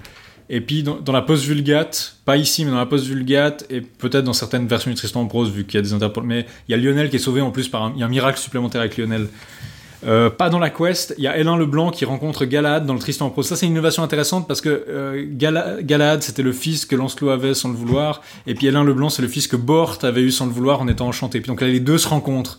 Le narrateur du Tristan en prose a quand même mis ensemble ces deux-là. Et là, c'est à partir de là, euh, après la rencontre entre Gauvin, entre euh, Hélin et Galad, puis après il y a nouveau un tournoi où Galad bat Gauvin. Et là, en général, ça s'interpose dans la. Il y a des, des épisodes qui sont propres à la post-vulgate qui n'apparaissent pas dans le Tristan. C'est là que. il y a des épisodes toute une série d'épisodes qu'on qu'on vous racontera pas ici, mais qui, euh, qui, qui qui témoignent bien du fait que la post-vulgate, c'est quand même plus vaste que ce que le Tristan y rajoute, en fait. Voilà, ils ont pas tout repris. Là, en l'occurrence, il y a des aventures d'Erek notamment, Euh, ce qui était un peu, ce qui, qui a pas vraiment fait beaucoup d'apparitions ici. Il apparaît seulement dans la version 1, normalement, euh, Eric, son histoire avec Enid notamment. Mais Euh, mais il apparaît pas dans la version 2, il me semble. Mais ensuite, il y a quelques épisodes qui sont effectivement repris de la quest post-vulgate. Galad et Tristan, ils chevauchent ensemble et ils rencontrent Palamède qui emprunte le bouclier de le, le renommé, je crois. Tristan le défie, le tue, euh, tue Hébès en combat et combat Palamède. Biobéris la, met la paix entre eux. Palamède sauve Tristan du château de, je crois, de la, de la lépreuse justement. Et Galad sauve Tristan et Palamède. Enfin, ils n'arrêtent pas de se sauver les uns les autres. Bon. Et puis, euh, pas grand chose qui change. Deux euh, Galad passe la nuit chez un ermite et une jeune fille le conduit dans un château au bord de la mer. Il, il voit un cerf blanc qui se change en homme et une lépreuse qui est guérie du sang de la sœur de Perceval et qui meurt de la perte de sang. Et justement, Perceval et Galad voient la punition divine qui frappe, enfin la foudre qui détruit le château de la lépreuse et ils décident de se séparer. Une innovation de la post-vulgate et qu'on a aussi dans le Tristan en prose, c'est que Galad guérit une folle et euh, Galad et Bliobris massacrent Tolas de la Terre Sauvage. Je croyais qu'il avait déjà été tué par Tristan. Euh, C'était peut-être un autre Tolas. Et ses quatre cousins, puis trois autres chevaliers en vieux, puis Galad guérit une femme atteinte de la lèpre. Donc Galad a un côté thaumaturge où il soigne des gens qu'il n'y avait pas avant. Et il faut dire un truc, c'est que là, on a un peu tordu l'ordre des épisodes parce qu'on a suivi l'ordre de l'E7, qui est en fait surtout basé sur la, version courte parce qu'il pensait que c'était la première. Mais en fait, on a sauté un peu toute la fin de la, de la, de la quête du Saint Graal. Bon, vous la connaissez basiquement, euh, Galad guérit Mordrin, il éteint les flammes du corps de Moïse, le fils de Siméon, il laisse Lancelot euh, dans le navire, il, y a toute une série d'épisodes de la quête qui, sont, qui vont changer suivant la tradition manuscrite que vous regardez, mais finalement, c'est pas très important pour nous. Puis une innovation de la, de la post-Vulgate, c'est que là, Galad, Perceval et Bort, dans le volume 8 cette fois, rencontrent Caïphe. Donc je crois que c'est, euh, je crois que c'était le, ben, crois que c'est le grand prêtre en fait de. Oui, c'est le, c'est le, c'est le type qui, euh, qui, qui dirige le Sanhédrin en fait. Euh, Dans Ouais, l'évangile, ouais. c'est l'ennemi, euh, C'est- l'ennemi de Joseph d'Arimathie. C'est l'épisode du, il, dit- déchire ses vêtements quand Jésus a blasphémé dramatiquement. C'est, Ouais, c'est un peu le, le méchant juif en fait dans le. C'est ça, c'est comme Siméon Moïse, c'est un de ces personnages un peu antisémites de la littérature du Graal, faut pas se, se mentir là-dessus. Donc c'est à peu près là dans le, le récit que s'interrompt pour un moment la quête du Graal et on va on va repartir sur les aventures de Tristan Euh, avant de, de d'aborder cette toute dernière partie parce que ça commence à être un peu longuet. On va faire une, une dernière petite pause musicale. On va écouter euh, Northwest Passage de euh, Stan Rogers. Ah, for just one time, I would take the Northwest Passage to find the hand of Franklin reaching for the Beaufort Sea, tracing one warm line through a land so wide and savage and make a northwest passage to the sea. Westward from the Davis Strait is there 'twas said to lie the sea route to the Orient for which so many died seeking gold and glory, leaving weathered, broken bones, and a long forgotten lonely cairn of stones. Ah, for just one time, I would take the Northwest Passage to find the hand of Franklin reaching for the Beaufort Sea, tracing one warm line through a land so wide and savage, and make a Northwest Passage to the sea.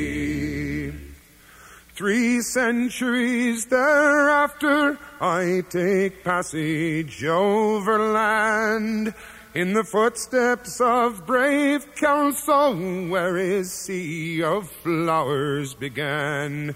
Watching cities rise before me, then behind me sink again.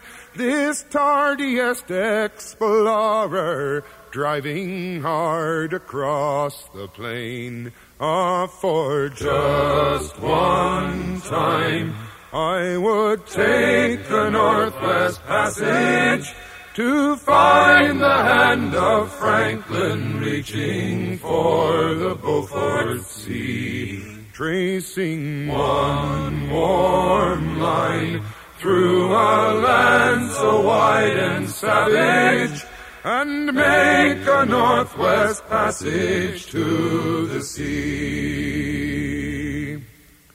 And through the night behind the wheel, the mileage clicking west, I think upon Mackenzie, David Thompson, and the rest, who cracked the mountain ramparts and did show a path for me to race the roaring Fraser to the sea. Ah, for just one time, I would take the Northwest Passage to find the hand of Franklin reaching for the Beaufort Sea, tracing one warm line through a land so wide and savage, and make a northwest passage to the sea. How then am I so different from the first men through this way? Like them, I left a settled life, I threw it all away to seek a northwest passage at the call of many men, to find there but the road back home again. Ah, for just one time, I would take the Northwest Passage to find the hand of Franklin reaching for the Beaufort Sea.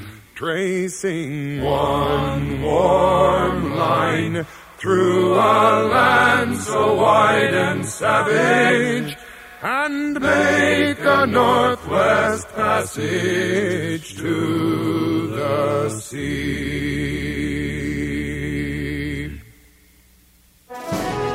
Vous aimez les émissions produites par Radio Kawa et vous aimeriez pouvoir nous donner un petit coup de pouce? Rendez-vous sur patreon.com slash radiokawa et devenez mécène de nos émissions en public, de notre nouveau matériel et de bien d'autres projets visant à améliorer le Radio Kawa que vous connaissez et que vous aimez. Radio Kawa ne touche aucun revenu publicitaire, alors à vous de jouer sur patreon.com slash radiokawa. Voilà, c'était Northwest Passage de Stan Rogers et on retourne aux aventures de Tristan qui, dans la quête, donc a, fini par euh, répondre aux euh, suppliques de, de qui, est quand même très lasse et qui s'ennuie de lui. Et donc il va aller la rejoindre avec son nouveau compagnon Brunor, avec Dinas qui est venu de Cornouailles pour les revoir, et euh, avec Dinadan, ils vont passer quelques jours ensemble à la Joyeuse Garde avant, de, avant que Tristan reparte. Donc il y a de nouveau les aventures de la, de la Quest qui sont réinségrées là, et on arrive au début du volume 9 de Ménard. Euh, donc la, la cast est, a été dans la version du Tristan euh, très condensée. Il y a des épisodes qui techniquement se passent après dans la version de la quest, euh, notamment toutes les aventures très proches de la quête du Graal, qui ont été euh, mis un peu avant pour que le, le- vraiment le, le climax de, Ouais. de la- l'aventure soit vraiment la, la bataille finale, si on veut, entre Marc, qui médite sa revanche, ça fait deux ans qu'il a perdu Iseux, il veut, il veut la retrouver. Et puis, euh, effectivement, puis aussi le fait que l'accomplissement de la quête du Graal, c'est-à-dire qu'en fait, à Camelot reviennent en même temps la nouvelle de la mort de Galad, la fin de la quête du Graal, et en même temps la mort de Tristan. Donc vraiment, les deux nouvelles déprimantes arrivent, euh, arrivent en même temps. Dans, dans toutes les versions du Tristan, euh, il faut savoir que justement, le, la, la, la quête du Graal s'achève après la mort des amants. Simplement, dans la version de Ménard, des épisodes qui normalement se passeraient justement, qui devraient se passer logiquement après la mort des amants, sont déplacés avant, notamment euh, typiquement tout ce qui est la, la- guérison de Mordrin, l'extraction des femmes du corps de Moïse, euh, la, rencontre, il y a de nouveau une rencontre avec Palamède, il y a- Palamède est aussi inséré dans, ce- dans ce récit-là, mais c'est Quand- large- largement des épisodes qui sont très autonomes en fait, qui font Quand, pas Lancelot est Tristan. fra- quand Lancelot va au palais du Graal et qu'il est frappé par le Graal aussi. Tous Voilà. ces épisodes-là, en fait, ils se passent dans le volume 7 déjà, ce qui est un peu anticlimactique, et puis le 7 suit la version euh, courte. Et c'est la version courte qui, qui garde cette- cet ordre-là. Mais donc, comme Du tu coup- l'as dit, le volume 9 commence par le fait que le roi Marc va enlever Iseux. Euh, J'imagine, en fait, il profite que tous les chevaliers sont en train de chercher le Graal pour euh, profiter un peu d'un d'un vide de chevaliers et d'assiéger le roi Arthur à Camelot. Euh, Il y a Arthur le Moindre, qui est, je crois, un fils bâtard d'Arthur, qui, euh, qui combat Palamède, il rencontre Galad, Galad est renversé par Guiglin.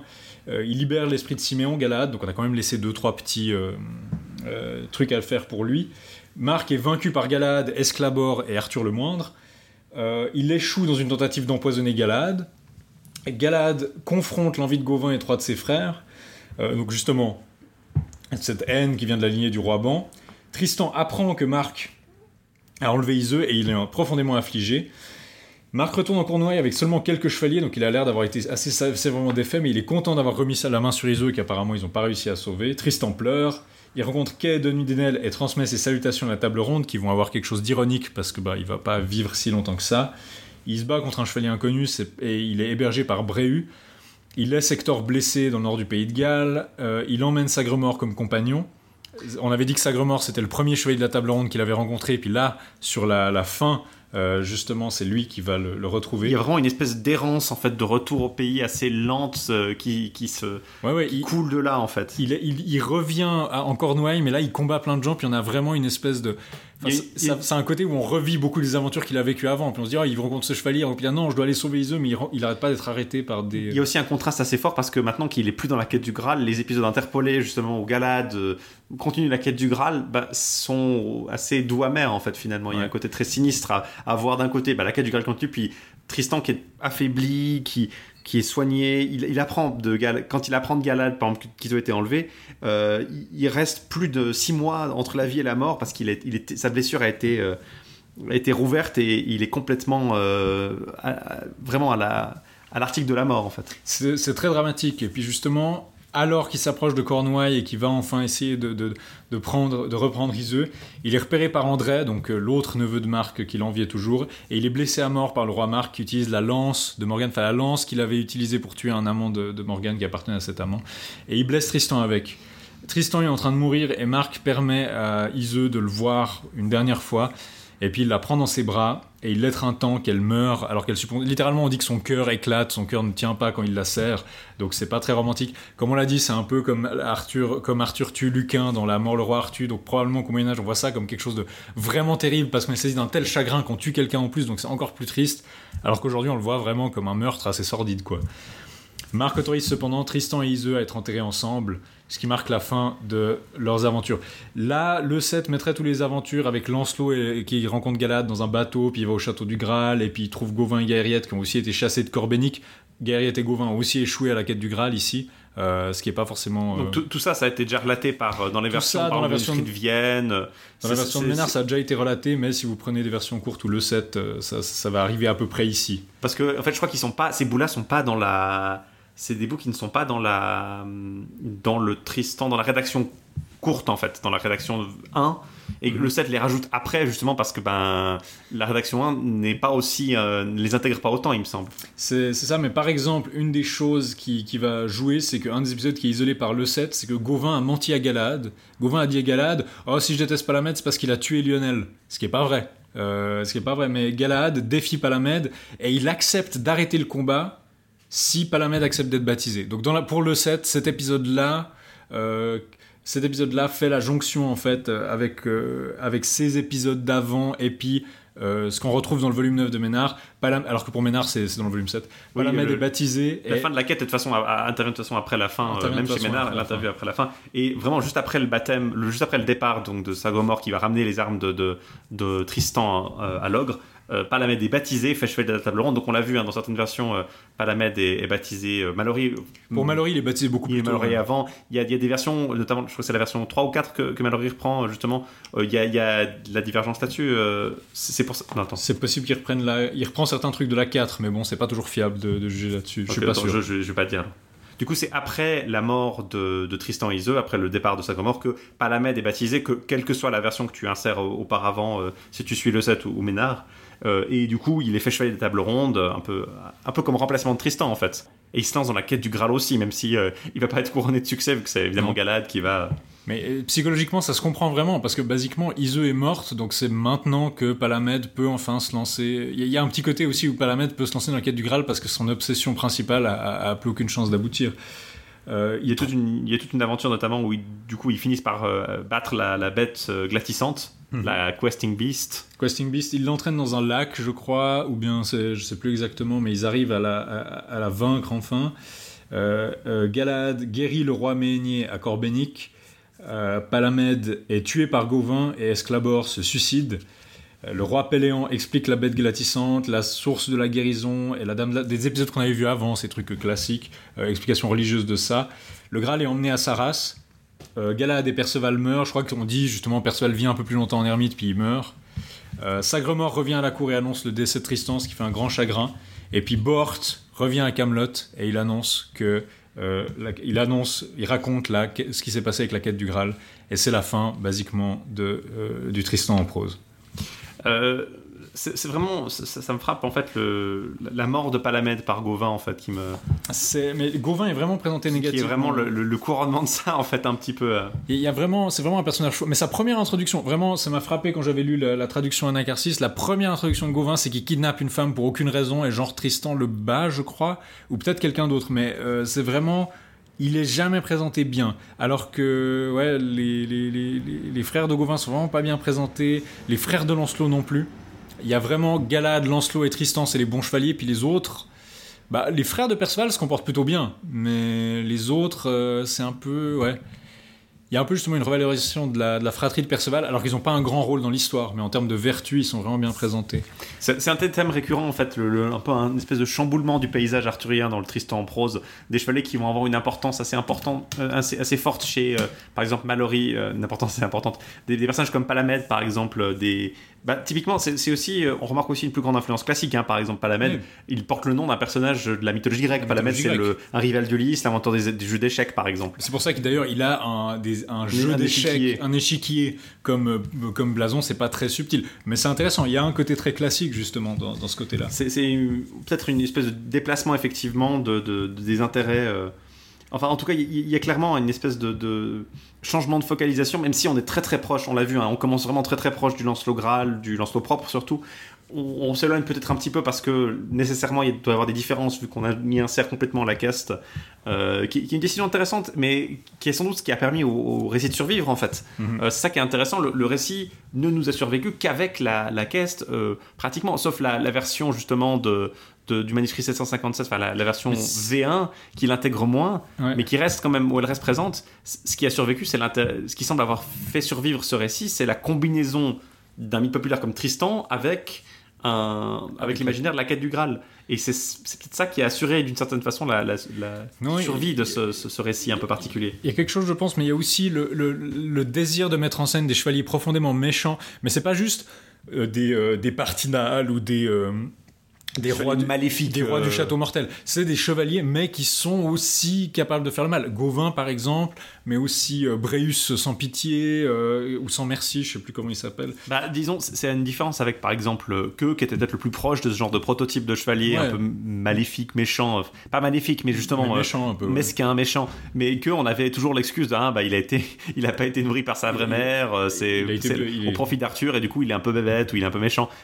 Mais là, ça, ça restait toujours de façon assez euh, centré sur que et c'était vraiment lui spécifiquement. Là, on a vraiment des chevaliers euh, un peu traîtres, des rivalités assez fortes.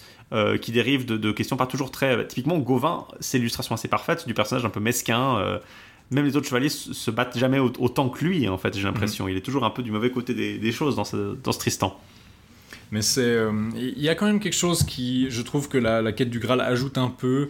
Le, les éléments post-vulgate qui sont ajoutés font que une des critiques qu'on a pu faire à la post-vulgate, c'est que le- elle enlève beaucoup de la dimension ultra mondaine de la quête du Graal. Quand vous lisez la quête du Graal, normalement, c'est vraiment des manifestations de Dieu qui déchirent le monde et qui impressionnent tout le monde. Quand vous lisez ça dans le Tristan en prose, vous avez pas forcément cette impression-là. C'est-à-dire qu'on reprend vraiment le même texte, des fois on reprend le- littéralement le même texte, mais euh, vous avez un côté beaucoup plus mondain. On fait la quête pour un an, quoi. On va pas faire la quête pour toujours. Galahad est plus ce personnage parfait, ultime, qui bat tout le monde pour toujours. Il est fort, mais il est aussi, comme tout le monde, très faillible, en fait. C'est assez typiquement quand il y a le roi Marc qui tue en duel, euh, qui gagne son duel judiciaire après avoir tué quelqu'un, puis qu'Arthur dit Ah, mais comment ça se fait que le bon droit ait été vaincu en justice? Et je pense que c'est l'histoire de Tristan qui a causé ce, pessimisme-là à s'introduire là-dedans, parce que c'est une histoire qui se finissait mal de base.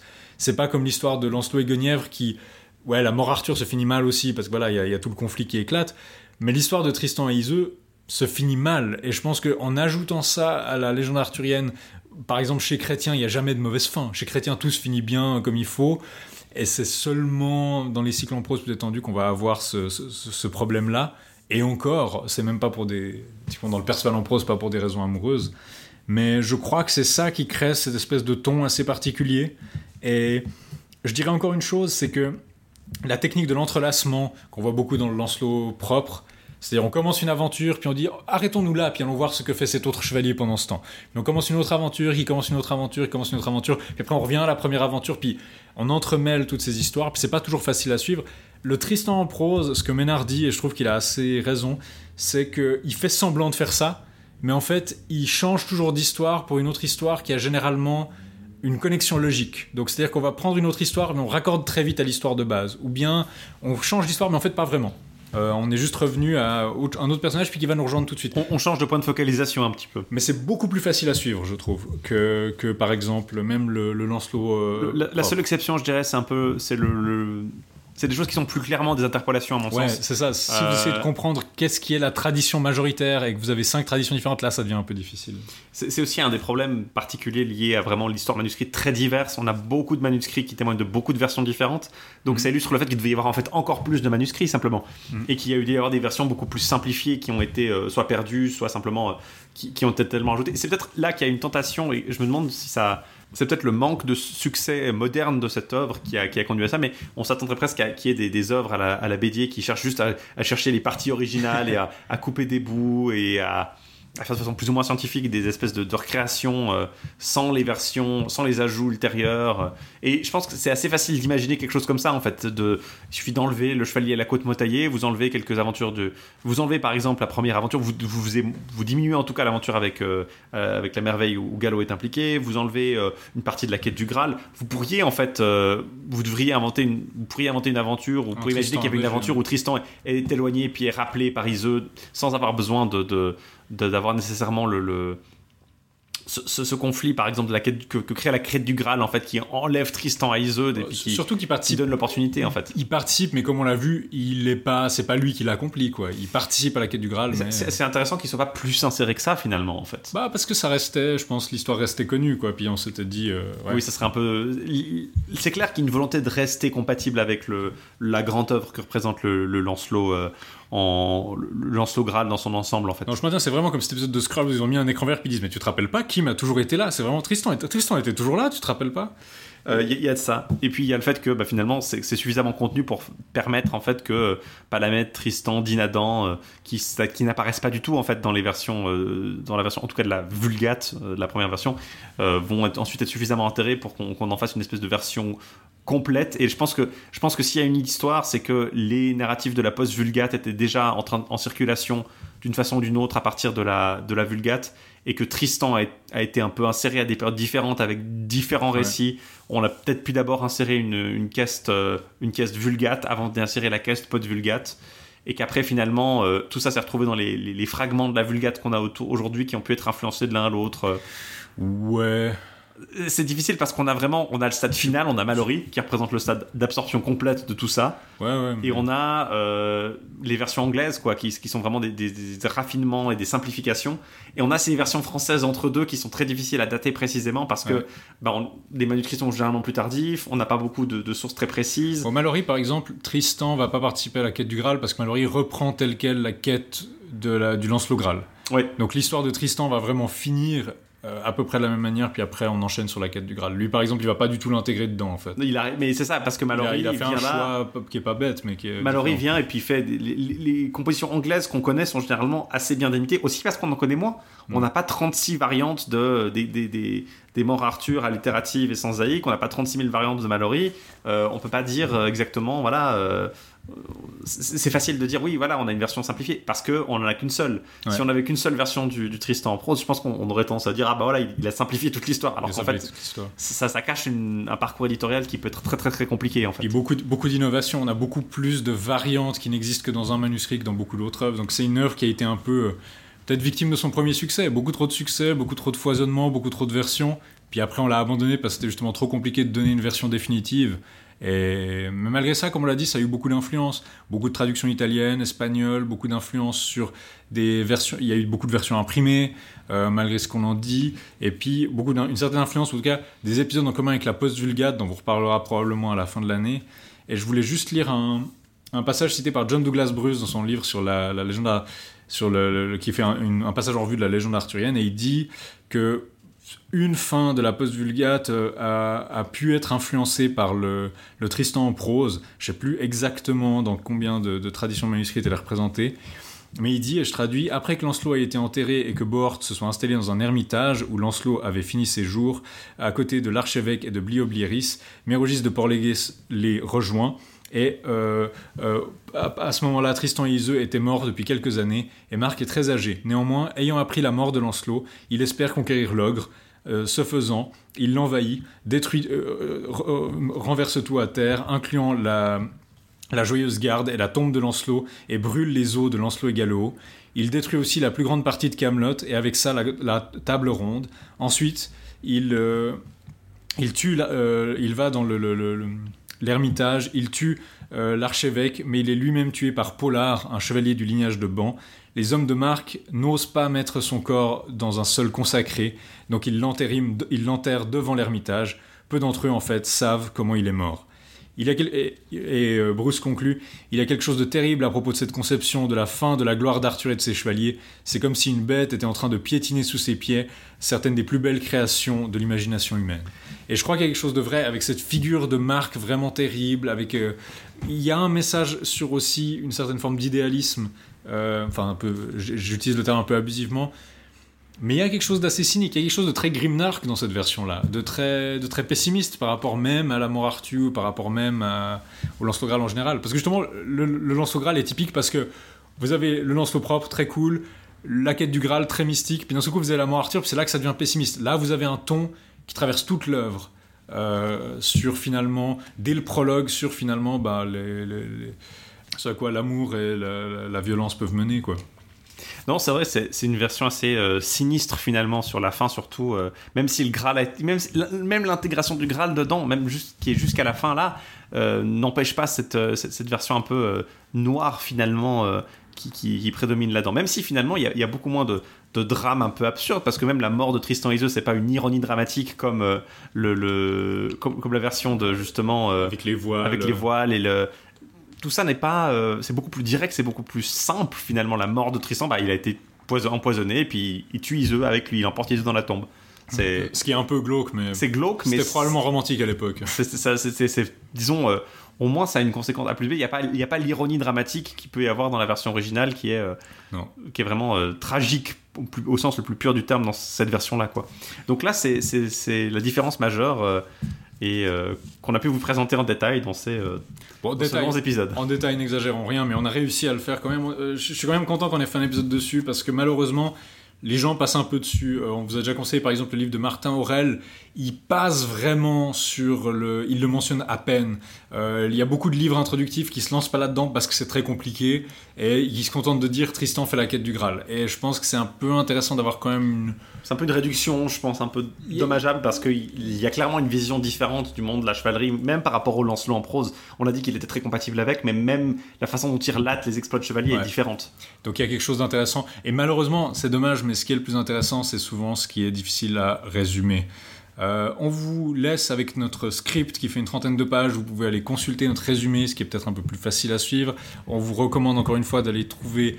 On vous mettra un lien vers l'analyse de l'E7, qui est vraiment la référence pour euh, suivre le synopsis de l'œuvre. Beaucoup de références de notre script, si vous voulez, de ce côté-là. Les tableaux de Quandam et Futurus et aussi, on vous a fait une chronologie de toute la légende arthurienne euh, visuellement, qui peut être pratique si vous êtes un peu perdu, ce qui est normal. On est tous un peu perdus quand on commence à s'intéresser à ça. Mais c'était donc notre, Tristan en prose. notre euh, expérience du Tristan en prose, 12 volumes. On sent un peu vide. 3h30 d'épisode. Que 3h30, bon, ça va. On Mais- aurait pu en faire deux, hein. on aurait pu en faire deux, je pense. Euh, au fait, euh, re- retrouvez-nous pour la suite. Euh, Guiron le Courtois. Peut-être Direct- peut-être pas directement se lancer là-dedans. peut-être pas directement, mais disons, euh, c'est vrai que c'est un cycle. C'est pas un cycle classique parce que généralement, Lancelot Graal on le connaît, celui-là on le connaît moins. Mais on espère qu'avec l'édition de la traduction des éditions Anacarsis, probablement qu'il va revenir un peu euh, en popularité. Sur le devant de la scène. S'ils continuent à nous envoyer les, les, les, Les volumes, on continuera ils à les- Ils nous ont pas mis sur leur liste noire de, de méchants bonhommes. On continuera à, à chroniquer ces- la suite de cette publication. D'ici là, on vous souhaite euh, un bon été, et n'oubliez pas, La quête continue.